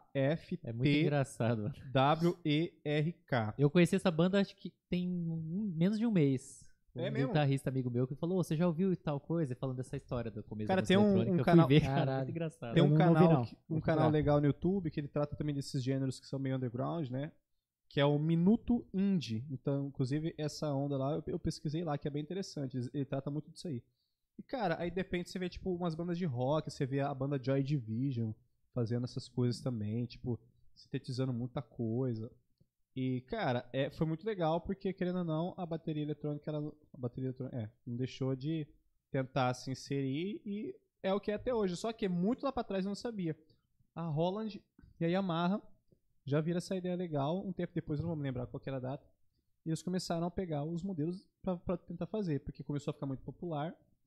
E, tipo, eles foram e é, são até hoje um dos pioneiros e os que mais revolucionaram em tecnologia essa, esse modo de ver a bateria, né? A bateria eletrônica. Tentei caçar a história também, porque é bem legal, do Launchpad, né? Que é, pra quem é, é mais, mais novo, é aquela, aquela, aquele quadrado que tem um monte de botão. Ah, Que chama a bate- Launchpad, isso aí. É, Launchpad, aí a galera tem... no Instagram, todo, tudo galera, né? Todo mundo, os funk. Essa onda mais nova, né? Usa pra caramba. É, tipo, tem, tem um, um outro nome que a galera, a galera chama também de vez em quando. Aí tem o próprio drum pad, né? Que é o, o que a galera às vezes conhece aí, que usa em igreja ou qualquer outra coisa. É. Que é o tipo um, um SPDX da vida, né? Um octapad, Aham. coisa do tipo, que é que você realmente toca com a baqueta ali, né? Com o dedo. Assim, esse eu não consegui ver a história, mas parece que essas marcas também elas foram evoluindo pra esse lado. É. Porque como o Craftwork, por exemplo, ele usava aquele, aquele monte de quadradinho individual, um era bom, outro não sei o que, talvez dessa ideia eles também começaram a fazer algo foi bem interessante nesse sentido. E essa onda influenciou toda essa época pra frente, mano. Então tudo daí pra frente começou a ser influenciado por essa digitalização Sim. e por essa questão eletrônica. Então tudo desde aí nunca mais, mais foi o mesmo, nunca mais voltou pra trás. Nada deixou de ser eletrônico. Ainda que tivesse uma ponta orgânica, todo o resto era eletrônico. Então, daí até Da- os dias de hoje, não existe nada que seja 100% orgânico. Até por conta do próprio instrumento, né? Tipo, Não, você tá falando dos estilos mais populares. é, assim, não né? é, tipo, é. Mas assim, tudo vai ter uma influência ali de alguma coisa, né? A não ser que você, né? Não, é, né, que ainda existem bandas, por exemplo, que fazem música, sei lá, do Ah, sim, século tá. XVII, né? Do, do, do- Errei, de 1800 e tal. Sabe, no- 93, 92% Não, das mas coisas. eu entendi o que você quis dizer, tipo, no pop, no rock, no, no É. tal, tudo. Mas com eletrônico você quer dizer, tipo assim, sei lá. Porque, por exemplo, uma banda de rock tem uma guitarra, um baixo, uma bateria e um vocalista. Tem alguma coisa eletrônica? Ah, às vezes tem um synth, né? De Não, não, que não tem synth. Uma banda que é, é batera, baixo e guitarra. Mas por ser guitarra elétrica Mas elétrico não é eletrônico, né? Ah, mas aí, tipo assim, no, no contexto de tecnologia amplificada, não sei o quê. É, não, só pra ficar, tipo assim, pra. É que Tá, você ele falou, não, a entendi, partir daí digitalização, nada entendi. mais teve, não teve eletrônico, né? Não, não é bem assim, né? Ah, tá Mas- tudo elétrico, Então, agora não significa Ah, sim. que. Entendeu? Tanto do eletrônico digital, tanto elétrico por elétrico mesmo. Ah, Esses sim. dois caminhos. Mas assim, pegando mais pra questão digital, né? É, mas a música pop e É, tal, né? Que tudo tem sintetizador, tudo tem alguma É. coisa. Até as baterias É. mesmo, beats programadas. Né? E aí, daí o surgimento do hip começou- hop também tem muita conversa com isso aí, Sim. né? Os drum machines. Aí tem, tem, uma foto do, do, do T808 lá. Depois vamos colocar ali. É legal a gente falar. Na verdade, pode falar, pode falar. Não, eu já só ia concluir, aí, tipo, aí pra frente. Não, teve- mas foi legal, cara. Esse mundo de coisa eu nunca tinha ouvido falar, mano. É, não, e tem muito mais de ter esses subgêneros, inclusive, que formaram tanta coisa, cara. Só que aí a gente começa a sair um pouco de batera, né? Não sei É, se. entra na se- história da música eletrônica um pouco assim, né? É, mas que, tipo, ela tá presente porque, inclusive, na música eletrônica, uma coisa que conta bastante é esse negócio do, do- dos beats, né? Que eles são marcantes e, e tem que estar ali pra ter uma intenção, senão, tipo, acaba ficando vazio de uma forma. Vamos, daqui a pouco vamos falar, e aí vamos falar também do começo do hip hop, você tá vendo o documentário, deve estar com as coisas frescas na cabeça. Cara, o Felipe é- conhece mais que todo mundo aqui. Eu vi também esse documentário, sei algumas É, eu tô coisas. nos primeiros episódios. Só que antes, temporada. só pra gente não, porque a gente já tá indo pra anos 2000 quase, né? Aí eu queria mostrar as fotos, só pra gente comentar também, porque tem foto desde o kit Tem de foto Brazuca? 1930, Ba- Brazuca, de kit ou de baterista brasileiro? É que De só, do- kit. não, coloquei só dos kits. Tem, tem uma. Então, beleza. Tem aqui o que eu ia puxar exatamente. Mas agora. depois pode, vamos colocar mais, né? Começar pela Não sequência sei se é que mesmo? você tá pensando. Não sei, vamos, Vamos ver agora. Talvez, né? Pela Ó, sequência mesmo? Aí Ó, vocês vai- comentem também. Isso. Aqui Vai é lá. um, agora é um resumo dos kits desde o do começo que a gente falou, né? Massa. Esse aí é o primeiro kit já parecido com o que a gente É. tem hoje, né? O kit da Ludwig, se não me engano, né? De 1930. Esse- pelas garras ali. É, Ludwig. É, cara, peraí. É. É, sim, sim, sim. 1930 esse kit. Então, Ok. pô, Ó que louco, você pode perceber o aro, ele não tem... As garras já eram direto ali, era era só um furinho, cara, pros parafusos entrarem. Aham. Outra observação legal ali é a estante em cima do bumbo. Eles eram tudo é, diecast. pro pratinho, né? Ela já vem... É, não, né, mas... diecast. É porque a diferença é que, bicho, vai pegar uma bateria daquela ali, você vai ver que é ferro de verdade, velho. É, Pesado pra burro. sim. Muito peso, cara. Só que eu acho curioso que, tipo assim, ainda parece muito aquele kit de 1900 lá do... Sim. Do, daqui, a galera chutava Tem até um abafador ali, ó, que a gente Sim. geralmente usava em caixa, né? Parece de caixa Sim, aquele ali, né? Mas ele tá no bumbo. Só que já tem os tons, né, já tem o surdo, Sim. beleza, já tem as estantes, tudo bem. Aí a próxima é uma da Lid. Vocês conhecem a marca Lid? lead, sim. Essa é de 1940, esse kit. Que legal, cara. E esse é tudo fininho, ó, tá vendo? É, aos pratos, Ai, tipo as estantes de prato ia pro lado, falar né? exatamente isso agora. Pode falar. Puxado pro lado, ó legal, cara. E a máquina de timbal, ó, fininha Nossa. também. Você levar dessa na vala e na primeira música destrói tudo, né? Não... É, destrói tudo. E, cara, pra você tocar isso daí, mano... Você devia ter uma pratada com a estante dessa finura aí. Ó, mas é Ah, legal que não você dá, economiza tudo ali, né? Porque, ó, o tom é em cima do bumbo e o outro tom meio surdo é em cima do bumbo. Só que esse bumbo é gambiarra. 124, né? É, Parece bem 24, grandão, né? Caralho, tá e os tonzinhos pequenos, né? Engraçado. Não tem surdo. é. É. Engraçado. Cara, e pensa você tocar, fazer uma coisa rápida nesse negócio, mano. Nossa. Um- de um tom pro outro. Cara! Tem que Bom. ser meio vídeo Donati, assim, pra fazer isso. Ah, vamos falar do Virgem Donati. Alô, Virgem Donati. É. Aí a Queremos próxima. você aqui. Queremos você aqui, professor, aqui. Só vai, Já trouxemos ele pra Campo Grande uma vez, né? A língua presa dele. É, nossa, e falando, Falando inglês, inglês com os... Ah, Nossa, sotaque, é. cara, difícil ele. Tem que trazer o Sandro pra traduzir. Aí a próxima, aí ó, aí o kit do Aí, combo ó. duplo do Louis Toma, Belson. Louis Belson. 52. Isso acho que antes de 50 ele já usava, não tenho certeza.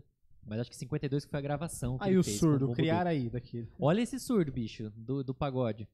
É, exatamente. Verdade. Cara, muito louco esse, esse kit pra época era muito revolucionário, né? Mano, 1900, e- o cara saiu daquilo ali, ah, os kits eram aquela onda ali de 1930, 40.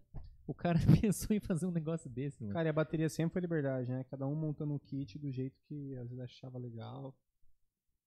É, sim e não, porque na verdade a gente tá pulando 10 anos, né? Durante É, né? tempão todo mundo usava a mesma coisa. Mas dá, é, é tipo assim, é o que mais dá pra revolucionar, né? Porque, tipo assim, parece que a galera nunca vai fugir de, de uma ideia do que é uma guitarra, né? Tipo, de um corpo, um braço.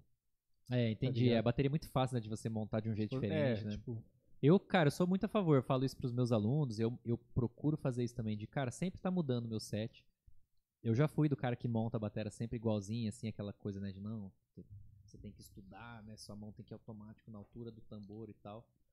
Aí isso tá muito ligado com a- esse estudo de rudimentos, e essa, essa, esse jeito de pensar a bateria, né, técnica, velocidade, precisão e tal. Agora, se você pensa pelo lado da criatividade, da musicalidade e tal, né, que é uma coisa que eu gosto mais nos últimos anos. Mano, é muito legal você, cara, pega o surdo, coloca do outro lado, pega o tom e afina do jeito diferente, põe um pano em cima da caixa. Sei, eu falo pra Cara, caramba é da sobre hora. texturas, os caras até zoam comigo, né? Desde que eu descobri essa parada de, tipo, mudar as coisas, eu acho que eu nunca mais toquei do, do mesmo jeito. cara. É legal, é porque você. É que cada um tem um. Tem seu jeito, né? Mas eu acho massa isso porque você não enjoa do seu próprio som, né? É, e você se isso foi o mais desafia também. importante. Você se- É, você se desafia porque você não pode tocar as mesmas coisas. Se você, cara, você é acostumado a fazer uma virada que tem o tom aqui e o surdo aqui. Você não tem o tom, o surdo não também não, você tem outra coisa. E agora? Que virada que você faz? Acaba que tudo fica Você muito... tem que se reinventar, mano. de uns meses pra cá, rolou? De uns meses pra cá, é, com minha banda, eu, tenho, eu sempre usava ali um tom, um surdo, bumbo, setzinho, tranquilo. É Um crash, né, beleza. Cara, aí eu falei, bicho, vou tirar esse tom. Eu tirei o tom, deixei só o surdo, Só o surdo. e agora, em vez de dois pratos, um hide e um crash, eu coloquei um, um, um crash hide no meio. Então, Olha. é, No lugar do tom. no lugar do tom, não Ah, tem mais porra. tom. É, não existe mais tom. Aí de tempos pra cá, adeus surdo. Tirou o surdo também. Bombo, cachimbal, um splash e um crash ride. Mano, aí você começa a pensar muito diferente. É. E aí você tenta falar, cara, o que, que eu vou fazer quando eu preciso de coisas graves? E agora, né? Bumbão, meu amigo. Cara, aí você, mano, tem que trabalhar o bumbo, né? É. Dinâmica de bumbo, né? Tipo, ca- porque, cara, óbvio que as frequências não, não, não consegue substituir. Você não Sim, vai conseguir é. tirar as mesmas frequências em tambores diferentes. Sim, sim, aham. Mas, bicho, assim, você fica. Você fala, caralho, aquela hora que é, é um. A galera costuma falar que é tribal, né? E o tribal, e agora? O que, que você faz? Tira a tribal? esteira da caixa. Tira esteira da caixa, É, é, o que eu faço. Tira esteira da caixa, Pois é, a gente com começa a, a ter soluções que a gente não pensaria se não fosse a necessidade. Exato. Que é a invenção do pedal vem disso, né? Toda a tecnologia e tal. Como é que é? A ocasião faz o ladrão? Tem um, um- É. né? A Mas vamos ocasião seguir faz aí, o né? baterista. Mas eu acho, ó, recomendamos então nós aqui, você, menininho, menininha, né, garotinho, como é que você fala? Gurizadinha? Gurizada, Testa aí, gurizadinha. muda seu kit. Esse aí, deixa eu não, me perder aqui. Ah, esse é um kit da Gretsch de 1950. Lógico que tá tudo espalhado porque tem uma foto pra mostrar, né, o produto. Mas aí já é, já é aquele kit do, do Ringo, né? Cara, já Não é é bem não? parecido, é. Na- assim, em relação ao formato, né? O do Ringo é Ludwig, né? O Mas é, já, chimbal, é, a máquina de chimbal é uma merda, como, como qualquer outra. já é aquele. Já é, é, é aquele Ludwig, ideia pela, pela, pelas sapatas ali do, do, do pedal e, e também da. Não, mas é uma Gretsch essa aí. É uma uma Gretsch. Gretsch, mano. É, de Ih, 1950. É que é muito merda. igual, né, cara? É. É muito igual a. a- Ah, mas ó, detalhe, o prata ainda é no bumbo, né? A estante Aham. do, do Hyde ali ainda é colado O no surdo bumbo, né? também. Aquele kit do, do Beatles já não era. Já era não era. Estante só já tem um, prata, né? um, um estante sozinha já pra uma pratinha de ataque. ali. Fininha, né? Tá vendo? Um, um É. toque errado, caiu o negócio. Mas olha só, já tem a máquina de chimbal, né, bem parecida com o que é de hoje. Já tem a estante do prato ali, né? Tipo, antigamente as baterias todas eram os pratos vinham do bumbo ali, né? Aquela parafernália, aquele ferrinho saindo do bumbo. Agora já tem uma estante só pro prato. Aí manteve uma ainda em cima do bumbo, né? E já tem o tonho surdo e a caixa e o pedalzinho bonitinho também, né? Como é hoje, né? Mas vamos seguir. Esse aí é o kit da Pearl, por incrível que pareça, de É uma Pearl. 1960. Aí já é Começou- bem parecido com a maioria das baterias que a gente vê Sim. hoje em dia, né? Pode falar aí. Ah, eu ia falar, tipo, se começou com eles, talvez essa formação de batera. Esse jeito de montar a bateria.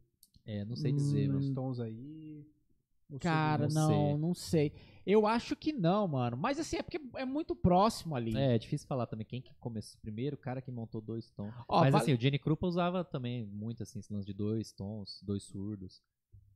Vale lembrar que, assim, muitos falam que o primeiro kit de batera produzido no mundo foi da Gretchen. O primeiro kit de bateria produzido, como assim? É. Tipo, a, bat- a primeira batera em si, como a for- formato que a gente conhece hoje, Ah, foi a tá. Gretchen que criou. Sem ser um maluco juntando um monte de É, instrumentos exato. junto, assim, como É. era em 1900 e Porque a. Gretchen é, puta, a Gretchen é de 1800 e pouco, velho. Ah, é muito crer. antigo. Puta, é antes do surgimento da bateria mesmo. É.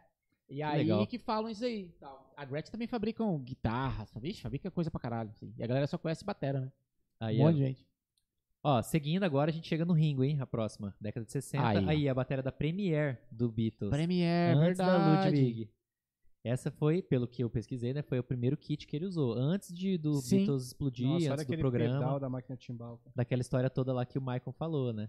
Mas assim, a, a montagem do kit já é, Que já é, pô. é igual àquela da, da Gretchen, igual a da Ludwig, né? Sim. um tom aqui, né, de 12. Pera aí, aquilo lá é um, é um tomzinho lá atrás lá. Dá um zoom aí, Tomzinho, Israel. um tom. Um tom, é aquele lá atrás. É um tom? O que que é ali? Parece um tom sem pé de resposta, né, em cima da... Acho que ele tá empilhado em algum lugar, uma coisa pra tirar foto só, né? Não É, pode tiraram ser. a foto ali. Um acessório a mais, né? é, Aí você tem ali um tom holderzinho, que o, o tom já é no surdo, ou no bumbo. Olha lá, se aproximar você vai ver. Mas se eu não me engano, esse aí é, os- é os- um dos primeiros sets, ou o primeiro set do Ringo. Então talvez ele usava esse outro tomzinho aí também, não sei dizer. Hum, legal. massa. Aí próximo, um kit de 65, um pouquinho depois da Ludwig, já é mais, ó, já, é, aparece porra, mais as baterias da década de 80 e 90, né? Total. Principalmente total. 90, né? E já suspenso, né, velho? É, Mas olha aquele bumbo com dois pés pra apoiar. é, o boom, É. é. E a- a- o pezinho do Bumba ainda igual de 1940, Não, e pensa, né, hoje em dia a 30. gente sofre com aquele, com aquele pé de bumbo que ele é pra frente. É. Esse é pro lado. Então ele quase não tem fix- fixação, velho. Porque é. você tá dando um golpe nele Tava pra quase frente. esquecendo, tem muitas fotos desses kits da década de 30, 40 que você vê os caras pregavam um pedaço de madeira na frente do boom, né? Acho que você que falou, Maeka, né? Você vê em fotos tipo a capa do disco, o cara na frente da batera, e ali na frente do bumbo um pedacinho de, de, de madeira pregado, Pregado, no, no, é. na- no palco. Pra Nossa, não alguém teve que pensar, mano, só joga o pé pra frente. É. Ele vai parar. Pode crer. Deu Aí, estudo da física. Aí. É, os caras estudando. Os caras estudavam física, pô. Tamo em 65, hein, gurizada? 65. Cara, e grandão, né? Os tons ali, ó. O bombinho É. parece, sei lá, 20 em comparação dos outros, coisas, será? Parece menor, né? É, ele parece deve ser menorzinho. 22 esses tons. É, deve faltou ser um kitzinho de grande. bebop aí também, né? Mas tá 12 por 10, 13 Ah. por não sei o que. Olha o tamanho desses, tambores. Vamos lá. Vale falar, hein, que no kit do Bebop tinha aquela configuração igual das ba- baterias que a gente viu, né? Um tom e um surdo, só que o bumbo era pequeno, 18, às vezes até menor. Não teve uma foto desse kit, né? Bebop é década de 40 ali, depois Tinha 50. 16 bumbo, 16? Ah, acredito que sim. Que sim. A ideia era ter bumbo pequeno, fácil de carregar, não fazia muito barulho, né? E os caras tocavam em clubes Ah, menores, porque era... não cobria o baixista e tal. Entendi, que da hora. Aí, ah, começou essa conversa, por isso que eu falei, dei aquela ênfase quando a gente falou do bumbo sinfônico, que é gigantesco, Aham. né? Pô, os caras tocavam pra muita gente e com uma banda com um, mil- milhão, não, com, com um monte de músicos. Então você precisava de um instrumento que falasse muito, né? Depois, lá no jazz, na- no, no, no, no bebop, década de 40, 1940, é o contrário. Surge a necessidade de ter um bumbo pequeno porque o bumbo grande estava atrapalhando, né? É. Era muito volume, tava cobrindo o baixista e, e a maneira de tocar muda também e tudo mais. Mas vamos seguir. Próximo é uma Slingerland. Ah, Olha, essa aí é Slinger, década de nossa, 70. Aí começa a piração. A bagunceira. Ó, tem tambor atrás, velho. Aí o povo Ah. começa a bagunçar o rolê. Década de 70, meu amigo. Aí quanto é mais uma época peça, de melhor. né? Exato. Década de 70. Tá Aí as bandas, as bandas de rock e posteriormente de metal, né? com- por exemplo, Kiss, né? Tem o Eric Carr, que foi muito muito importante pra esse lance de kits gigantescos, né? Ah, porra, o batera do, do, do Queen, né? O, Sim. Caramba, o batera do Queen. Ah, o loirinho, cara. Esqueci o nome Esqueci do, o nome batera dele. do Queen, caralho. É... Putz. Eu Meu Deus, do céu, comenta aí, galera. O nome do batera do. Esqueci o nome do batera do Queen, velho. Que vergonha. Não, mas agora. Eu também não, não, não, não tinha visto, cara. Pera aí. Vamos ver agora aqui, ó. Aí também era um negócio de, tipo, uma bateria muito grande era sinônimo de tocava muito, né? Sim, e até hoje tem essa ideia, né? Principalmente os, os leigos, assim, né? Olha Ver um cara com uma bateria. gigante, tipo, nossa, olha, cara toca muito, olha o tanto de peça. Como que ele toca tudo ao mesmo tempo? Roger Taylor. Roger Taylor, pode crer, Roger Taylor, anos 80 ali, né? Aí, ah, tem alguns baterias também que acho legal falar. Pra gente, antes a gente seguir nas fotos e aí chegar na bateria eletrônica. Tem a foto ali da, da eletrônica que o Michael falou, aquele muito louco. E das que você falou também ali, aquele kit. Até o TR-808, Drum. Machine e tudo mais. Mas ó, década de 70, que a gente parou ali na história, né? Não dei mais nenhuma recomendação, né? Alguns bateras que a gente recomenda, assim, que eu recomendo, né? Que são importantes nessa fase. O Billy Coba, Ah, década de 70, por incrível que pareça, ele tocava nessa época com o Miles. o set Tocava com gigante, bateras né? com músicos de jazz. Aí depois ele foi fazendo aquela transição pro Fusion, e aí depois é aquilo que a gente conhece hoje, né? É, Ah, e- sets gigantes, Giga- E os, tudo gigante, literalmente, né? Os tons muito Aham. grandes, todos eles. grande, bateria Nossa, grande pra caramba. Eu fico sofrendo pra afinar meu, meu tambor de 12 por, sei lá, 11. Ah, mas o 12 é o capeta. Ninguém O 12 consegue é afinar o pior. 12, cara. Mas, o mas 12, se, mas se fosse pequeno, cara, porque eu, eu peguei e montei lá em casa. Falei, cara, eu vou tentar afinar igual, tipo, a galera de antigamente e tal. Pensando nos jazzistas, não sei o quê. Aí eu afinando. Aquele. Falei, cacete, mas ele é muito profundo, não vai ter como. É, mas a- o tom de 12 ele é o padrão na configuração do, da, Sim. do jazz. Então, isso é 12 interessante, portanto, 14, portanto você 12. falar, tipo, a galera, até empresas vendem kit jazz com os tambores pequenos, mas não era assim que eles tocavam, né? Tipo, Cara, acho que não. O kit de jazz mais famoso. É que teve vários kits, a gente viu do Lou Belson, Aham. do Mu Duplo e caralho. Mas hoje em dia você fala de um kit de jazz, pensa-se num tom de 12 e um surdo de 14. E um bumbo de 18 ou 16. pode crer. Tem um- Só que varia, tudo lógico, né? Mas tradicionalmente era isso aí, né? Cara, eu. ah, bom, me corrija aí, Sandro, Porque ou pelo- Adriel, é um batera pelo daqui que menos mais. Mas to- eu acho que sim, a maioria dos bateras de jazz usavam tom de 12 e surdo de 14. Todo- Tom e surdo. Todo o vídeo que eu vejo, por exemplo, né? Tipo, os tons são, são, são grandes, né? Tipo, 12. O surdo também. Eu não sei se era comum 16. Cara, eu acho que o 14. É que. É, 16 já veio É mais é pro a gente rock, tá falando, é. tipo, eu tô falando, quando eu falo a maioria, eu tô falando dos bateras do bebop até o, o hard bop, é, 40, 50, 60. Se você pega antes, era aquele kit que a gente viu lá da Ludwig, ou aqueles kits gigantescos, bumbo duplo, Louis Bells. Se você pega depois, já tem o Billy Coban com aquela batera de fusion, com um monte de tom. Tony Williams já usava um monte de tambor. Então, mano, não tem assim, ah, a batera de jazz tem que ser o tom. Mas é que, sei lá, igual você fala café. Ah, café se bebe sem açúcar, né? Um cara que conhece e bebe café, ele vai te falar isso. Mas se quiser, você põe açúcar e bebe, foda-se, né? Então, é, eu acho que, eu arriscaria dizer que hoje em dia se fala de set de jazz, eu arriscaria dizer que seria tom de 12 e surdo de 14. Fim. Próxima. É, mas assim, no- no- no- não que isso seja, ah, se você tem um tom de 10, você não toca jazz, né? Você tem, um- tem ainda mais hoje, jazz contemporâneo, os caras, Nem tom tá usando. É, os caras usam qualquer coisa, né? Ó, então aí, década de 70, começa esses sets gigantescos. É. Aí tem o Billy Coban, que tocou com o Miles, com a Maha, Mahavishnu Orquestra. Aí tem o Newport, do Rush, Sim, set gigantesco começa. também. Não tem a foto aí, mas acho que todo mundo já conhece. Ah, né? Newport. Pô, foi aniversário dele semana passada. É, de, De aniversário atrasado, mano. Não, aniversário mesmo, né? De falecimento, não. Aniversário mesmo. Ah, sim. Aí ele, ele faleceu o quê? Tem um ano, dois, três? Cara, acho que tem mais, hein? rápido, né? Mas enfim, aí depois, o John Bonham, dessa época, pô, um dos principais bateras do, Porra, John rock, Bonham né? é referência. Do Led Zeppelin. Popularizar as, as, as baterias de acrílico. Pode crer. Um cara que é. responsável. O John Bonham, na minha opinião, é um, é um, um cara 2020. muito importante. 2020. É, já faz dois morreu. anos já. Dois anos. Falecimento do Newport. O John Bonham, na minha opinião, é um cara muito importante porque ele faz um elo entre a- a- o que era a maneira de tocar a bateria no jazz, o lance da técnica, da, da musicalidade, do virtuosismo e dos rudimentos também, com o rock and roll, né? Porque no começo do rock and roll era tudo muito simplista, assim, né? Não que música simples seja ruim, não que ah, quanto mais. Não é isso, mas assim. Querendo ou não, pô, você pega o John Bonham, cara, ele deu uma, uma levantada no nível, assim, Total. né? Do, do- falando do rock, né? Era um batera muito musical, muito virtuoso. E usava também, cada hora tava com set, usava até tímpano, né? No, no set, bongo. É, puta, genial. Solos de batera bonitos, né? O Vini Colaiuta, surgiu nessa Hum. época, década de 70, que a gente falou bastante no podcast passado. Sim. Tocou com o Frank Zappa nessa época. O Frank Zappa é um doido, quem quiser pesquisar. Mas enfim, é nessa época começa então esses kits gigantescos e quanto mais tom melhor, até chegar no Newport que dava volta nele mesmo. Putz, mes- Até chegar num né? cara, tem a foto aí separada, que é o Terry Bose. Não, antes, é, esse é o kit do Ah, Eric o Carr, Kiss, Eric Kiss, né? é. Maior ainda, os né? prata, tipo. Três bumbo, né?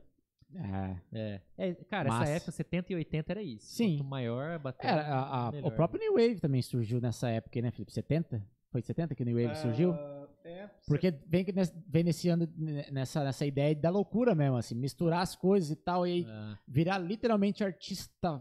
Tipo, o Batera sai É. desse negócio de só tocar. ah. E aí vira literalmente isso daí, ó. Porra, uma bat... quanto maior a batera, melhor. É, no palco ali, né? Pensando em shows, festivais, né? O cara olha um batera com uma bateria gigante ali no É. palco, né? É aquela coisa que o Jenny Krupa começou lá, né? Exato, cara. De, pô, o baterista chamar a atenção. Mas de você olhar, um ele tá usando pads também. eletrônicos ali. Ah, já tem os pads eletrônicos. É, já, aí já é Lá em década de cima. 80. É. Tá vendo, ó? É que aí já é década de 80. Do lado direito, aí, do lado do Shine ali, na frente do Shine, do lado, lado direito e lado esquerdo. É, Esse negócio preto, pra quem não... sim. Mas, ó, antes coloca só o kit do Terry Bose. aí, Ah, do porque falando Terry nesse- é o- nessa questão de os kits aumentarem, chegou nesse aí, maluco é, aí. aí, é, aí é sacanagem. O Terry Tá escrito, acho que Terry Bose o Terry kit. não- aí, ó. não- esse é o kit do Terry de. Esquece ele. Pula, é sem comentários o Terry. Então um leigo fala, é o melhor baterista do mundo. É, Mas, ó, o Terry Bose é um baterista muito foda, cara. Muito foda. vamos lá. Muito foda. Sim. Não é brin- só o kit que é gigante, ele toca pra Não, cacete mesmo. obviamente. Mas assim, uma brincadeira. Marcos, quantas peças dali você usa? Quantas peças dali você ia usar? Se eu fosse tocar? É. Ah, não sei, mano. Cara, mas ele tem. Ele a chavinha tem, pra afinar e ir embora. Se eu não me engano, ele é Saban. Os pratos dele. Ele usou o Uran também, né? Usa o Uran também. Aham. Ah, o Neil Peart, por exemplo, ele usava o Uran também. Usava Uran, Só que sabia. só o Shinas. O, o- é, Pode o, crer. o Neil Peart é legal, cara, que ele teve, tem uma, uma história, né, que eu já li, que quando ele foi assinar, ele usava outros pratos antigamente, tipo, Frankenstein, né, tudo misturado, e ele era apaixonado, assim, como vários bateras no mundo, dos Shinas da Uran, beleza. Aham. E aí ele ajudou a desenvolver o, o Paragon, que é da Saban, Aham. que é a linha dele, só que não tem o nome dele, mas ele ajudou a desenvolver. Ah, É. Chad Smith usa, né? Sim, É. sim. E Várias aí, bateras, né? é, várias bateras. E aí o que acontece? Ele bota no contrato que ele fala, cara, mas os Shinas são Uran, eu não- nunca vou abrir mão. O cara criou e não Alô, usou. Sabian! Louco, né? Pra você ver a, a confiança. E aí, é, por mas porra, é o, a Wuhan é, é chinesa, né? Porra, não? é, sim, chinês. É. E, porra, os China são pratos chineses, né? Porra, vem mi- É igual tradição fazer um milenar. tamborim, um tamborim chinês. Lá na é, Pô, quem vai vai usar o brasileiro, caralho? E, os- e um por isso porque eu comentei disso, porque eu lembrei do Terry, do, do Terry, no Terry, Terry Bose. Terry Bozio, ele, os- ele é Saban também. E os pratos deles são todas, cada um um timbre pensando já nos solos. Ah, sim. Por isso que ele usa aquela caralho de coisa. É, mas é interessante. Mas ó, não é avulso assim, ah, vou colocar um É. de 18, vou colocar um de 19, um de 15. Não, não.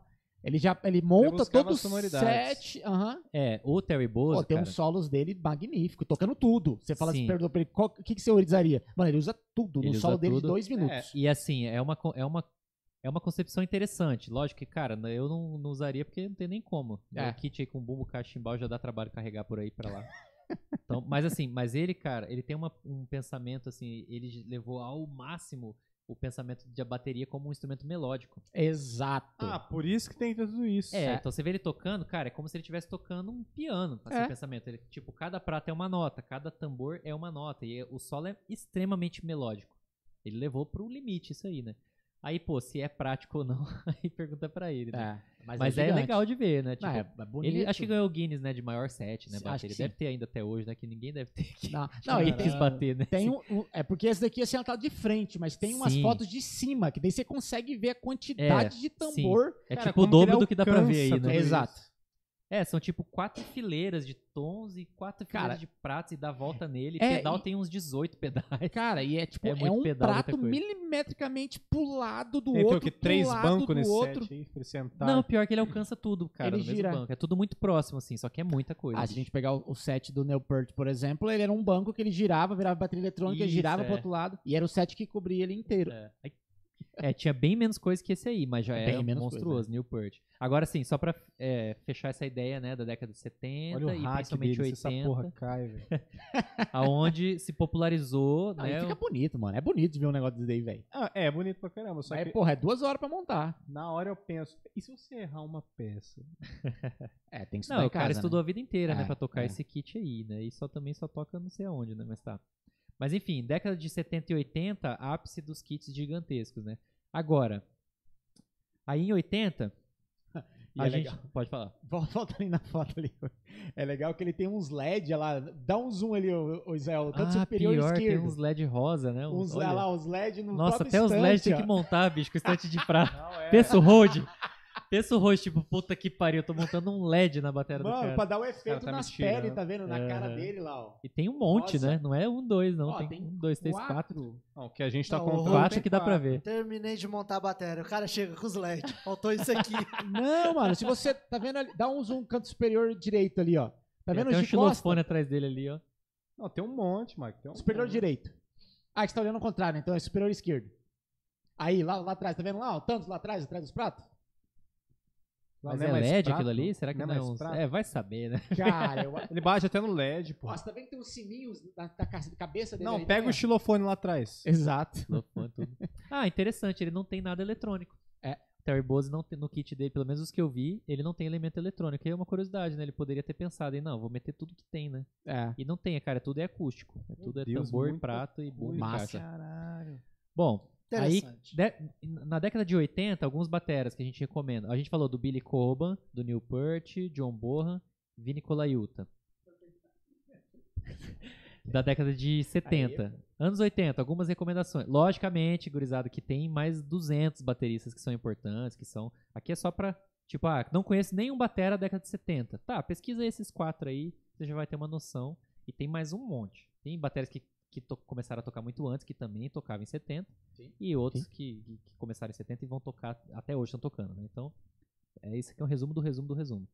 Anos 80, uma recomendação, Phil Collins, a gente falou dele já em, em podcast aqui. Trum, trum, trum, trum, trum, É, clássico, né? praco, praco, Puta, ele tá mó malzão, né, velho? É mesmo? Tá. Pô, tava numa vibe boa aqui da música. O o que ele teve que trazer? É. Você tá ouvindo esse aqui? Eles você não conhece fizeram o último show do, do, do Genesis, encerrou, né? Não existe mais. E aí ele que aposentou de vez mesmo, porque ele, se eu não me engano, ele tem diabetes, se eu não me engano, e tá bem mal. Tá, no, tá Ele chugado. tem mais de assim, 70 anos já, Tem, né? mas, porra, já, né, É. já fez o que tinha que fazer na Terra, né, velho? Uma pena, Foda, mas um assim. cara muito importante. Sim. Outro batera, pros Continua vibe roqueiros. boa aí. Esse é um dos, uma das intros de batera mais famosas do Mais mundo. famosa, Não velho. entre os bateras, do mundo. Qualquer É. pessoa, que, tipo assim, que viveu lá nos anos 80, 90, que tem mais de 20 anos de idade aí, já viu conhece o, essa intro de batera aí. o, o, o- aquele drum, drummel, né? Drummel. que eles fazem. Drummel. que ele faz e nunca para. Faz, é, tipo, ele vai pra fora da sala, assim, dá a volta, sobe Cara, mais cara. né? Por favor, quando acabar esse podcast, coloca no YouTube aí, cara. É, putz, sei lá, Phil Collins Drum, É, Drummel. I can feel. É, acho que é Phil Collins intro. Cara, é, o nome do, Do canal se, se escreve Drum, literalmente Drum Meo. Mas você tá falando É. pra, pro ouvinte, porque tá assistindo ou pro Israel? Pra que, não, não, não, não, não. Pra quem, Pra quem for depois pesquisar. que terminar, depois Ah, que terminar sim. o podcast, você coloca no YouTube aqui. Deixa eu ver aqui. É o Drum aí É muito engraçado. Cara, é muito engraçado, porque eles, eles montaram sem internet. muitos tons pela, tipo, pela casa inteira, pela quadra inteira, e só ficam pum bum, pum bum, pum bum, pum bum, pum bum, pum bum, pum bum, e vai, e vai, e vai. Cara, vários kits é- diferentes, né? E é tipo, vários kits, só que é o mesmo cara tocando, e ele É. vai até ele voltar pro cenário e aí ele finaliza. Nossa, é genial. cara. Mas sei lá, dura que uns dois minutos ele rodando. Mano, é muito kit. É muito kit, é. Tipo, juntou todos os bateras da cidade, tá ligado? Se fosse aqui em. Campo Grande, ia ter uns quatro caras, né? É. Ô, vamos fazer uma ideia? Vamos. Dá, dá quatro kits. Dá pra gente fazer isso aí. Três ia ser da The Groove, três bateras. Massa, continua, por favor. É, Ah, outra, já que a gente tá falando do Phil Collins aqui e dessa intro de batera, aqui é legal um, um pensamento também, outra coisa, né, de, da parte filosófica, assim. Cara, essa foi uma intro de batera que ficou na cabeça da- das pessoas, de quem não é músico, de quem gosta de música no mundo, cara. É. Isso é uma coisa muito louca.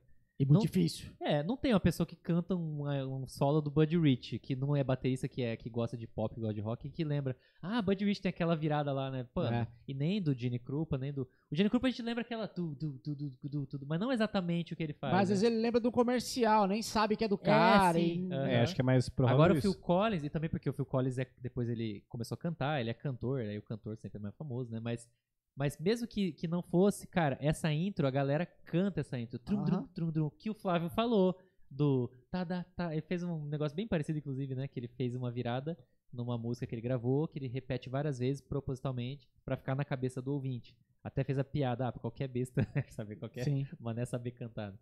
Mas, cara, isso é muito importante. Então, às vezes, né? Agora é o conselho do cara velho, né? Às vezes, cara, o caminho da, da técnica, do virtuosismo, da complexidade, ele não é o melhor. né? Dependendo do seu objetivo, talvez seja melhor você fazer uma coisa que qualquer pessoa, mesmo que não seja baterista, consiga entender, cantar, que fique na cabeça, né? Principalmente você tá falando de música comercial. Ah, total. Então, os Ah, mas estudos adível. essa, aí, música é né? uma. É. Essa música é uma aula né, do comércio, né? Comercial, porra. Sim. Falando de produção, você vai gravar, principalmente pra quem vai, né, um batera mais mais experiente. Pô, vai gravar no estúdio, geralmente é esse pensamento. Raramente o produtor quer saber se você toca muita nota por segundo. Agora, se você consegue, mano, criar um groove que seja marcante, que seja original também, né? Porque, pô, não adianta você gravar a virada do Phil Collins e querer Aí não dá, né? Aí você tá de sacanagem. já foi, ele já gravou. Então, pô, você conseguir gravar um groove que seja simples, seja musical, que, que funcione pra música, né? Que fique na cabeça de quem tá ouvindo, uma virada, né? Aí o Steve Gadd que eu citei, cara, é um gênio nisso.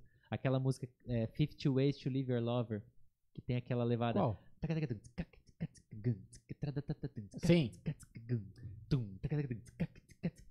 Mano, não é um groove tão simples, mas também não é um negócio impossível de executar rápido e é, é lindo.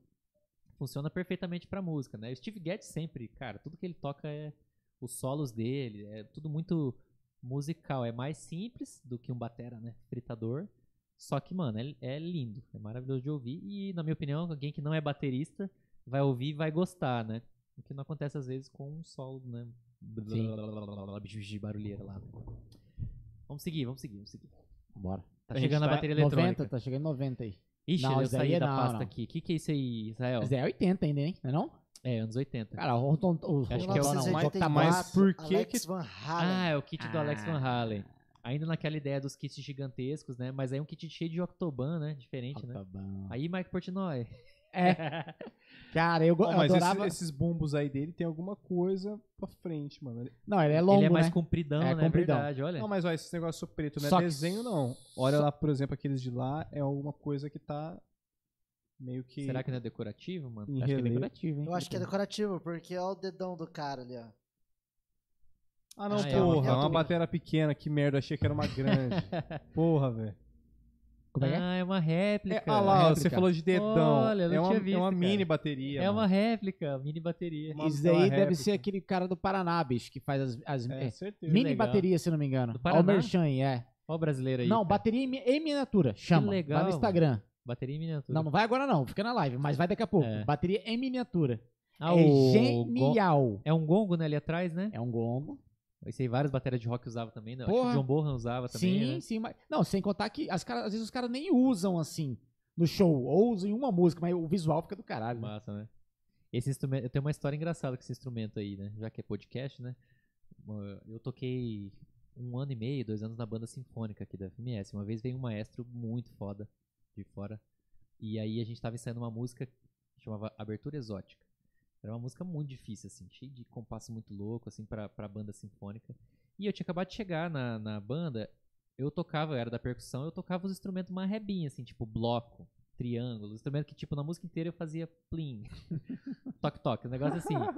E aí tinha, porque era acho que uns quatro ou cinco percussionistas. Então tinha o chefe do naipe, que o cara, tipo, ele tocava xilofone, já lia nota, ele, tipo, o cara lia bem, tocava bem. Aí tinha o outro que já tava uns três anos, tocava caixa e tal. E eu ficava, eu tinha acabado de chegar, eu tocava. E aí, mano, nessa música, o cara, tipo, tava todo mundo aprendendo ainda, e um dos caras lá tinha que tocar esse gongo aí. Não lembro se era esse nome. Na banda sinfônica eles dão o nome de gongo. Que gongo a gente fala meio que popularzão, né? Sim. Gogo Bass. É, se- bom, se alguém tem um É, músico o Gongo Bass aí, é o é Gongo Bass. tambor, né? É o tambor. é Ah, o tá, de gong drum, né? Que, que é o, tipo um bumbo sem pé de resposta, né?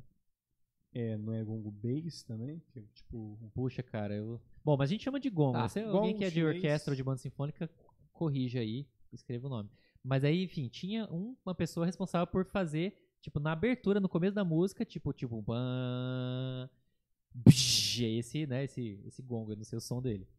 E não era eu que era pra tocar, era pra tocar, sei lá, o triângulo no compasso 342, eu tava de boa, assim. Aí, cara, começou a música, o cara, como ele tava aprendendo ainda, responsável por tocar, ele não, tipo, ele, sei lá, esqueceu que era pra ele tocar isso, né? E aí, chegou na hora de tocar, o maestro olhou puto, tipo, e aí, cadê, né? Cadê o, o pá né, da música? Aí ele falou, vai, toca ali o gongo, falou pra mim. O quê? Vai, pega a baqueta aqui, vai, bate, bate ali. Aí, cara, eu nunca tinha tocado esse bagulho na vida. Eu peguei a baqueta e fez. Tec. Mano, esse maestro me deu um esporro, bicho. Eu quase, cara, Caralho! eu quase, quase saí chorando do ensaio, porque ele falou, mano, pensa, era pra sair uma porrada, e aí depois que, daí, ele, acho que ele pegou a baqueta, ele me ensinou a tocar o bagulho, porque você tem que meio que esquentar ele, você vem meio que preparando ele, batendo, batendo, batendo, esquentando, que eles falam, e aí você tem que meter uma porrada Ah, pra porque sair ele não som. vai vibrar. É porque é pesado pra Ah, cacete, se pode você bater igual, eu achei que era tipo um prato, né, eu bati tipo Não, assim... e é corão, não, Não. é pele sintética. não, Certeza. não, mas aquele é um, é um, é um metal, É né? como se fosse um prato. Ah, pode crer. É, aqui você tá pensando no Gong Drum, eu acho. Sim, né? ah, não, então, agora, agora É, aquele ali me é um, liguei. é um tipo você um tá pratão batendo no- gigante, no, né? no prato, tá? Isso. Você tá falando do, do, do Gongo Bass Não, não, não, é, mesmo, o- tá? é o gongo, Tá. o, o prato, que é acho que de origem chinesa também, Sim. né? Mano, é pesado pra um É dos imperador lá Você e tal. você é. bate com toda a sua força, ele faz assim, ó, nem mexe quase. Mas enfim, aí, cara, ele falou, eu lembro que ele falou assim, é, viu, como que é seu nome, não sei o que, puta, você é percussionista? Sou. Você é percussionista e não sabe tocar um prato? Pera aí, vem aqui. Aí, cara, eu acho que se não me engano ele faz muito tempo. Ele foi lá e pegou a baqueta e mostrou como que tocava, assim. E eu, tipo, eu não ia falar, ah, porra, mas não era pra eu tocar nessa porra. Eu fiquei quieto, né? Você tal. levou a rala pelo outro. Mano, foi uma vergonha, bicho. Mas ao mesmo tempo eu também era Ah, um ignorante, né? Eu não também, é. sabia. É, mas, Mas como que toca esse trem, cara? Não, é que. Então, esse que é o lance. Você tem que ir batendo nele, din, din, din, din, din, din, meio que fazendo ele vibrar. Pra daí você dar uma porrada, mas é muita força, assim, pra ele. Pra ele Abri. Pra ele abrir. É, se você só bater, faz pom. não faz som de nada. Mas enfim, Caralho. Foda. eu olhei o bagulho e veio- veio a memória traumática, né? Aí, anos 80, os kits gigantescos. Ah, outras recomendações, né? Tem o, o Alex Van Halen, também dessa época. Dave Lombardo, do Slayer, que daí foi o Slayer. pezinho no metal, começo do metal. Ah, Nico McBride, Iron, Maiden, Maiden, aí já é heavy metal mesmo, né? E sete grande pra caralho. É. Cobrindo, dá nem pra ver ele. Também muito legal, né? Stuart Copeland, do The Police, Copeland. também um cara que Do caralho. E aí tem o meu, um dos meus preferidos, final dos anos 80, né, ele ficou mais famoso, que é o Dave Weckl. Não posso deixar de recomendar. Aí mais pro Fusion, né, não é, não é um batera de rock, né, batera de Fusion e tal. Dave Weckl. Tem mais kits aí da década de 80 ou a gente vai pra 90 já? Ah, tem a bateria. Noventa. eletrônica, Acho que agora vai chegar na eletrônica. É, não, então Vai, agora é eletrônica já. É, tem os kits eletrônicos aí? Bateria eletrônica? Tem, tem. Que aí o som. 1980 já é o ápice da- das baterias É. eletrônicas. né? Aí já é 90 já. 70, 80, né? não é? Essa é um kit uma Yamaha bem conhecida na década de 90. Se não me engano, acho que do Dave É era realmente esse kit aí. furadona assim a a pele resposta? É assim mesmo? É, os caras usavam, né? Grandão, né? Na frente. Caralho, é pra sair o som. Os tambores evitar bem de fundo, né? rasgar, né? Mas olha que interessante. Na década de 90 já começou a, a regredir esse lance dos kits gigantescos. É porque já não era mais novidade, né? É, acho que por vários motivos, né? Vários motivos. Mas aí, cara, cada. Aí, assim, a gente teve uma crescente, né? Que no ápice foi os anos 80, aqueles kits gigantescos. Da década de 90 em diante, aí começa a fazer o movimento contrário. Tanto que hoje em dia é muito comum a galera tocar o quê? Bumbo, cachimbal, um tonho surdo, né? Dois pratos. Hoje Isso ainda é a o galera máximo. transformou o surdo em bumbo. É, é, hoje em dia voltou pra essa coisa do kit reduzido, menor. E não só no- na carpida, né? no barzinho tudo bem, a gente entende, não dá pra você montar uma bateria do Terry Bozo.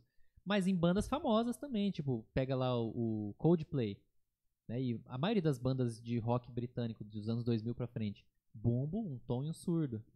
Cachimbal aí, dois pratos, né? Então, na década de 90 começou esse movimento dos kits diminuírem, né? Ainda é um kit grande, né? Mas não tem nem comparação com aqueles kits da década de 80 lá, né? Que era cinco vezes maior, né?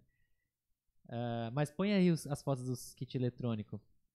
Depois a gente volta aí. Aí já é nos 2000. Aê! A bateria É, que o Michael falou. Aham. A Simons, né? Que é, olha que louco. Parece que veio daquele filme Odisseia no Espaço. Aí, Michael. É verdade. A bateria que você comentou. Os caras A falaram que Simons lá. Simons, Simons, né? Isso aí, ó. ET. Só que é década a- de 70, então, né? Você falou 71, 70 e poucos, Foi né? criada. Não, cri- criou, criou-se, deixa eu ver aqui o dado pra não falar fake news. É, foi na década de 70. Enfim. Ah. Olha que essa aí foi uma das primeiras ou a primeira bateria eletrônica? Acho que foi a primeira. A primeira É, bateria a- eletrônica. na verdade, a marca. Não sei se essa Na verdade, literalmente. 76 é, começou realmente a ter essa popularização, né? Ah. Não sei se a, essa daí foi o primeiro modelo, mas a marca Simons foi a primeira a fabricar bateria eletrônica. Que massa. E é bem diferente das baterias eletrônicas atuais, né? Tem nada a ver, né? Lá. Parece um monte de coisa percussiva. Era, a meio- ide- era a ideia do conceito futurista, né? A galera queria achar que tava no futuro já. Tem uma. pro- Esses dias eu vi no Instagram uma propaganda. Não sei por que eu vi isso, mas é uma propaganda dessa época. da- acho que parecia dos anos 80 a propaganda. De um menininho tocando. Era propaganda dessa bateria. E falando assim: a- a- o, o marketing era o seguinte: tipo, ah, você pode. Tipo assim, você pode ser um rockstar também, você pode tocar na bateria, só que na sua casa. Tipo, Aí. do- aí um menininho tocando e tu, tu, tu, tu, tu, tu, tu, a bateria De boa. né? mostrava todo colorido, toda. Massa. Acho que foi na é mesma, massa. na mesma época do teclado também, né? Tipo aquele Cássio churrascaria do também. sintetizador. É. É. Aí tem outra, acho que outra tem alguma outra eletrônica aí? Não, essa aí já é mais pra frente. A gente vai chegar aí. Ah, o esse Felipe vai é gostar. Felipe, Calma. Nossa, não, volta, volta, porque tá muito Ah, Peraí, tem, acho que tem a Eu tô Holland. seguindo a sequência que o professor mandou. Pô, Peraí. Não, isso aí é depois. Peraí, peraí, peraí. Vai. Próxima foto, qual que é? Não, essa aí é atualmente. Aí, essa aí que eu queria mostrar aí, Felipeira. Ah, TR-808. O que você tem pra isso aí. dizer sobre isso? Cara, eu, eu Pode vi. falar, nunca, não conheço. Não, eu conheço, mas eu nunca vi o funcionamento por vídeo, mas eu já. E, cara, bizarro, né? Mas era só o, o, o- controle por, por botões mesmo, né? Tipo, Cara, essa aí é, é uma das principais drum machines do começo da história do hip hop. Foi uma das É. mais usadas. Não a primeira, ti- tinha umas mais precárias, mas isso aí, final dos anos 80, começo da década de 90, foi o que hoje a gente chama de beat, né? O começo do beat eram feitos nessas drum machines. O começo do hip hop, aquela coisa daquelas músicas tipo Maluco no Pedaço lá, naquela. É. É, talvez foi o começo, então, dos drum pads, né? Do, Pro- é, provavelmente. Eu não Que estudei a fundo. Mas a, o, o TR-808 da Holland é uma das drum machines né, mais usadas. Ah, faz sentido. Marcou, né? assim, um- uma sonoridade né, do começo do hip hop. É muito importante. Aí depois vieram várias outras, né? Cada uma com uma funcionalidade diferente e tal. Mas achei legal colocar essa foto porque a gente fala de bateria, de set de bateria. Não imagina um negócio desse. E isso aí, cara. Hoje em dia também. não tem nem mais isso. É tudo no computador, né? É. É, é, a gente podia até, até falar do, do, do sistema, né? Do software. É. Esse cara do caralho. Mas aí. hoje em dia você tem os sons dessas drum machines, só que tudo digital, né? Tudo no computador, um software só, né? Era a época também que a galera tá fazendo música, tipo. Não eletrônica, mas a pop em si, que tinha, tipo, como se fosse som eletrônico mesmo, os beats, né? Tipo, Sim, sim, não. Hoje em dia a música pop, o trap, o hip hop.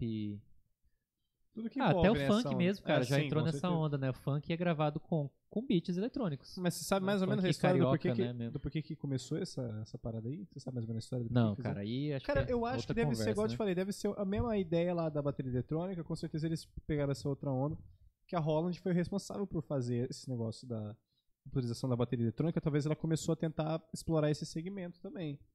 Com Por- certeza, com certeza. Porque a Yamaha e ela foram as pioneiras, então tipo, faz sentido, né? Depois, ela, ela também é uma das que inventou o lance lá do, do drum pad, que toca com a baqueta, as oito borrachas Sim. lá.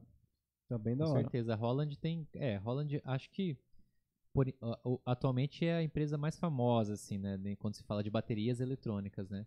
E não é, É. à toa, a qualidade é muito boa também. Não só de bateria, como de teclado, né? Pô, os teclados da Holland são.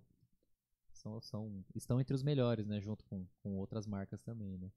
Pode crer. Então Massa. isso vai Alô, ser a Holland, época de... Patrocina nós. Ah. Isso aí já é. Cara, 50, eu, 90? Aí se tiver algum. Cadê o Chico? O DJ Chico, se estiver por aí, vai me bater. Porque eu não sei exatamente de onde que é a época exata do, do- da- desse Drum Machine TR-808. Mas se eu não me engano, é, é década de 90 já. Só que não o surgimento das Drum Machines, dessa aí, desse modelo que é Aham. um icônico, assim, um muito importante. É importantíssimo, né? É. Acho que vinha muito também ligado ao lance do, do- da ideia de produzir sons que os DJs também produziam, dos negócios. É, não, então, a diferença. Ah, poxa, agora você falou uma coisa importante. A, a diferença principal disso para uma bateria eletrônica é o quê? Que nisso aí você consegue fazer programações. Então já é o pensamento mesmo de um DJ, de um produtor. É diferente de você só tocar, né? Você não só aperta os botãozinhos ali e sai um som. Você conseguia programar os beats. Então é muito diferente você ter uma bateria eletrônica, você não vai programar um beat, você vai bater numa peça, vai ser um som. Mas e aí? Serve pra você fazer uma performance ao vivo e tal, né?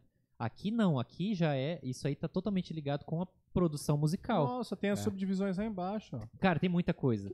Cara, eh, aí, por exemplo, o, o Dilla, né? Que é um cara que o Robert Glasper, o Chris Dave, a galera aqui mais nova, né? Que curte eh, esse de jazz e o R&B atual, né? Cara, o DJ Dilla, né? J Dilla, chamado DJ Dilla, era um cara que, tipo, pegou, pegava um negócio desse e levava pra um nível que ninguém fazia. Ele conseguia, tipo, tirar beats e, e- e- possibilidades rítmicas de um equipamento eletrônico Nossa. mas com o pensamento, cara, de um baterista, de um músico e tal, de um, de um produtor muito foda, né? Não era Só só, aquela conta- coisa, daquela coisa dura da- do começo da bateria eletrônica, né? Sim. Aquele timbre horroroso com a coisa dura artificial. O cara conseguiu colocar o orgânico no eletrônico, é o contrário. É muito louco isso aí. É, é com, Só- com o eletrônico o cara conseguiu tirar um som orgânico, meio que isso, né? Caralho, só por conta dessa subdivisão aí já dá pra entender o jeito que funcionava o, o- o tipo dos grooves, né? Mas é, mas é muita coisa, bicho. Isso aí, Ah, tipo, sim. os caras ficaram anos pra aprender a mexer, tá ligado? Desenvolvendo. E aí su- surgiu um cara igual o Dilla que fazia coisas que ninguém mais conseguia, assim. Então é meio que igual a bateria, né? Tipo, o cara ele passava anos com isso aí, ele conseguia tirar sons que os outros não conseguiam. Sim. Porque o cara aprendia a extrair coisas do equipamento que outros caras que não tinham mesmo tempo ou, sei lá, criatividade, e Criatividade. tal, não conseguiam. Nossa, dá pra brisar muito, cara. É, não. muita coisa. Isso aí é, cara, pra história do hip hop, essa, o, o TR-808 é, É um dos ícones, assim. É assim como o pedal duplo pro metal, assim, é Sim. uma coisa, cara, foda. E aí tem os kits, tem um kit de bateria elet- eletrônica normal, daquele que a gente compra hoje na loja, assim? Acho que eu não coloquei a foto desse. Bom, Acho que mas aí é que já- que já- todo mundo tem na cabeça, né? Você vai É. ali na loja de música na sua cidade, tem aquela bateria eletrônica com os pés de borracha redondinha, né? Sim, sim. né? Dois tons, um surdo, a caixa, que ele é a bateria eletrônica mais comum, mas que surge nessa época aí, no final de no- 80, começo de 90. E aí, mais Cara, uma coisa pra massa. comentar? Cara, e aí eu Tem mais que- alguma foto? Tem, não, tem coisa pra falar ainda, a gente tá indo nos anos 90. Aí, a bateria brasileira que eu falei. Era essa, essa? também, mas não era essa não. Não era essa? Não. Não, então fala, qual que você pensou? Pinguim, Ah, pinguim! que foi um divisor de águas no Brasil, cara. Tem que colocar uma foto de uma pinguim aí, cara. Ah, bota, dá um Google aí, que a gente vai Tem que comentando pôr, não, sobre. essa aí merece, pinguim. Cara, a pinguim, assim, não sou especialista em pinguim, mas, cara, a pinguim... não sou especialista. não sou especialista em pinguim. pinguim, eu não estudei Mas é sobre uma pinguins. ave, né? Bo- Eu Bora do gelo. baleias. Idiota, né? Depois de três horas e meia de podcast. Cara, a, a pinguim era uma... besteira, né? Babaca. eu sou perito em bateria. Se eu não me engano, a Pinguim, cara, surgiu em 60 e pouco, 68, por ali. É, ele, ele era ah, Metalurgias Hong Kong. Se eu não me engano, se não me engano, era esse nome. E a logo era um pinguim, era um pinguim literalmente. Então não tinha esse- antigamente pra galera é, a mais velha já vai saber que a Pinguim pra galera nova tinha uma marca de bateria chamada Pinguim no Brasil. Aí, ó. E foi um divisor de águas no Brasil. Yeah. Foi uma das primeiras fabricantes de baterias no Brasil. Isso, isso antes de 70, cara. Pô, e era a cara das Gretchen, das Ludwig lá, né? Então, aí Você que a gente vai nisso. chegar. a Pinguim, cara, ela era. Ela surgiu exatamente nesse, nesse período. Ela era uma metalurgia. Então era, se eu não me engano, o nome, cara. Quer ver? ó? Vou até pegar detalhes aqui, ó. Era aqui, ó. É. Ah, e tem um pinguizinho ali, né? Do Aham, lado. é Que sim, legal. exatamente. Ó, em 1952 nasceu a oficina mecânica Florencio Hong Kong. Eu achava que você ia falar a Florencio oficina mecânica do Narras. é, o Narra Chão. Alô. Nas chão. Exatamente. Cara, e aí ó, ele, ele começou. Na verdade, as fabricações deles não eram de batera, era de ferragens. E aí, o que, que, que, que aconteceu? Você comentou da, da Ludwig. Cara, eles começaram a literalmente plagiar a Ludwig no Brasil. Se- né? Aham. Cara, mas nessa época aí tinha uma, uma onda muito grande de plagiar coisas de fora, né? Ah, Tipo total. assim, aí. saindo da batera, né? Eu lembro que tipo, tinha uma marca de tênis que plagiou. Ah, Uma marca isso aí de- sempre existiu, né? Acho Uma que desde que plagiou o uma- mundo é mundo, né? Não, saca só, uma marca de tênis, de skate, que plagiou uma outra nos Estados Unidos. Aí teve, começou o boom do skate aqui no Brasil. Os caras da gringa veio pra cá. Legal, vira a marca. Quando voltou pros Estados Unidos, os caras viram a Vans. Aí chegou aqui no Brasil, que a marca que copiou era a Mad Hats. Aí falando pros brasileiros: Ô mano, tem uma marca lá no meu país que tá plagiando vocês, não sei o que, só que a Vans faz hora. Porque, Ah. tipo, era muito comum, né? Plágio da galera da caruda. Aí não coisas. tinha muita informação também, né? As- é. Tinha que fazer sobre o referencial, né? É. E, cara, eles surgiram com a. Com a, a fabricação somente. Eles copiaram aquele Speed King da, da Ludwig pedal. Aí depois Ah. passaram pra ferragem. E depois de um tempão, eles, eles criaram a primeira bateria. Tudo baseado na Ludwig, assim. Porque a Ludwig era o quê? Lembra que o, Beatles foi pro, pro Ed Van Sullivan e foi aquele boom? E se transformou um boom? É, esse aí é 65, você falou? 60 e... Eles surgiram em. A, a bateria. metalurgia surgiu em 50 e pouco. Mas a bateria... E aí a bateria, a bateria surgiu em 68, a primeira bateria. É, o Beatles tava em alta pra caramba. Tava em ainda. alta. E aí qual que era a referência? Ela, a Ludwig. Então vamos fazer o quê? Vamos copiar a Ludwig. Então surgiu a primeira. Só que a- o nome da Pinguim foi o nome, na verdade, de apelido da bateria em si, não era da marca. Era, era, era- o nome da marca de bateria era Oficina Metalúrgica Florencio Rondon. Hong Kong, aliás. Então, tipo, nem era marca de nome de marca de instrumento musical. Mas por que que apelidaram de pinguinha? Cara, foi um apelido da, da própria família pra primeira bateria. E aí dali. Sabe essa história aí, né? É, Os caras olhou, parece um pinguim. Que? aí eu não pesquisei, não sei. Da onde você tirou? Cara, e aí, que- Legal, e aí mano. eles começaram a mudar, mudaram a logo e etc e tal. E aí intro, introduziu. E, cara, foi um boom no Brasil. Porque assim, eles copiaram em tudo, desde a durabilidade, a estética. e era boa a batera? Era boa. É, pô, você é cópia da Ludwig. É. É como se alguém Madeira. fizesse um carro hoje, cópia, sei lá, um carro que é referência, assim, de, Mundial, Tesla. de mundial. É, aí alguém consegue Ah, copiar porra, igual. falar. Porsche. É. Vai ser Cara, foda. um peso. É, também. Qualquer um. Devia E- ser 90, 95% igual, assim, né? É, mudaria. Cara, assim, a, a ferragem você consegue plagiar com exímia qualidade. Ainda a mais que era madeira- metalúrgica, né? Entendeu? Agora a madeira depende do, de onde foi plantada, então tal. Mas como assim, a galera também, na época, não, tem, não tinha um certo conhecimento igual hoje, de você entender uma vasta gama de timbres, de não sei o quê. Né? Década de 60 no Brasil, meu amigo. Surge uma empresa fazendo uma bateria igualzinha. Imagina o preço Que que, você vê era. na TV, que a TV Imagina o preço de uma Ludwig nessa época. Ó, eles Aqui chegaram no Brasil. Nossa, no auge, no auge da, da, da Pinguim no Brasil, eles faziam 100 baterias por semana.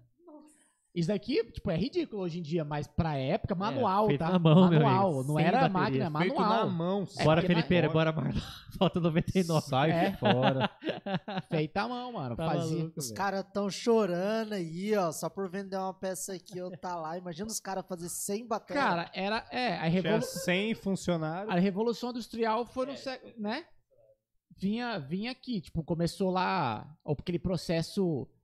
É, indústria começou com o Henry Ford, que foi lá em 1920, se eu não me engano, com os carros e tal. Então, tipo, começou lá. Aí até chegar no Brasil demora. Então, é, essa alta escala, é, cara, era feita à mão tudo.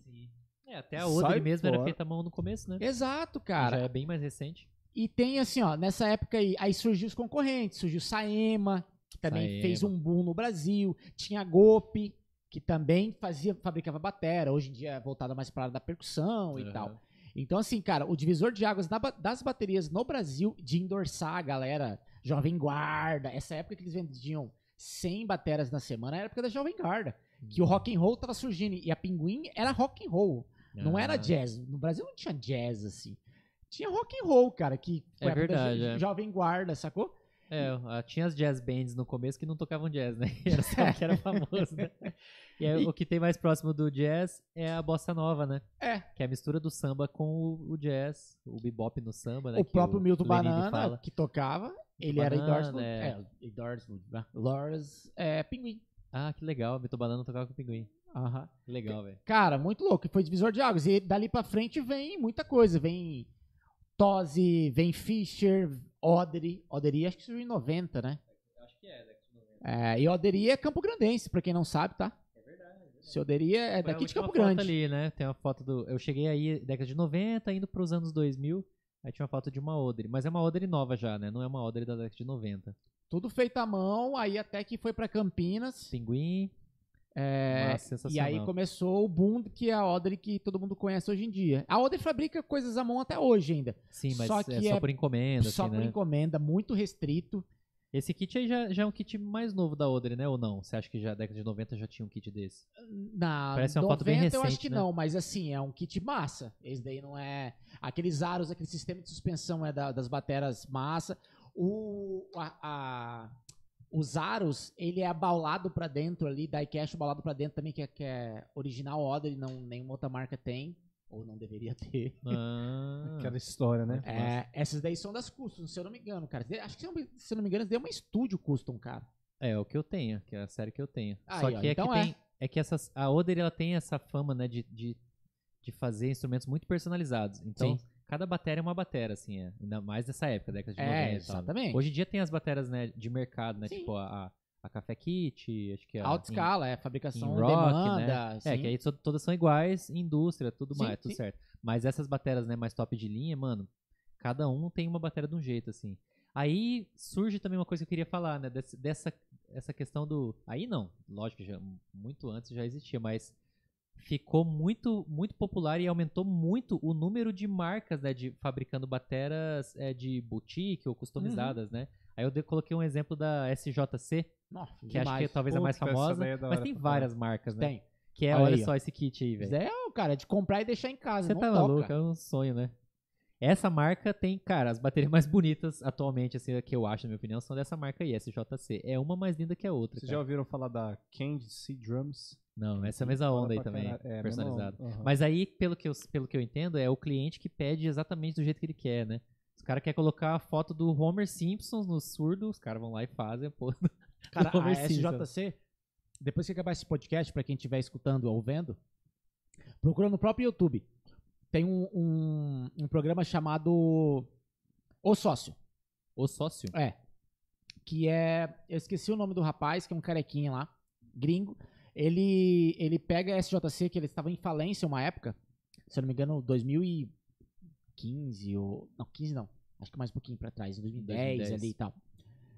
E eles estão entrando em falência, porque são irmãos, né? São irmãos a SJC. Eles estão entrando em falência e tal, não sabem o que fazer, recorrer ao sócio. Aí é- o programa é bem legal, que é, tipo, é, é focado em empreendedorismo, mas é do que, que a gente gosta, né? Batera. E aí ele pega lá e começa, reduz custo e tira daqui, vê que tá tudo bagunçado e daqui a pouco a SJC transforma de novo o que ela era, assim. Mas ela sempre teve esse, esse né, foco em kits personalizados e tal, ou não? Não. De um tempo pra cá, né? De um tempo pra cá. É, porque é um Eles grande tinham- É se diferencial dela, né? Não, sempre foi foda. Sempre foi isso aí, ó. Nunca Aham. foi tipo, é, vou fazer. Batera barata. É, não. Sempre foi foda, assim, muitos kits bonitos. Só que eles tinham um problema de custo. Era Ah. custo muito elevado Entendi. e a batera vendia mais cara, mas ela não se pagava. Aí entre os sócios falou: não, peraí, tá tudo errado. Ah, Peraí, é muito, cara, é muito legal, assim. Quem gosta de empreendedorismo Eu vou e quem gosta de batera, ele fala assim, cara, a gente tem. Eu não lembro qual valor, mas vou chutar. A gente tem 500 dólares pra gente construir uma batera. Eu quero que vocês me entreguem esse projeto em uma semana. Aí os caras começam a reduzir custos sem perder qualidade de canoa, de aro, de não sei o quê. Nossa. apresenta ele, não, tá errado. Ó, cara, a gente tem 500, a gente não tem mil, a gente tem 500. A gente precisa de 500 pra gente vender X bateras em um curto período de tempo pra gente recuperar esse caixa e começa a fazer cálculo. Aí no final eles desenvolvem uma batera, baixo custo, muito bonita, muito boa, começa a vender pra caralho e aí, cara, muito massa. que legal. Aí é você pegar é, e pesquisar outras matérias-primas né, pra conseguir fazer o negócio. Que massa. Que da hora, pode Muito crer. massa. Cara, e a JC Como que é o nome é dessa marca que você falou, que é a mesma pegada? Candy C Drums. É, a galera pode achar como CC Drums. Instagram. Ah, CC, aham. Eu não sabia que era Candy. Candy é C. Candy C Drums. É. Candy de doce é um C. Eu não sei o que o, C, o segundo C é, mas aí é Drums. Essa CC me, me vem na cabeça, deve ter vários kits, mas me vem na cabeça umas madeiras muito bonitas assim, Aham. né? Pra Umas- caralho, Parece é que é do século XII, assim, a madeira. Parece que é um móvel que custa um milhão de reais, né? É, tipo isso mesmo. Mas deve ter vários personalizados também, né? Tem, nossa, a personalização deles é foda pra caralho. O meu sonho é ter uma matéria daquela. Só que. Mas hoje em dia tem muitas marcas, né, cara, que tem, Isso que tipo assim, tem é de prato também, de tudo, né? Hoje em dia a gente vive num momento, cara, que é muito louco. Voltou a parada de, de customização, né? Sair desse negócio de likes, cara, por, por sei lá, indústria, começar o luthier a fazer. É, ali. tem, tem tudo pra tudo gosto, né, mano? Você É. quer bateria barata, de larga escala, você vai pagar 1.500 reais, talvez agora um pouco mais, né, que tá tudo caro pra Pandemia. caralho. Mas, mano, tem. E bateria boa, né? Sim. Bateria, mano, bateria boa. Você quer uma bateria customizada, Oder, você, você, cara, você pede a madeira, você pede tudo, você faz do jeito que você quer. Essas marcas, né, SJC, SCC. E aí tem as baterias também clássicas e tudo. Cara, a gente vive num período muito louco, né? Cara, a, a, a gente comentou aquela hora do projeto da The Groove às sextas-feiras do The History. A, todas, as, todas não, mas muitas dessas marcas que a gente, que a gente falou aqui, tá lá. SJC já foi a história é verdade, dela. é verdade. A Odry já foi, Ludwig já foi, Evans É. já foi. Cara, Holland, Simons. Cara, tem uma história da Nossa. bateria ali, né? Querendo ou não, tem É. uma história da bateria ali, né? Só que mais voltada pra equipamento, assim, né? é, é, tem a história gente- dos lê- bateristas, né? Se você lê de tudo Aham. um pouquinho, você vai pegando ali. Cara, você pega esses 74 episódios e lê todos. Putz, Não, muito mais informação do que a gente falou aqui hoje, Muito né? mais, Sobre assim, a parte tem- de equipamentos Então vai lá e tal. pesquisar, De gurizada. pratos, por exemplo, porra, tem uma lá que a gente. Acho que foi nos primeiros 10, que é da Zildjian. A Zildjian tem uma, uma história de Constantinopla, assim. Então, Sim, é, é Nossa. qui- 500 anos atrás, né? Mais de é, 500 é, anos atrás. Dizem É que a- mil- as primeiras eh, empresas é, de pratos e tal. E aí entra naquela que a gente falou aquela hora, que era um, o bronze foi um teste de que a galera queria falsificar, ou ia fazer o ouro. E aí erraram, o alquimista errou e criou o bronze. Aí do bronze forjaram pra fazer os pratos. Ah, Muito os caras bateu Israel. Os caras pensou bater essa porra. cara. Cara, muito louco, né, velho? E o- uma curiosidade que eu tenho, esse lance que a gente fala, tipo, a Liga B20, Liga não sei o que, ele- o B é o bronze, mas o, esse número é a porcentagem do é 20% de estanho. bronze. Não, o estanho vai ser o resto. É, vai É, ser ao 20% de bronze. é O 8% refinado de sempre é o menor, entendeu?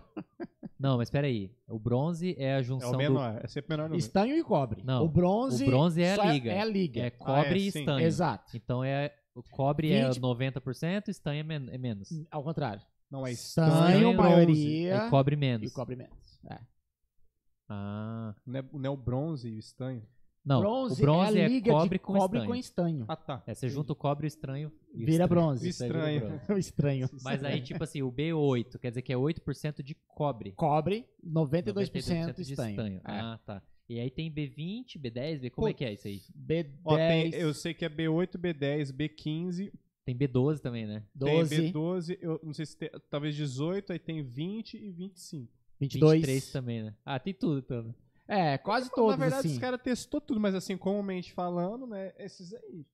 Ó, ah, comumente, tá, comumente. 8, 10, 15, 20, 25. Mas aí no meio tem outros também. Acho que Ah, nem o sim. 25 não é comumente, não. Será? É, eu não 20 sabia para- que existia B25. Cara, é ouvi 8, B20 10 como se fosse o máximo, né? 20. Talvez seja até Esse é o mais, comum. ser pau São É, os comuns, né? O 10 é, é menos ainda do que o 8 do que o, O 10 20. é usado Assim, pela que é né? fácil B10, conhecer. né? É, tem é Orion faz, Ah, várias for- marcas Se fazem. for comum, B, B8 Quest. e B20. Pronto. Exatamente. Não, se é, for o como um comum- B8, né? É boi. É, Que é É B20. brincadeira. é mais caro o B20, né? É Não. mais refinado e tal. Mas falando uma curiosidade, né? Hoje em dia a gente sempre pensa, ah, prato B20 é sempre melhor, né? Do que o B8 e tal. E não é bem assim, né? Eu vi que. Eu entrava Depende nessa da- discussão que, com o assim. Maicon todas as vezes. Mas aí até que veio o Bruno Shell com os, os, os B8. Cara, qual que é o negócio que eu tenho pra mim, tipo, vendo? Cara, a questão é como você vai trabalhar cada liga, o quanto você vai se dedicar a tirar um som específico de lá. Porque ô, o Bruno Shell, a galera deve conhecer. Se dedicar a tirar o som, você diz o, o Cymbal Smither lá, né? Não o Batera. Você diz o- a, na É, confecção sim, do Na prato. confecção. Aham. Porque, mano, a galera muito reclama do B8 e tudo mais. Mas ninguém. Tipo assim, as grandes marcas, inclusive, elas não estão muito preocupadas em dar uma atenção pro, pro B8, assim como Caralho. os luthiers. Aqui, ó. Como, como os luthiers estão, tipo, dando, né? Porque o luthier, por exemplo, Vai. Ele pega e faz a questão de, tipo, É. fazer o Ela prato. sabe da história do rock. Tirar o timbre do prato. Deve ter ficado Tipo, tentar tirar o melhor som possível. atrapalhando. Enquanto, tipo, o- outras empresas, modo normal, né? Estão ali só pra, tipo, cumprir tabela, porque também é mais barato.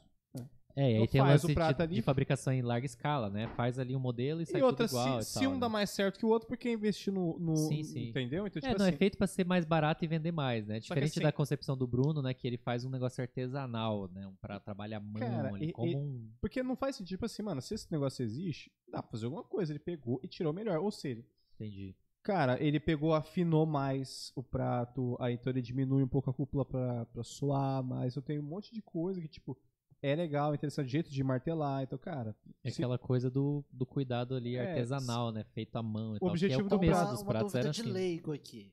Pode Então, falar. O B8, B10, 12, 20 não significa a largura ou a grossura do prato. Não, não, não, significa A, A quantidade de mescla que tem de, de, de componentes. Estanho e, e cobre. Largura tem a ver com polegada e espessura vai ser se é teen, se é medium, espessura, né? É. Ah, se é heavy. tenho. Não, é. é, é- Mas acho que muita gente tem essas dúvidas, né? Ó, É heavy. tipo o salgadinho aqui, tipo, é, o salgadinho chama pão italiano, mas ele tem por dentro dele tem tal e por fora tem tal. Então, tipo, o B20 é o, é o, é o salgadinho. Aí o resto é o que tá dentro e por fora. Acho que eu expliquei meio merda, mas é isso aí.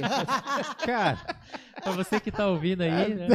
Entendeu? Ó, você que tá ouvindo? O O som. B20 é o salgadinho. pão italiano, o B8 é um enroladinho de salsicha, isso. entendeu? Não é porque eu, eu uso para Eu, pratos mas eu entendi a sua B8 intenção. Foi. É, e eu, eu uso Foi o meio B20 merda, também. mas deu. Aham. Aí eu tinha essa dúvida porque, poxa, o meu B20, o- eu acho o timbre dele melhor, mais bonito, porém ele é mais fino que o B8. Aí eu achava que tinha alguma coisa a ver com a espessura, especificamente. Não, mas você pega pratos heavy B20, eles são mais grossos. são Sim. grossos. E, é cara, B20. O heavy ele é extremamente ardido, ele é alto pra caralho. Ele, ele não tem uma reverberação fácil e, e tão simples igual os outros, porque ele é duro, né? Aí o medium ele vai, vai começar a ter um som um pouco mais macio, ele consegue transitar, como o próprio nome diz, ele é medium, né? Entre as frequências ali, tanto aguda quanto grave, mas ele nunca pende pra um e nunca pende pra outro. Talvez é o, o, o- o que a galera mais gosta. Aí tem o Tim, né? Que é o É fininho. bem ardidinho, hein? Tinha- É. é. Ó, se o heavy ele é, ele é low. grosseiro, alto e muito ardido, aí o outro vai ser meio que a mesma proposta, só que pra um outro lado, né? E eu acho que ele não ele vai. abre mais fácil, né? Ele, ele é abre mais muito mais macio, né, a fácil, é mais, fala, é né? mais macio, E não serve pra você tocar worship sentando a mão pra caralho, senão vai quebrar. porque vai ele é quebrar isso. rápido. Ó, é, é uma Que tá sonoridade. tocando errado, na verdade. Sim, é uma, uma sonoridade pra ter uma abertura grande, tipo, sem você precisar sentar a mão. Porque vai ter uma projeção grande, vai ser macio, só que ele é um prato que eu percebo que ele é de muita explosão, só que ele não é de ficar soando também não, né? Depende da marca, né? Assim, é, é, que- é, depende de vários fatores. Mas também, né? parece que o medium ele consegue soar muito mais que esse steam, porque o team, como ele é muito mole, ele também não tem corpo pra ficar agitando o ar igual o heavy, por exemplo. O heavy ele é mais difícil de começar Mas aí também tem um lance que a cúpula influencia muito, né? tem cúpula. Porque, por exemplo, você pega um prato que é flat, ele não soa nada, é. Não, né? por- Porque não tem cúpula, né? A cúpula ela é justamente pra equilibrar essas frequências. É também, tem- cara, tem isso também, cara. É, muito louco. Só né? que os teens- nessa Muita coisa, né? Os teens, eles- Dom- Dom- Tem um podcast disso, né? Tem. Com o Dom, né? Falando só sobre pratos e tal. Dom né? Batera, aqui no nosso canal do YouTube, sobre, falando sobre. Ele falou sobre a história dele e falou sobre pratos também. Inclusive, ele vai voltar aqui pra gente falar só sobre pratos. Ah, tá. É, então, tipo, é muita coisa. Mas é, aí luthier eu- de pratos também, aqui da nossa cidade e tal. Cara, Mas- aí, segui- seguindo aí, tem mais alguma coisa Tem, aí? tem coisa ainda. Tem A gente- pra A gente caralho. nem chegou na. na- na- Se você tá ouvindo De esse 2000, podcast, nem você chegou tem em menos 2000. de 20 anos, não chegamos nem no, É. não chegamos em você ainda. Porque agora que a gente chegou na final de 90, aí eu mostrei uma Odre, aí a gente comentou, aí o, o Michael falou das bateras nacionais, a Pinguim, nem sabia que, porra, o surgimento da Divisor, é. Pinguim de 60, 65, né, e tal, e várias outras ba- bateras. Mas enfim, é uma coisa que, que, que a gente tava falando. É interessante a gente ver que na década de 70 e 80 os kits foram aumentando, aumentando, aumentando, até chegar naquela loucura do Terry Bozzio. Década de 90 começa a diminuir. Anos 2000, menor. Aí surgem de novo bandas, né, como, sei lá, U2, Coldplay, bandas britânicas de pop rock e tal, com kits, aquele kitzinho Bumbo, cachimbal. tom e surdo, que começou lá em 1940 e tal. Ah. Então é muito legal, faz essa ascensão, kits gigantes, depois volta. e Você até fala hoje da em altura dia, dos pratos também, né? a altura é de prata, sim. era tudo muito alto e longe, agora tudo baixinho, né? E volta às modas, às tendências, né? Eu lembro quando eu tocava na igreja, 2010, 2000 e, e entre 2010, 2012, 13, eu montava a batera exatamente assim, era bumbo, caixa, chimbal, tom e um surdo retinho, dois pratos baixinho, retinho assim, tudo Retinho, reto, é. retíssimo assim. Enfim, era, é um lance de tendência do que você vê também, né? Os bateras que você gosta montam assim, todo mundo monta assim que você gosta. Eu sempre É, gostei de assim também. tudo, tudo retinho, assim, cara. Isso, não, e visualmente eu ainda gosto. É. É, que eu, pra- hoje em dia, pro estilo que eu toco, que eu gosto de tocar, já não é o que funciona mais, assim, né? Mas é, é Dos visualmente é tambores, bonito pra retinho caramba. é muito bonito. Até eu começar a eu quebrar os Também você também, que você, tudo tem que ser retinho? Cara, eu- quando eu comecei a tocar, era reto, tudo reto e alto. Continuou reto e baixo. Isso aí, tipo o Igor Cavaleira, né? É. Tocando, nossa, cara. Cara, eu vi o Igor e falei, cara, que legal, que bonito de ver a bateria retinha. nossa, o E tom como é que foi, ele ó, consegue. É. Imagina, Foi- o tom foi aí que ele- Só que ele tocava com. a- Eu tocava um pouco mais alto, ele tocava muito baixo. Não, é Então eu bizarro. tocava isso. assim, ó. É, é, aquilo lá é... Era bizarro, aí eu não conseguia. Então eu tocava um pouco Não mais alto e eu tocava aconselhável. aqui, mas Sim. retinho. Puta, era, era lindo, cara. Não, é bonito de ver, eu né? comecei a quebrar prata pra caralho, porque a baqueta vem e É, toma aqui, ó. é, aqui, ó. é. Tal. Aí você quebra, aí você fala, não, vamos, né, dar Dá uma. uma entortadinha só. de Cortadinha só, né, boy? Eu- E tem uma galera que usa assim, né? A galera do Gospel É. Chops e, e Aí já não dá. o Black não- Music, eles usam os pratos, tipo, não, não é reto, é pra cá. É, embaixo, né? Depende da galerinha também, né? Tipo, Ah, os- tá. Inverso de você, né? Você tá tipo Chris Coleman. É, o Também, Chris Coleman é aqui, assim? A Nika, É. ele usa, tipo, é porque a gente tá meio apontando. Não, é tipo... é contrário de aqui. você, é. Eu acho que a galera do Gospel Shops, na verdade, era só baixinho mesmo, porque eu não, eu não vejo tão comum usar meio que ao contrário. Eu vejo, tipo, só que muito baixo mesmo. Tipo, os pratos eles estão quase Não, é, de- é, depende, não dá pra generalizar, mas enfim, teve um, aí teve uma época, né, que muitos bateras usavam esse lance dos pratos ou levemente inclinado pra cá, né? Mas Pra aí ele tem que ser né? baixo, né? Porque, pô, você deixa um prato... Muito Aí você baixa. É. tem que levantar, né? Mas enfim. Não, Ah, chegamos vai- agora... Mas o cara toca retão ali mesmo. O corpo na cara do prato, É, e quebra, às vezes também se ele tá bem solto, você toca, ele tá balançando aqui, você pega ele, né, num ângulo bom Pulo. de tocar, assim. Você tem vários pratos, beleza. Agora você tem um só, né? É, é um Dois. mês. Você tem que dar dois ataques no mesmo, você pega ele assim. Toma. Na cal. Não, passa reto, né? É. Prato assim. E aí? Tá. Aí a gente chega nos. Ah, só mais algumas alguns bateras. Anos 90, uma coisa também. No começo dos anos 80 e final de 90, começou essa coisa dos, tipo assim, o melhor do mundo, né? Começou não, Sim, já tinha. anos muito é, mas assim, 90. por causa né, da, da Drummer. é, aquelas coisas dos, dos guitar, né? é, Guitar é, G3, Guitar Play, Guitar não sei o Player. quê, quem que eram os melhores guitarristas, aí tinha também. quem que são os melhores bateristas, aquela coisa o mais rápido do mundo, o baterista com o maior É. kit, blá blá blá. Então, nessa época, é uma ênfase muito grande nessa questão da técnica, da velocidade. E aí, depois, final de 80 e começo de 90, tem os bateras que a gente, né, que eu acho que a galera conhece, deve conhecer pelo menos, que é tipo o Dave Weckl, aí tem o Virgil Donati, tem o Mike Mandini, que ficou no Uhum. Guinness, né, como o mais rápido, né? Esses bateras que eram muito virtuosos, né? É, e aí é uma, isso é também um divisor de águas pro instrumento, a evolução do instrumento, assim, porque você pega um cara igual o Virgil Donati tocando, cara, não teve alguém igual ele antes. Não. Não teve. A mesma coisa do Echo. O Echo ainda é um pouco mais antigo, aquele coisa do Fusion, parece um pouco assim o estilo do Kolayuta, parece um pouco, né, mas também Cara, é uma, é uma evolução, assim, na- no que, tipo, que a gente achava que era possível se fazer É. tecnicamente falando. E aí começa também os padrões ficarem mais complexos, né? Você pega uma coisa do Virgil Donati tocando, cara, não dá nem pra entender. O uso de polirritmia e sobreposição métrica, compassos dos mais complexos. Começa então, nessa época, É. anos 90. Aí tem um cara também, o Mike Portnoy, né? Ele fica muito famoso no- na década de 90, né? Do, do Dream Theater. Ah, e, cara, aí vários outros bateras né, dessa, dessa fase. Aí a gente chega nos anos 2000.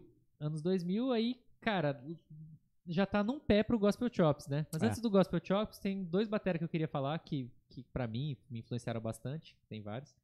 Um é o Joy Jordison. Sim. Tem a caixa dele aqui. que Tá aí, atrás de você. Atrás de mim aqui, ó. Bem bonitinha. Joy Jordison pra gente, né, que da nossa geração, pô, foi um batera que foi muito importante. É, tinha até uma, uma conversa de que, pô, o Joy Jordison é o melhor do mundo, o mais É. rápido do mundo. Hoje a gente sabe que não, né? Ele era um, é um cara bom, mas, pô, tem muitos bateras de metal que são Sim. muito mais virtuosos, muito mais cabulosos. Mas foi um cara que marcou, assim, acho que assim como um Ringo Starr marcou uma geração, né? Assim como o Dave Grohl marcou, né?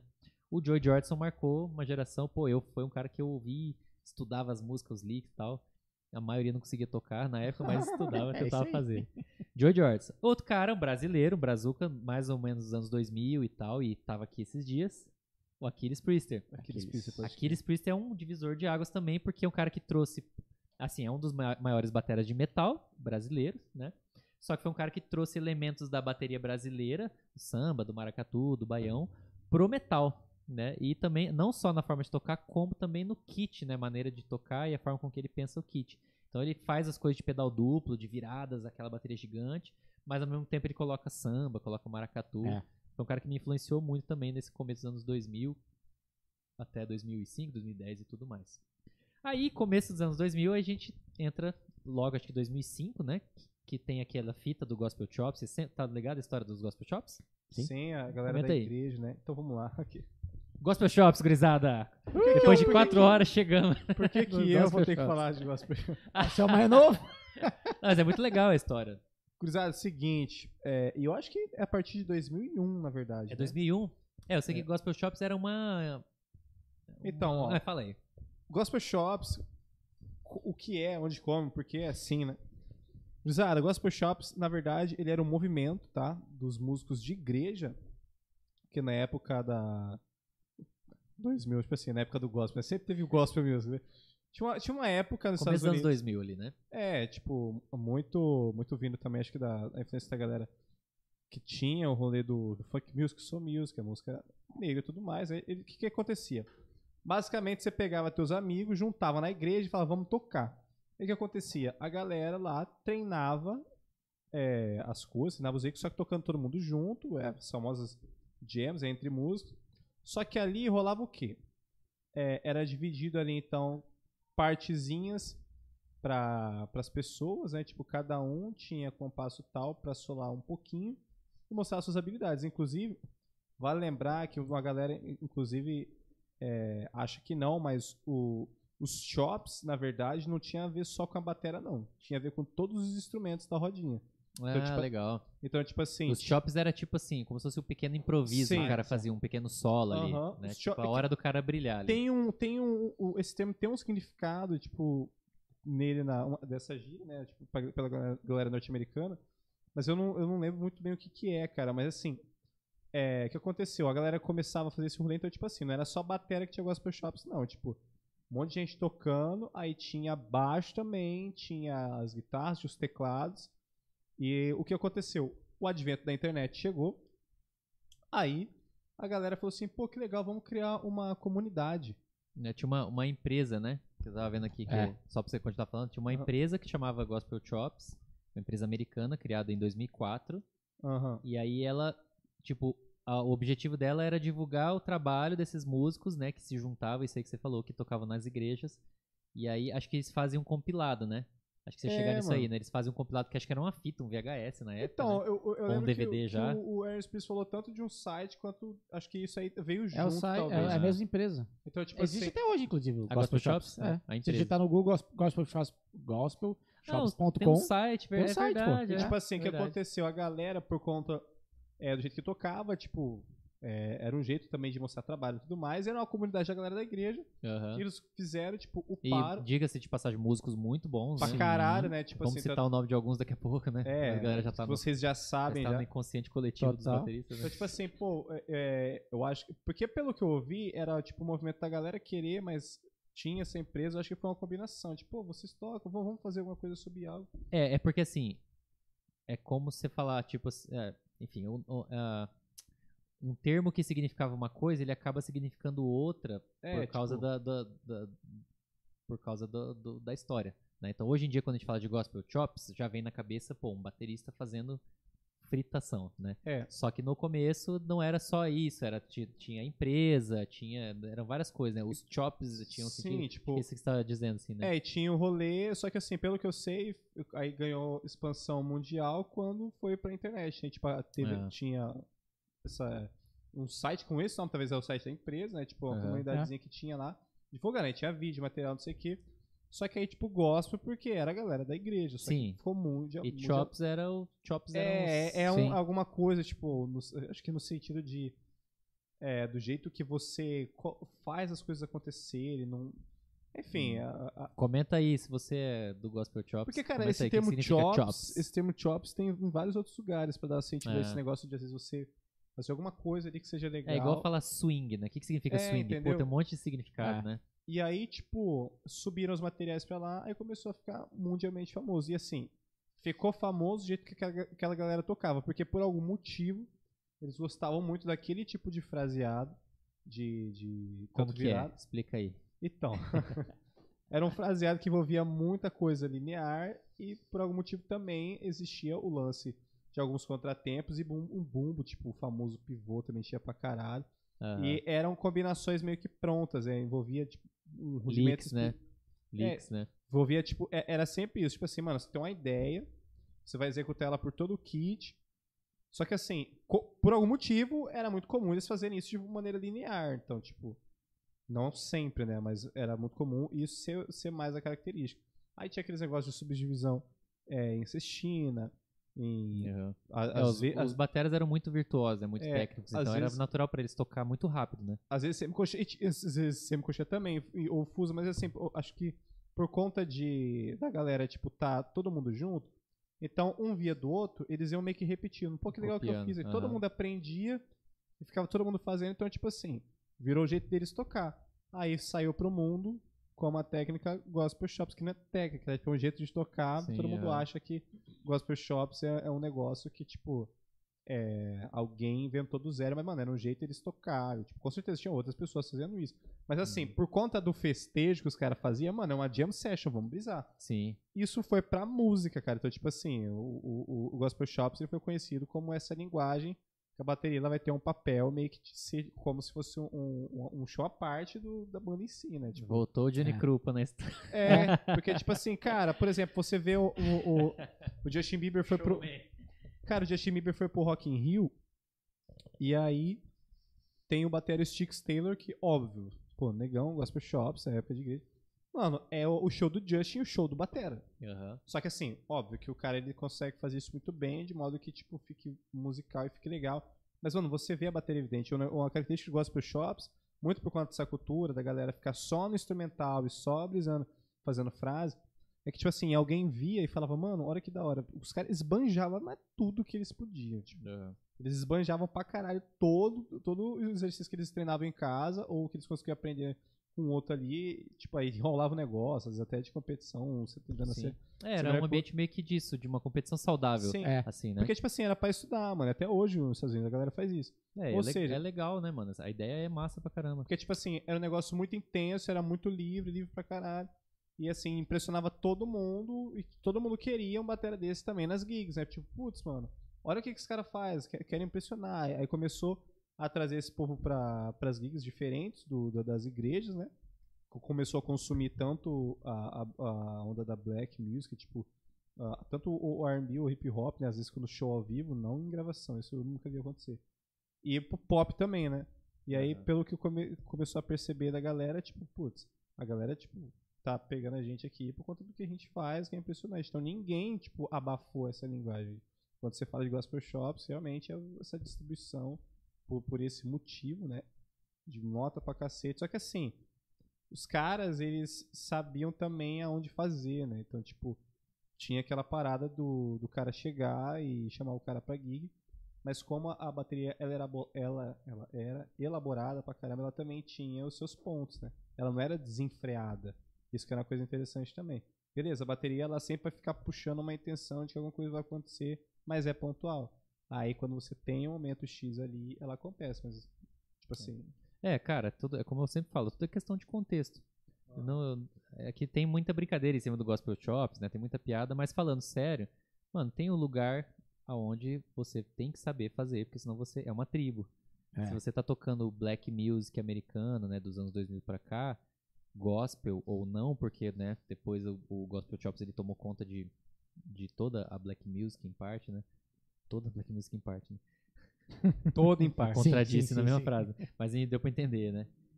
É, se você tá nesse contexto, cara, você tem que saber fazer. Agora, se você tá tocando diante do trono, né? Você tá tocando worship, você tá tocando é, rock and roll, você tá tocando samba, sertanejo. Na minha opinião, é, você tem que tomar cuidado.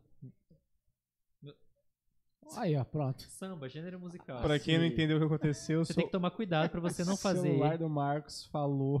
para você não não comunicar uma coisa que de uma linguagem na tribo errada ou no momento Exato. errado. Acho que é isso. Porque Se lembrar, você faz com consciência, tem muitos bateras que são muito bons nisso, tá tudo certo. lembrar muito bem que a onda da igreja norte-americana, até hoje é assim, ela é uma- tem uma questão de intensidade do começo ao fim. Tipo, se você tem os corais que eles elevam essa in- intensidade é, vocal, sonora pra euforia, e é uma coisa dançante, é uma coisa pra ser alegre, eufórica. Uhum. Então, essa linguagem do gospel shops, de você ter uma elaboração muito grande da batera, ela tem que estar condizente com o que está acontecendo. Porque pega as igrejas norte-americanas, por exemplo, o jeito que eles tocam, tipo as igrejas tradicionais, que tem muito coral, tem aqueles louvores que, que, tipo, são muito animados, né? Que todo mundo vê em filme e tudo mais. Cara, eu- eu- tem uma galera que meio que ainda só usa vocais, e mas outras usam banda, e essas que usam banda, a banda inteira acompanha esse negócio, é uma loucura. Tipo, o órgão e, e teclado é bizarro, tem muita coisa acontecendo neles. Na bateria, necessariamente vai ter muita coisa acontecendo, porque é mais sobre uma questão de intensidade, já não tem. Tem algum- al- algumas vezes que você vê essas igrejas, cara, não- nem groove a galera tá segurando. Mas assim, todo mundo tá tipo, muito consciente vendo o que tá acontecendo. Tem, tem até o, o- um, um vídeo engraçado, tipo, que eu já vi, que era, tipo assim, porque, mano, é, parece uma jam session total, cara. Os caras da igreja lá, eles vivem como se eles estivessem num- num- numa experimentação completa. Tipo, o, o cara que liderava ali o coral, ele do nada deu um, um negócio pra, pra batera fazer. Só que aí alguém respondeu a batera, eu acho que foi o teclado que respondeu na batera, ele fazia um- uma certa subdivisão, o teclado fazia. Aí ele fazia, o teclado fazia. Aí, cara, tipo assim, parecia que tinha saído do contexto, eles estavam meio que improvisando total. Aí quando chegou todo mundo de novo, cara, aí ficou muito mais intenso ainda. Tipo Assim, o Shops ele tem a ver com isso. E, ou seja, a galera lá treinando todo mundo junto, essas coisas, né? Tipo, tanto pra estudar quanto pra, é, sei lá, tipo, tá entre amigos tocando mesmo. Eles treinavam em cima da linguagem que eles viviam. Então, tipo assim, Mas é- é muito. É, é- é realmente a característica do Chops tirar o gospel, né? Característica da galera norte-americana, gospel do Chops, é isso, tocar de maneira muito intensa e meter nota pra cacete. Aí ficava naquela parada, tipo, dos amigos, um se exibindo pro outro, estudando junto ali pra ver o que Eu era. lembro a primeira vez que eu vi o Gospel Chops é, foi num DVD da Hudson Music. Que foi o Aaron Spears tocou. Aaron Spears, Tony Royster, É, e o Thomas Pringe. Thomas Pringe. Exatamente. Eu falei, que porra é essa? Tem um velho? vídeo bem legal, cara, que é do Tem no Thomas YouTube, inclusive, que novinho. pesquisar. Ele e o... Você não vai acreditar. O, o Lenny Deox. Ah, o Lenny Deox. Aham. nossa. Só que o Lenny, o Lenny tipo, eles têm... é, não, o Lenny é muito mais novo, né? O Thomas Pridgen já, tipo, já era mais velho. Mas, mano, tipo, muito novinho os caras lá. Era três baterias, tinha um outro bateria que eu não sei quem era. Não era o Tony Royster, o outro? Cara, eu não eu sei lembro não. de um vídeo do Thomas Pringe e o Tony Royster, assim. Mas é que os caras viviam sempre junto, né? É, É. tipo, talvez como eles já eram famosos, uns combinavam de se encontrar, porque já, né? Mas, cara, é bem interessante, é bem legal. É um movimento. Então, a parada do Gospel Aí Shop- acabou, né? Sim, entre aspas, mas, mas não existe mais como existia há cinco anos atrás, né? É, Deu uma abafada, Porque os assim, a caras descabeçou cansou, né? também, né? Os caras enfiaram. Porque, mano, é muito louco de você ver. Cara, é legal, mas até um certo ponto, assim, na minha Então. opinião, né? Até um certo ponto, porque você- olha assim, você fala, cara, é muito ensaiadinho. Dá pra perceber que tá muito. É dois na mão, um no pé. Agora eu vou meter um no chimbal. Agora eu vou inverter aqui pra colocar no surdo. Agora eu volto. Aí você outro, ó- outro tocando. Aí, cara, é a mesma coisa, só mudou a peça. Aí você fala, cara, ele passou três horas ensaiando essa frase pra chegar aqui e fazer isso. Caralho. Mas é que você percebe como que é muito louco, inconsciente, tá na mente da galera o, a questão do exibicionismo. É como se É. eles não, nem, não nem, nem sacassem que eles estão numa ideia das jam session de garagem ou de porão de igreja que a galera tinha lá. Você falou, tipo, coisa ensaiadinha. Realmente, mano. Os caras pegavam lá, estudavam Nix ou pegava na hora, tipo, tipo, que era muito louco, mano. Os caras estavam brincando. Como é que é isso aí, não sei o quê? O cara fazia. Ah, eu lembro desse de- primeiro Mano. DVD, foi um choque pra mim. Eu falei, caralho. Mano, e é nota sobre nota, não para. É. É. Porque ele trouxe. Mano, Vocês querem ouvir eu tocando eh, Chops? Então vocês vão ver eu tocando Chops. Então é isso, porque ele pega aquela música do Usher lá.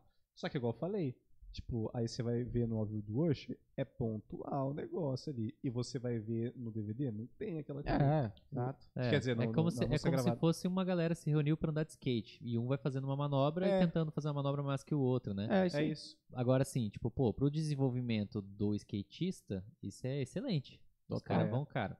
E aí deu no que deu, esses bateras. Citando novamente, né? Que a gente falou, falou, falou e não pontuou muito bem, né? Pra quem não conhece, se é que. Se, Batera, não por ouviu falar que ainda. pareça, é, talvez a galera que é mais nova, ou sei lá, mais velho, né? Não conhece, mas quem quiser pesquisar, esses bateras são incríveis. São caras que também marcaram uma época, assim, que, putz, não tem quem não, Total. não pirou. Tony Royster Jr., acho que é o mais famoso, né? Porque ele já era famoso da, daqueles, daquele solo dele com 12 anos, Ele já com vem, 8 é. anos lá, com É, aluno do Dennis Chambers, sim. Concurso de bateria mundial. O Tony Royster Jr. já, muito prodígio, antes dos Gospel Shops, sempre, é. ele já era famoso, né? Mas ele tava também nessa onda, né? Aí o Aaron Spears, Thomas Pringe e mais, Eric Moore, né? Eric Moore, mais o, Jam, o. Jamal Moore também, que é um cara que inclusive foi meio que como se fosse um professor do Aaron. É Um mesmo? É. Jamal Moore? Jamal Moore. Mas ele é do Gospel Shops também. Sim, ele cita muito esse cara. Diz que até Que hoje legal, nunca ouvi falar. ele estuda junto com esse cara. É um cara que não é tão velho, tão mais Podcast velho. é informação do começo ao É. fim. É, Muito bom. Cara, tem ele, porra, que, que mais? Que é, é Dos- só, é mas tô só falando negão. dos, é, não tô falando É, dos sim. antigos, porque hoje em dia tem milhão, Não, né? sim, É. mas lembrar daquela época. Dos primeiros, acho que esses nomes, né, são os principais, né? É, acho que é isso. É, mas tá aí. bom também, pra quem não conhece, já tem.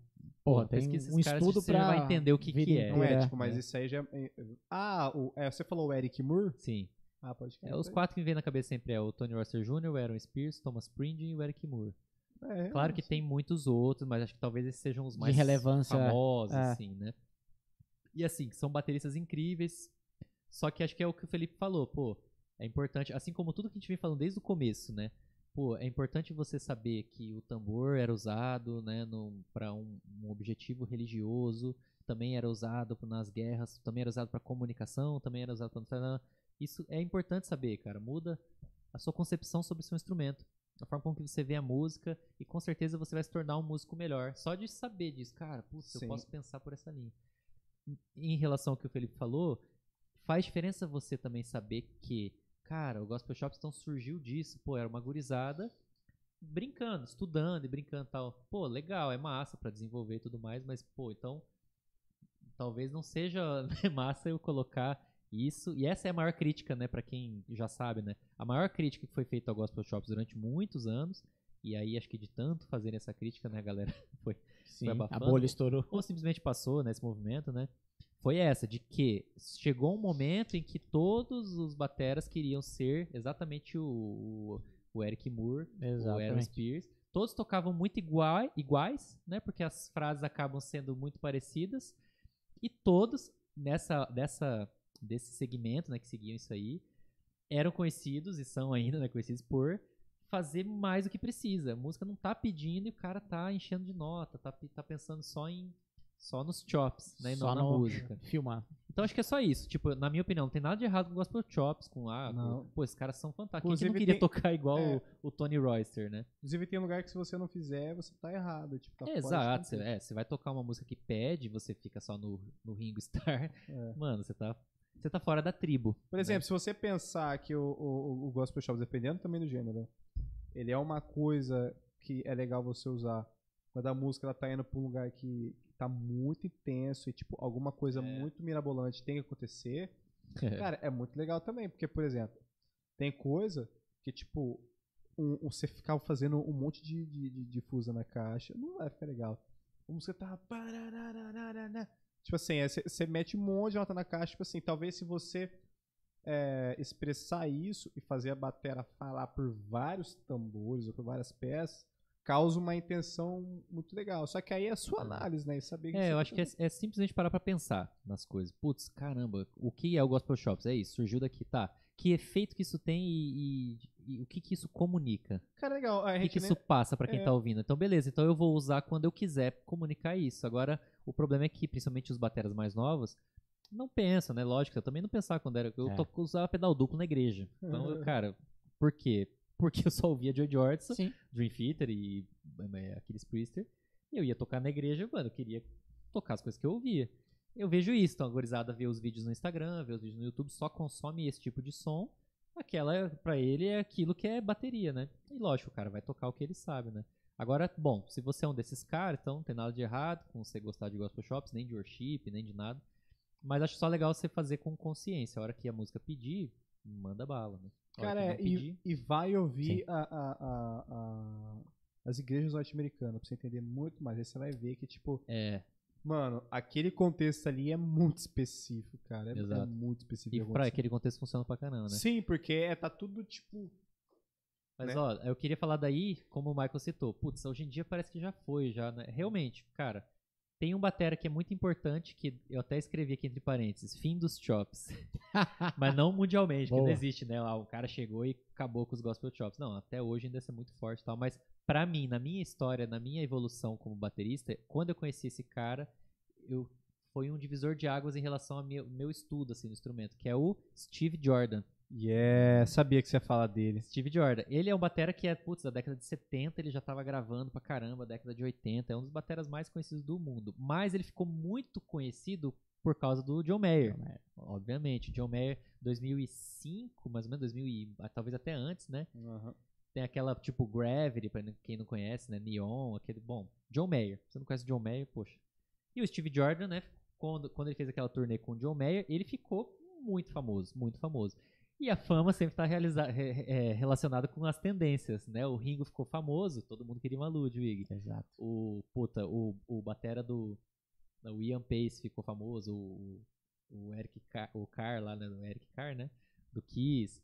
O Nico McBrain ficou famoso, pô, todo mundo queria um kid gigante. O Echo, o Colaiuta, todo mundo queria tocar pra caramba. Veio o Gospel Chops, Tony Wester Jr., Aaron Spears, todo mundo queria fritar. De repente surge um cara que é o Steve Jordan tocando isso aqui, ó. Pum, pá, bum, a música inteira. Que, lógico, que na década de 70 já era comum, era isso que os bateras faziam. Mas num contexto onde 90% dos bateras estavam fritando, desde os anos 80, né, porque via essa coisa da fritação, foi só se intensificando, surge um cara desse, mano, e aí tocando com um artista que é o John Mayer, que tá famoso pra caramba, pronto, vira uma nova tendência. Lógico que tem vários outros, né, vários caras que, que já estavam fazendo isso, mas o Steve Jordan pra mim foi um cara que meio que puxou assim de novo pra esse lado. Pera aí, gurizada, e o groove, né? Sim. Vamos, porra, vamos tocar bumbo cachimbal de novo. E aí tem vários outros, vários caras, né, que seguem nessa linha. E várias pessoas que, né, us- usaram isso também pra criticar o Gospel Chops, né? Não, porra, isso aqui que é música, né? Olha o Steve Jordan tocando, olha o Ash Soa, olha não sei que fulano, ciclano, né?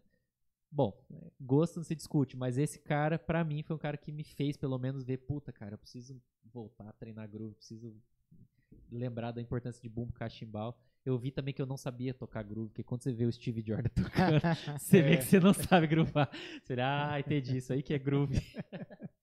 então eu acho, eu anotei ele por causa disso. E aí, aí a gente vem em 2005, 2010. E, mano, a gente já tá nos bateras de hoje em dia, né? Que são Ah, os caras que aí, de ó. 2005 pra cá estão tocando, ainda estão revolucionando o instrumento. Aí eu anotei alguns que são os meus preferidos, mas eu queria perguntar pra vocês, assim, quem que são os bateras, né, de 10, 20 anos pra cá que são os preferidos de vocês, ou os atuais que vocês descobriram recentemente, que vocês estão curtindo, assim? Mas top 3, top 5. Ah, não sei, vocês falem. É que eu tenho os meus aqui, mas vou perguntar pra vocês primeiro.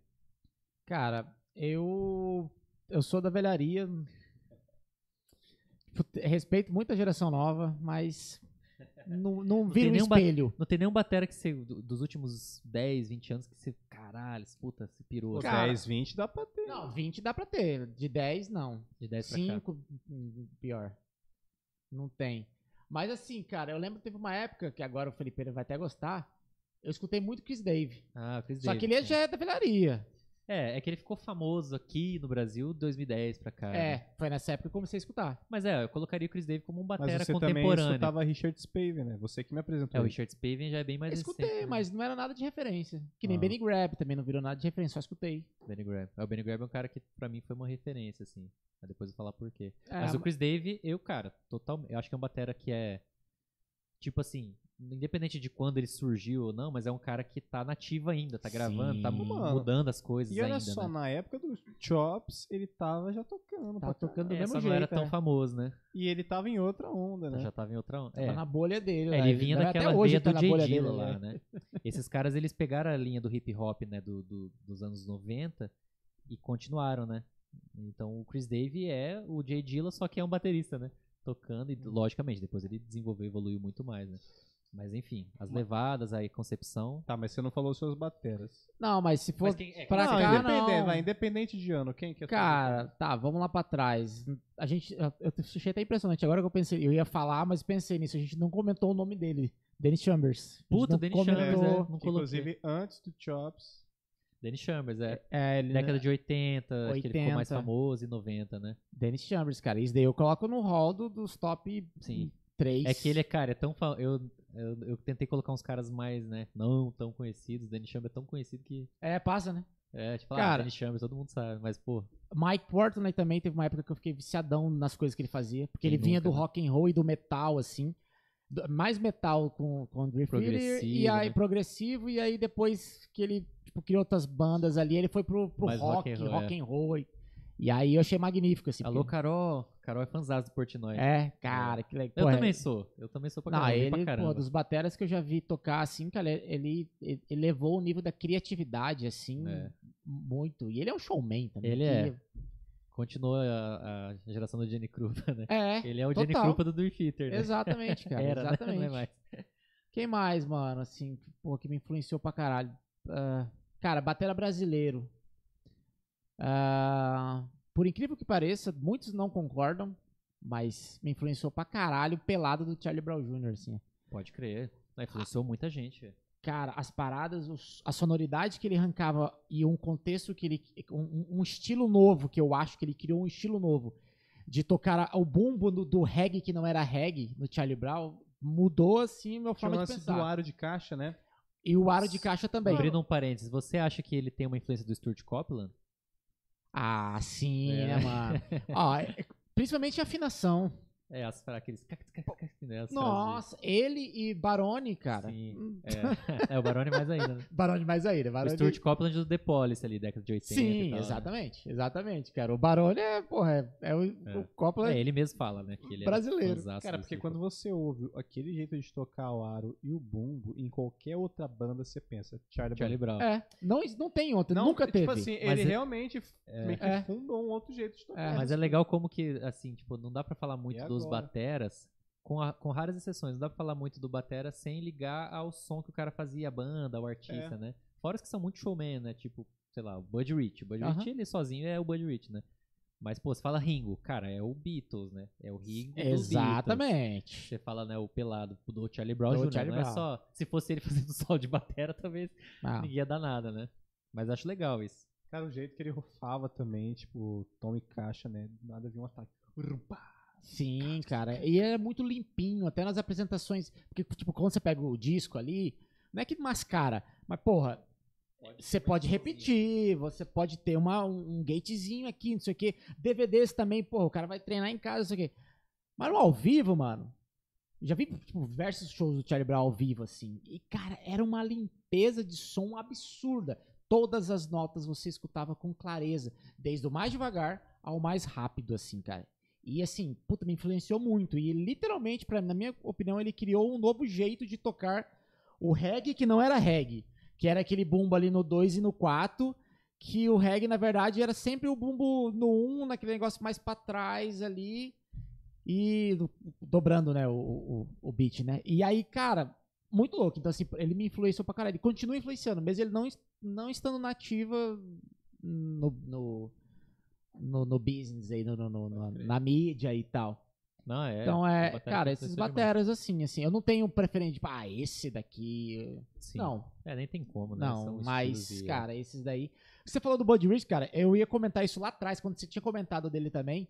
Só uma informação hum, não tão relevante, mas eu acho bem legal falar. Curiosidade. Curiosidade, exatamente. O Bud Rich, cara, ele já foi e continua assim no hall ali do- dos top 5 ali, um dos bateras mais ricos da história, velho. é? É. Mas esse Rich tem a ver com isso ou não? Não, Porque o Rich não. é rico, é o sobrenome dele Não, mesmo? não, não. Ou é ah, isso é minha per... ah, não sei. Porque o o Rich, Rich já é- é desde lá. E lá ele não era tão rico quanto depois de 20 anos, entendeu? Esse pai era nome mesmo, né? É. Rich- Ou ele gostava, tem gente que fala que é tal coisa e não é, né? Fica usando um apelido. É, Ah. é tipo eu falar que eu sou tipo um milionário José Rico, né? É, uma alusão bem será bosta. que era, não, não. Mas tá, mas ele Cara, é um dos é. bateras mais ricos. Mas Sim. por, ficou rico com a música. Com a música. Ah, nós Só fala, que não, daí- pô, vendia droga. né? É, vendia picolé. Cara, Era um é. grande batera, mas na verdade ele era É um gangster. empresário. É, cara, ele. É, não, e ele virou, né? Tipo, a música ali e, e reinvestiu. Os direitos autorais que ele ganha até hoje é muito grande. Mesmo é morto. Que a família dele grande. ganha, né? Não, pô, o Dirt tá morto, não, Mano, cara. Buddy Rich já foi faz hora, Oh. vai. É verdade. O Buddy Não, Rich que foi- Buddy Rich, velho. Você não tá falando do Buddy Rich? A gente tá entendendo o Buddy Rich, faz É. hora. Eu falei Buddy Rich? Não Por era? isso que ele até comentou, por isso que o Buddy Rich tem o nome de Não, Rich. pô, eu falei do, do Beatles, é o Ring Star, Ah, do cara. ah, tá. Eu falei ba- desde do, do. Não, que Buddy Não, Rich. porque ele que... falou, vocês Ah, falando sim, o do Buddy. Ah, Rich. puta, É, o Ringo Ring deve ser Star. muito milionário, né? Não, velho? o Ring Imagina. Star, velho. Que Buddy Rich que. Buddy Rich. O Buddy Rich deve ter ficado meio rico Ah, também, né? foi rico Mas- também, mas não tá. era O Você Ringo- que falou, bicho, você que tá falando. Não, fake news. Legal, É o Ringo. Ring Star, Ah, não, cara. o Ringo, porra, deve ser muito milionário. Cara, o Ring Star Se for é, bilionário, né? ele é, é dos bateristas. Só não é bilionário deve ter rico- gastado muito com droga, né? Ah, É, muito. morreu aos 27. Vixe, aí você falou agora tá morto. Não, tá morto não, pô. Rico tá Não, o Ringo vivinho, tá caralho. vivo. Cantando, aí faz. Vixe, É. cara, é muito dinheiro. tá veio pra cá. Não, o Ringo Não, tá vivo. porra, ele tinha banda em 60, caralho. Lógico que ele tá Podcast velho. TheCast mata Ringo Starr. É. Eles anunciam ao vivo que morreu. Já falamos mal aqui que eu falei. Falei mal do Ringo, né? Falei mal do Rich, agora a gente matou o Ringo. Não, já falou mal da, da galera do shops inteiro. Não, eu falei bem. Eu falei que é só saber usar. Cara, o mas era só uma informação que eu ainda dei Boa, informação errada ainda, né? curiosidade, Foi boa. Era o Ringo, não era o Buddy Rich, não, pô. É, a galera. Cara, assim, ó, eles, mano, de comprar muita coisa, assim, a vida inteira, mano. E é isso aí. É música. Massa. Banda, na verdade, né? Que daí depende de onde você passa aí. Enfim, e aí, na sua, na sua sequência cronológica, tem alguma coisinha daí? É, tem que gente falar vai os pro meus fim? batera e, fina- e finalizar. Aí tem uma coisa que eu queria só falar. Tem uns comentários aí. hein? É, Pode fala- manda os comentários aí. Manda, manda vai- nessa. Ah, cara, a mulher do Leola não para de comentar. É isso, é bom, velho. E ela acabou de mandar um comentário Minha massa mulher tá aí, hein? aqui. Ó, minha mulher tá aí. Caraca. Ela tá até agora. Até agora. O que, que ela comentou? Põe dela, Não, põe não, aí. não, não. Eu vou deixar por último porque Ah, os meu Deus, tá me zoando, né? É Lógico. lógico. Não, primeiro, primeiro que tem o comentário dela. Ela fez questão de participar. Comentário ó, Parabéns, Parabéns bateras. bateras, mas Parabéns principalmente esposas. pra, Com certeza. esposas barras namoradas dos bateras. São guerreiras, né? Aguentam muita É coisa. mesmo. Total. Sem contar que ajuda a carregar os instrumentos. É, Passa a raiva ajuda, tá junto. com os meus filhos em casa. Então é mais, acho que é mais difícil que carregar instrumento. Nossa. Verdade. Agradecer aí a audiência da galera, principalmente do meu chegado Mor aí, ó, Aí, meu diretor Mor. Alô, povo, Andy. Um grande abraço, Andy. Director Moore. Aí, ó, Davi, David Batera, Davi. Chegou, galera, mais um dia 20 de, no- de setembro, né? Valeu, David. Opa, David Batera. Parabéns pra você, Batera. É nóis. Seu dia. Ó, Matheus Jesus pediu pra mandar um abraço aí, ó. Matheus Jesus, Anápolis, Goiás. Ó, Valeu, Matheus. Abraço, Matheus. Já tô aqui em. Anápolis, hein, cara. Puta de uma cidade bonita. Anápolis. Parabéns. Matheus. Deve ser Batera também. Um abraço aí pra todo mundo aí de Anápolis. Massa.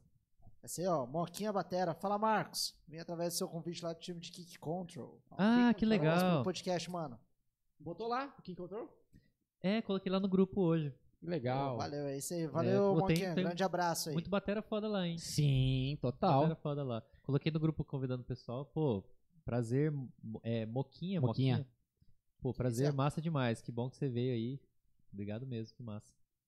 Luiz Henrique Teles, toquei prato em uma banda municipal. Ó, Ah, é, quando a gente tava tava falando das bandas dos de pratos. fanfarra, né, e tal, é. Muita gente começou, né, em banda de fanfarra na escola, né, que no Brasil é muito forte, né, banda Sim. militar e banda de fanfarra de escola, né. Escola. Começa a tocar tarola. Massa. Parabéns, Luiz. Então, ó, parabéns pra você também, seu dia. É, verdade.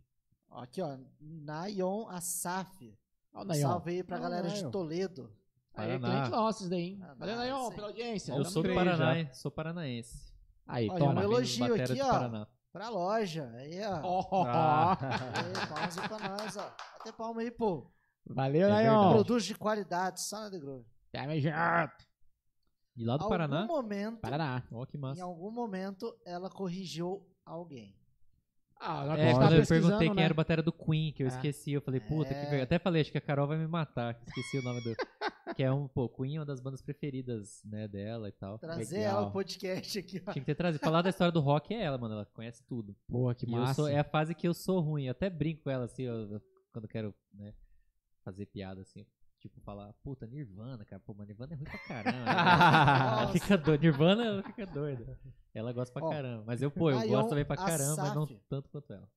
Nayon Asaf Asaf comentou Borba? na hora que a gente tava comentando sobre os tons de 12, né? Ah, tom de 12 é triste acho. de afinar, é. Mas é quando ele tá, tipo, quando você tem o 10 e o 12. Sim, Se sim. você pega o 12 e deixa ele fora do bumbo, aí é outra parada. tipo, É. Agora, do lado do 10 é um terror mesmo. Cara, sem contar que é desconfortável de tocar aquele troço aqui, é, ainda cara. mais quando é bumbo 22, né? Com É. tom de 12. Nossa, Cara, o meu tom de você tem que 12 deixar virou, inclinado, fica feio, né? meu tom de 12 virou puff pro meu filho, cara. Nossa. Aí, é. mão dele. Coloquei Mas na bag lá. Virar luminária. É, mas ó, tem um, um episódio com o Wesley só sobre afinação. E Tem. ele fala lá, o tom de 12, tem uns macetes lá, ele fala pra. Tem, pô, foi quase Mas 5 não horas de, de episódio, Agora, inclusive. se você não não souber de afinar falar depois que é daquele difícil. podcast. Porra, ele pegou caixa, pegou tom, cara. Pele dupla, pele firme simples, trocou resposta de caixa, esteira. Cara, Porra, epi- tem tudo aqui, né, velho? Qualquer... Fala um negócio aí sobre batera. Tem um episódio. Cara, é, a galera tem isso. que dar valor, tem que se inscrever, curtir, Porra, compartilhar bicho. pros amigos. Manda um pô. pix. o Pix, eu vou colocar o meu QR Code. QR Code. Ó, Oferta. seguinte, e nós temos aqui é, a nossa telespectadora favorita. Ah lá, toma, Ah, mamãe. Filho, estou conectado. Ó, mamãe, Toda beijo. Sempre, ó. Aí nós temos aqui ela de novo. Aonde vive, aonde está, por que não está aqui hoje? Quem? Usava gongo. É, a Carol, minha. Oh, aí, caralho, Caralho, sabe do toma. Ele do Queen usava gongo no site dele. É Aquele que, que a gente tava falando que eu bati lá, Sim. que eu tomei o esporro do maestro e tal. é, pode crer. Legal, ó. Massa. Próxima Luiz história do, Matos aí, do, do rock and roll tem que chamar ela. Luiz Matos, ó o pai Mas, do Marcos. só relíquias, Ó, show, papai. é aí, valeu pela audiência. Meu pai. Luiz. Ah, legal. Agora nós temos os nossos comentários. Ai, ai, nosso- ai. O professor Loyola ficou esperando ansioso, mas toma na benção, meu querido. Marcos mentindo na cara dura que é fã do Portnoy. Parou. ah, eu, sabia que ela ia falar isso aí. Mas eu sou fã do Portnoy. Pô, escutei Dream Theater muitos anos. Ficava tirando as, as viradas e os leaks. Tocava. Ah, tem um vídeo. Ah, tem um vídeo meu tocando É pra provar. Tem um vídeo meu Você o tocando com o Hernani, né? Hernani, que também tá aqui. Tudo que a gente fala tem um podcast também. O Hernani Júnior tem um podcast incrível dele aqui. E tem um vídeo no meu Instagram, eu com 17 anos, gurizinho, gurizadinha, bonezinho pra trás. Eu e o Hernani, a gente tocando o final, que a gente tocou inteiro da Instru Medley, que era o Portnoy. É Se você toca Instru Medley, velho, você, você decorou a porra da Instru Medley, quase 12 13 minutos, minutos, de É instrumental doido, com é. todas as músicas mais difíceis do, do Aham. Dream Theater. A gente tocando no ar, no Air Drums, assim. Então, cara, eu era fanzaço. Só que depois, aí, muito mais tarde, a Carol, minha, minha esposa, ela é também muito fã do Portnoy. E aí eu ficava enchendo o saco dela, assim, falando groselha, assim. Porque o Portnoy também, ele tem umas coisas meio zoadas, né? Ele era É. meio bêbado, assim, meio, né? meio desleixado às vezes. Às vezes ele ia fazer o show e errava as coisas. Mas é massa, esse é o estilo dele, né? Ele é meio foda-se, isso é massa, né? Aí às vezes eu ficava brincando, provocando ela. Igual as coisas do, do rock, do Nirvana. Nirvana. e tal. Mas, porra, lógico que o Portnoy é incrível, né? Porra, do caralho. Valeu pelos comentários, galera. Massa, acho que a gente vai seguindo pro fim, então. Vamos. Até porque já tem quase 5 horas que a gente tá aqui. Quatro como é- horas. como é que 50 termina esse podcast, minutos. Eu tenho que falar, falar só das minhas últimas recomendações, aí pode terminar. Ah, é verdade. Falta bateras. vocês falarem os bateras, né? É, Ou fala não? você também, né? Fa- Ah, é? Fala aí. Cara, Pra indicar pra galera, assim, bateras que você acha que a galera não conhece e tal, né? deixa eu ver. Tem muita coisa, né, mano? Batera Brasil. Matéria que a galera não falou, né? conhece. Mas- Começando aí eu. Ó, indico eu, Rael, tá? Ele é um batera que toca pra caralho, mas, mas a galera só de campão. Felizmente a galera não dá valor. Os caras daqui. Mas enfim, ó. Fala aí, fala aí, os caras sério. Cara, os caras sério. Mas não vai falar os que eu vou falar, hein? Ah, mas aí. Não, pode falar, Se a não gente ouve a tudo. Ele é mesma mais coisa. novo, então não vai, não vai ferir. É. É Não, mas tem, uns coisa que eu parecidos. ouço que ele escuta, a mesma Não, mas coisa. eu tenho uns caras que você não vai falar. Pode falar, Tá. entendeu? Fala. Te desafio. Nossa, é verdade o desafio. Não, primeiramente. Primeiramente é foda. Ó, mas uns caras que, tipo. É porque assim, eu vou falar dos que eu sempre penso neles quando eu vou tocar ou vou estudar. É, ó, tipo, recomendação dos, de bateras atuais pra galera que você acha que a galera não vai conhecer, assim. Dois ou três. Né? Tá, então. ah, Zack Groove. Zack Groove. Legal. Co- co- pesquisa esse cara lá, ele tem uma onda voltada mais pra esse negócio do lo-fi hip hop, do drum bass, juntando Legal. com o jazz também, é bem interessante. Eu nem conhecia, Zack Groove. É, só que assim, ele é um batera que ele é focado em gravar os vídeos ali, ele tem os trampos dele normal, né, como batera, só que ele não é um cara que, tipo, tá dando workshop, ele é uma outra linha, Tá. toca pra caralho. Mas é recente, assim. Sim, sim, ele não é muito Beleza. velho, não. Ah, eu vou indicar também um que eu sou fã pra cacete, todo mundo sabe disso, que é o J.D. Beck, né? J.D. Beck. Pô, guri é- é de nova geração total. Total, não é. tem Ele nem tem- 20 É anos ainda. literalmente. Cara, ele tem, sabe, 18 anos agora, mano. Tem 18 anos. Eu descobri ele. Gravou um tipo, álbum agora, né, com a Domi lá, né? Então, tipo, putz, é um guri que, tipo, ele é novo pra caramba, só que ele tem umas ideias bem da hora. Arrisco Cara, eu vi um dizer. vídeo dele, tô tentando lembrar com quem. Essa semana eu vi um vídeo dele tocando com alguém muito O- foda o e Herbie pirando Hancock? Não. que Ele já tocou lá no, no Hollywood Paak. Bowl. Não, Anderson Paak é batera também, né? Então, Não, Não, não. Snoop Dogg. Ele já tocou com a Ariana Grande, ele tocou com, com o Anderson Peck, já óbvio, né? É, esse Tocou- álbum novo dele tem muito artista. Não, foi tipo um vídeo de celular, assim, ao vivo, assim. Não é nada de gravação, cara. Ele já foi pro Zildjian Live gravar, ele já Não, tocou não. com o Herbie Hancock, Não. já tocou com... O cara veio no Instagram, assim. Ah, ele já tocou com a Erika Badu. Instagram, Não. mano, com, com alguém foda. É. Era um evento? Era, era um, tipo um show, assim. E ele tocou com o tocando aquela- Braguinha. Com aquela Braguinha, porra. É mesmo? Foi com o Tocou Braguinha. com o Braguinha em é, São Paulo, não sei como. Foi o Braguinha. O Jade, tipo assim, com aquela Aham, palavra do prato. Exatamente. Foi, Aquele é, cabelo assim, né? É, aí, aí o Braguinha, não, não, não, não sei o que, os caras na mesma fita assim, eu falei, caralho. A Braguinha tem uns contatos, né, da galera de Sim. fora. É, assim, o né? Braguinha- o Donati, o Verde né, Donati abriu né? porteira pra ele, porra. Não, Legal. do- porra. E aí Mais um, mais um, mais um. J.D. Beck. eu falei qual? Zac Zack Groove. J.D. Beck. Ah, não vai Porra. falar nenhum dos caras que vai falar. Ah, você falou que ninguém conhece, é esses aí. Não, não é. Não, é. Aí, o Braguinha. Braguinha e ele. Mas isso é em São Paulo. O J.D. tá em São Paulo ou o Braguinha que tá lá fora? TBT, não, não, o Braguinha tá lá fora. Ah, tá. Nem Sampa, não. Não, aqui, TBT dos Estados Unidos. Meu Deus do céu. Cara, é muito bonito. É isso, Muito bonito, Você que não tá ouvindo, é o Braguinha e o J.D. Beck. Muito bom, muito bom. É, esse guri tem 18 anos e, tipo assim, desde os 13 ele já tá incomodado. torta. É foda, é foda. Ó, J.D. você- Beck, desde os 13 anos, tá entre os melhores já do, do mundo, né? Dos mais novos, assim, né? Pois é, então, ó. Já falei dois, né? Mano, aí. Pô, ah, vou falar. Putz, ó. J.D. Ele tá Beck. com medo, né? A galera vai, vai Não, comentar. eu né? tô pensando. Não acredito que você falou esse cara, esse cara é um Não, bosta. pô, é que eu tô tentando indicar porque tem muito cara que eu acho foda, mas aí se eu Aham. esqueci o nome. Então vamos lá, ó, foda-se, ó. Se você quiser, você pesquisa. Chris Dave, Justin Tyson, Richard Spaven, Jade Beck, Aí ele vai soltar todos. Mark Juliana, o Zach Groove e ah, o Dan Maio. Pronto, tá bom. Massa, aí falou dois que eu ia falar. Tá, vou fechar então. Mas tem outros aqui. Ó, tem uma parada que é, que aí tem até a- as últimas fotos. Tem como colocar só pra gente terminar? Puta, tinha outro lá. O Mark não, agora é. Ah, não, o Mark Agora né? foi. Mas não ia falar. Ó, últimas fotos. Tem uma coisa, uma coisa que é bem atual, que é o set híbrido. Que é, pra quem não conhece, a junção do set orgânico, que hoje a gente chama de orgânico, é tipo bumbo, catimbau, tom, né, prato e tal, com o set eletrônico. De muitos anos pra cá, né, mas não, né, sei lá, Ai, ó, maravilhoso, esse cara é foda. dos últimos anos pra cá, isso aí tem sido cada vez mais comum.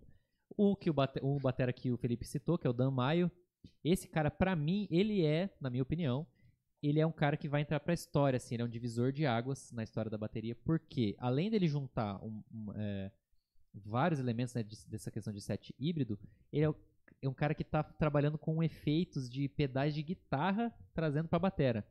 Então, a, a não ser que tenha algum cara que já tava fazendo isso há muito tempo que eu não conheço, que eu saiba, ele foi o primeiro a fazer isso aí. Então, ele juntou, pô, pedais de guitarra, ele usa efeitos, cara, reverb, delay, Caralho. compressor e um monte de coisas no set da batera. Se, cara, tem, tem coisa dele no Spotify, tem no. YouTube, parem pra ouvir. Na minha opinião, é um cara que tá, tipo assim, uma tendência que daqui a pouco vai virar uma moda. Não, detalhe que ele tá Nossa. tocando aqui com uma mão, ele tá com a outra Regulando os efeitos, pedais. tipo, é. O bomba ele vai de um grave extremo pra um negócio que, tipo, É, tipo, tá- é peça, como na se verdade. estivesse mixando a bateria e editando em real Tempo time, né? real. É muito louco isso aí. Prova assim como a gente falou das tendências, né? Todos os bateras de Gene Krupa, Buddy Rich, lá, lá, lá. Na minha opinião, esse cara é um, ele tá lançando uma, uma trend aí, uma É, tendência nova. detalhe que ele é focado completamente no groove e a concepção de textura que ele tem também é completamente diferente. Ele usa, inclusive, um- uns equipamentos que já, tipo, não é mais prato. Alguns são aqueles equipamentos da... Aquela marca, cara, que faz... É, é uma espécie de um cowbell, né? Tem uma marca que faz isso aí, cara. É, uma. uma, uma Morph Beats, né? é, aham, e, e ele é endorser da A&F Drum, né? Que Aham. uma característica dessa empresa é resgatar os modelos de bateria da antigos. Então, ó, Massa. é muito louco, mano. Ele une um set É acústico com uma cara de futuro. 1900 com um bagulho futurista que é totalmente atual e, na minha opinião, vai ser os próximos anos. Então o cara fez um elo, mano, muito Sim. louco, assim. E no som dele também, enfim, recomendo, Dan Maio. Aí tem um outro set aí, acho que é o do Chris Dave que tem, né? Um kit, uma bateria cheia de caixa. Essa, essa aí. Só tem caixa. Esse set só tem caixa e um bongô, meu amigo. Isso É aí, ele. esse é o set do Chris Dave. É o Chris Davis. Hoje em dia, isso é comum, né? Os caras usar duas, três, quatro caixas, mas Aham. nessa época, quando o Chris Dave começou né, a trazer isso aí, não era nada comum. É, e isso é importante porque isso influencia totalmente a sua forma de tocar, né? Se Sim. você não tem tom, mano, você não vai ouvir no som do Chris Dave um tum dum dum dum dum dum dum dum bicho, não existe. É, é, é no groove, é caixa, e, bom, enfim. Aí bongô e vários elementos pra pra chegar naquele som do, do, do Jay Dilla, né? Do hip hop dos anos 90 e começo dos anos no- 2000, né? O Chris Dave é tipo, ele é o, se for pensar em Ying Yang, pra mim o Chris Dave e o Jay Dilla. Tipo, o Jay Dilla, ele consegue tirar um som orgânico com uma bateria eletrônica, com um beat, né? Com a, a drum machine. O Chris Dave começa, consegue tirar um som que parece eletrônico com um set acústico. Mano, Então é, os dois se complementam, assim, né? E aí, por último, tem um set último, foto aí. Que é um set híbrido. Esse aí a galera do worship conhece bastante, né? Apesar de ter muito tambor também, mas enfim. Não só no worship, mas no sertanejo, tipo um cara igual o DJV, né? que é uma bateria que é, eu gosto bastante, é. muito. Pra quem não conhece, é o baterista do Luan Santana atualmente, e grava todo mundo Todo do mundo. sertanejo. Ele é um cara que tá explorando muito esse tipo de set, assim. Você vê é no dele set o set? não, esse não é dele, mas é, é essa praia, assim, né? Ele usa até mais elementos eletrônicos. O set híbrido, como eu falei, né, no começo aqui, ó, tem, um, tem uns triggers também, né? Que legal. Aham, Parece tudo ligado, daquela, né? da Sunhouse, né? Parece aqueles triggers da Sunhouse, né? Esse papo deve até ser, né? Quem não conhece Sunhouse, vocês estão ligados a Sunhouse? Sunhouse. Sunhouse ah, Inc. lá. pode crer. Mano, Sunhouse é, também é outro divisor de águas. É, provavelmente, em breve a gente vai ver todo mundo usando aquela parada Caralho. lá. É um, é um trigger, um, um mecanismo. Não, um trigger é um sensor, né, que você coloca na pele, ou no aro, ou onde você quiser. E aí ele tem um milhão de bancos, assim, programados, que você consegue tirar timbres e sons e efeitos e um milhão de coisas diferentes. E aí cada, tipo, você coloca na caixa sensor. dependendo do jeito que você toca, da força, do lugar, se você toca no ar, se você toca baqueta com baqueta, ele te dá um som totalmente diferente. E você consegue programar isso. Então, mano, tem uma. Tipo, você consegue baixar os bancos e colocar. Cara, não dá pra explicar. É, muita coisa. Vocês têm que ouvir. Então transforma um, um som acústico num som eletrônico Pode e, e tal. É um set híbrido, né? Esse set está cada vez mais comum. Nas igrejas é muito comum, né? Principalmente o uso ali, né? Tem dois, né, aqui. Tem um octapad da Holland ali, né? Não sei se é octapad ou se tem mais de, de octapad. Um outro aqui. É, e esse set é, putz, é uma junção de tudo que a gente falou, né? Junta o eletrônico, junta o acústico, junta os sensores tudo mais. Enfim, as minhas recomendações, além disso, desse tudo que eu falei, né? Tem um cara chamado, que talvez a galera não conheça tanto, que é o Eric Harland. A gente não falou dele Puta ainda. merda, verdade. Eric Harland. Isso Esse cara, não. ele é do jazz contemporâneo, assim. Procurem, Que muito tá foda. indo numa outra onda ET, né? Tipo, é legal falar da batera pra onde ela tá indo nesse campo também, né? Que é um lugar que, tipo. É, tem os caras que eles inovam às vezes no set, na, na forma de, de montar, num um kit diferente e tal, tal. E tem os caras que, que eu acho que é mais foda, que inovam na forma de tocar. Eles Aí é mudam muito a forma de difícil. pensar o instrumento. É, esses são poucos. Porque você ah, montar um set amarelo com um bumbo de 28 e uns pratos pequenos, e sei lá, colocar de ponta cabeça tudo, beleza. Agora, mano, você tocar de uma maneira que ninguém na história tocou, isso aí é pra poucos, né? E esse cara, o Eric Harland, na minha opinião, é um desses caras. É um experimentador também em, em relação a kit, em relação a tudo, assim. Junto com ele, o Mark Juliana, que o Felipe já comentou, eu também acho que esse cara é um divisor de águas. O Mark Juliana é muito comum você ver ele tocando, tipo um set de jazz, natural, né, esse de, de tom de 12, surdo de 14, mas no meio, um daquele instrumento é, asteca que a gente falou, né, que tem também na África tal, que é só a madeira lá. Então ele tá, ele e ele conversa muito com essa questão do que eu falei do Elvin Jones, né, da coisa da ancestralidade da música. Enfim, é um cara que é, puta, é diferente, vale a pena conferir. Ao mesmo tempo ele consegue tocar com banda pop, gravou o último álbum do David Bowie. É, é pop, né, pra caramba. Aham. Ao mesmo tempo ele tem trampo de jazz fudido, toca com, com os caras mais foda assim do jazz contemporâneo. Ao mesmo tempo ele tem um trampo que é o beat music, que é música eletrônica completamente com hip hop com Mano, é um cara muito foda assim, Mark Juliano. Aí tem o Antônio Sanches, que eu sempre falo. Antônio Sanches gravou a trilha do Birdman, ganhou vários Grammys por isso, é um também nunca ninguém tinha feito isso. Um filme inteiro que a trilha sonora do filme 99% é só bateria. Então, esse é o Antônio Sanches conhecido por tocar com Pat Metini, tem um, um workshop dele que é um dos melhores da história no Drummel, sobre improvisação e criatividade, muito foda. E é isso, e aí, bom, aí tem vários outros que eu gosto, de Anthony Parks, que é um cara que junta a batera com um controlador, com um sintetizador, tem o Ari Honig, que é um cara que leva a complexidade rítmica assim para um lado muito foda também. Aqui no Brasil tem o Kiko Freitas, que a gente não falou, né? Ah, eu sempre verdade. falo dele nos podcasts. O Kiko Freitas, na minha opinião, é o que eu mais gosto brasileiro, não é o melhor, né? Mas é o que eu mais gosto. E é isso aí. Massa. Até 2022, essa é a história da batera, resumidamente. Caramba, velho. Massa. É, isso que demorou assim, resumidamente, são 5 horas pra falar disso. Pô, ainda- a gente esqueceu detalhe pra caralho. Meu Deus, então pega esses pontos e vá pesquisar. Pega esses bateras, ouça também. E não tenha preocupação em arriscar aí, fazer algumas coisas que a gente falou aqui, que deve ser legal pra caramba. Acho que todo mundo aqui experimenta, né? Jeitos de tocar diferente. E talvez assim você ache seu som também. Então, tem muita informação aqui pra você absorver que com certeza vai servir pra tua vida como músico ou construção. Então é isso, gurizadinha. Muito obrigado. Aqui, agora que a gente tá vendo aqui o horário, já são meia-noite e um. A gente começou esse Horário de Mato podcast Grosso do Sul. 7 horas da noite. Hora da manhã, muita Brasília. coisa, muita história. Maiqueira, não esquece de falar da agenda, cara, que tá finalizando já. Então, a Ou o agenda. Bota, né? É. bota na tela. Porque o Marco tá ali no, no deleite dele. Ó, então já foi ah, do Flávio Guedes, nosso querido Flávio Guedes, aqui da nossa cidade, Campo Grande, Rio Grande do Sul. Rolou um galo ali. É, a voz, a voz do Sérgio Moro, né, que foi falhando.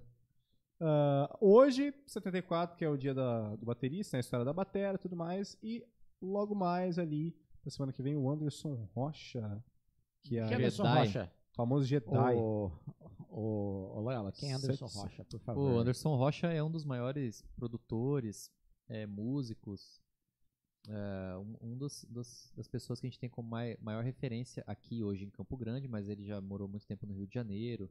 Cara, ele já, ele já gravou, já esteve com o Dave Weckl no, no estúdio. Não Como tenho certeza assim, se ele velho? gravou a bateria ou se ele estava. Mas acho que é, acho que o Dave Weckl já gravou no estúdio dele. Tem uma foto Ah. dele com o Ah, Weckl. porra. Então você tem noção. Mas junto com. Tem uma lista lá no estúdio dele, que é lá no estúdio 45, tem um painel assim, ó. Que tem umas, sei lá, umas 60, 70 fotos, cada uma com cara desse naipe, assim. De músicos fudidos brasileiros e gringos, assim. É sensacional. Ele já tem uma experiência, uma Por bagagem que ele de, chama sei lá, Jedi. mais de 40 anos. É. É foda, bicho. Também é guitarrista, é- toca Produtor, demais. É, arranjador, ixi. é um desses caras que ele, tipo assim, quando ele fala, você tem que ficar quieto e ouvir só. Então, vale a pena conferir. Semana que vem estejam aí. Então, ó, beleza, 75 chegando, hoje foi 74. E é isso aí, gurizadinha. Estamos encerrando mais um podcast informativo pra caramba. E você, dá valor nisso, por favor, cara. Se inscreve, tá? Dá like, manda esse vídeo pros amigos. Tenta acompanhar os outros. Você que às vezes reclama que não tem informação na internet. Cara, a gente tá tentando trazer muita coisa pra cá. Tanto aí com os meninos, quanto com convidados também. As redes sociais aí embaixo passando. Nosso canal no YouTube, onde você vê os episódios completos. E você também tem o Instagram, o podcast, também tem o Facebook, o TikTok. Você tem também o canal de cortes, tá? Que é importante. Cara, você quer ver trechos, quer ver o que tá acontecendo pra ver se você vai se interessar na conversa. Pega os trechos lá, tá? E não deixa de se inscrever, tá? O YouTube ele só vai saber que a gente tá no caminho certo com o seu like e a sua inscrição. Ah, você quer que o TheCast tá certo? Você gosta da gente? Beleza, mas aí, você vai ajudar se inscrevendo, dando like? Aí é um outro detalhe, né? Aquela coisa.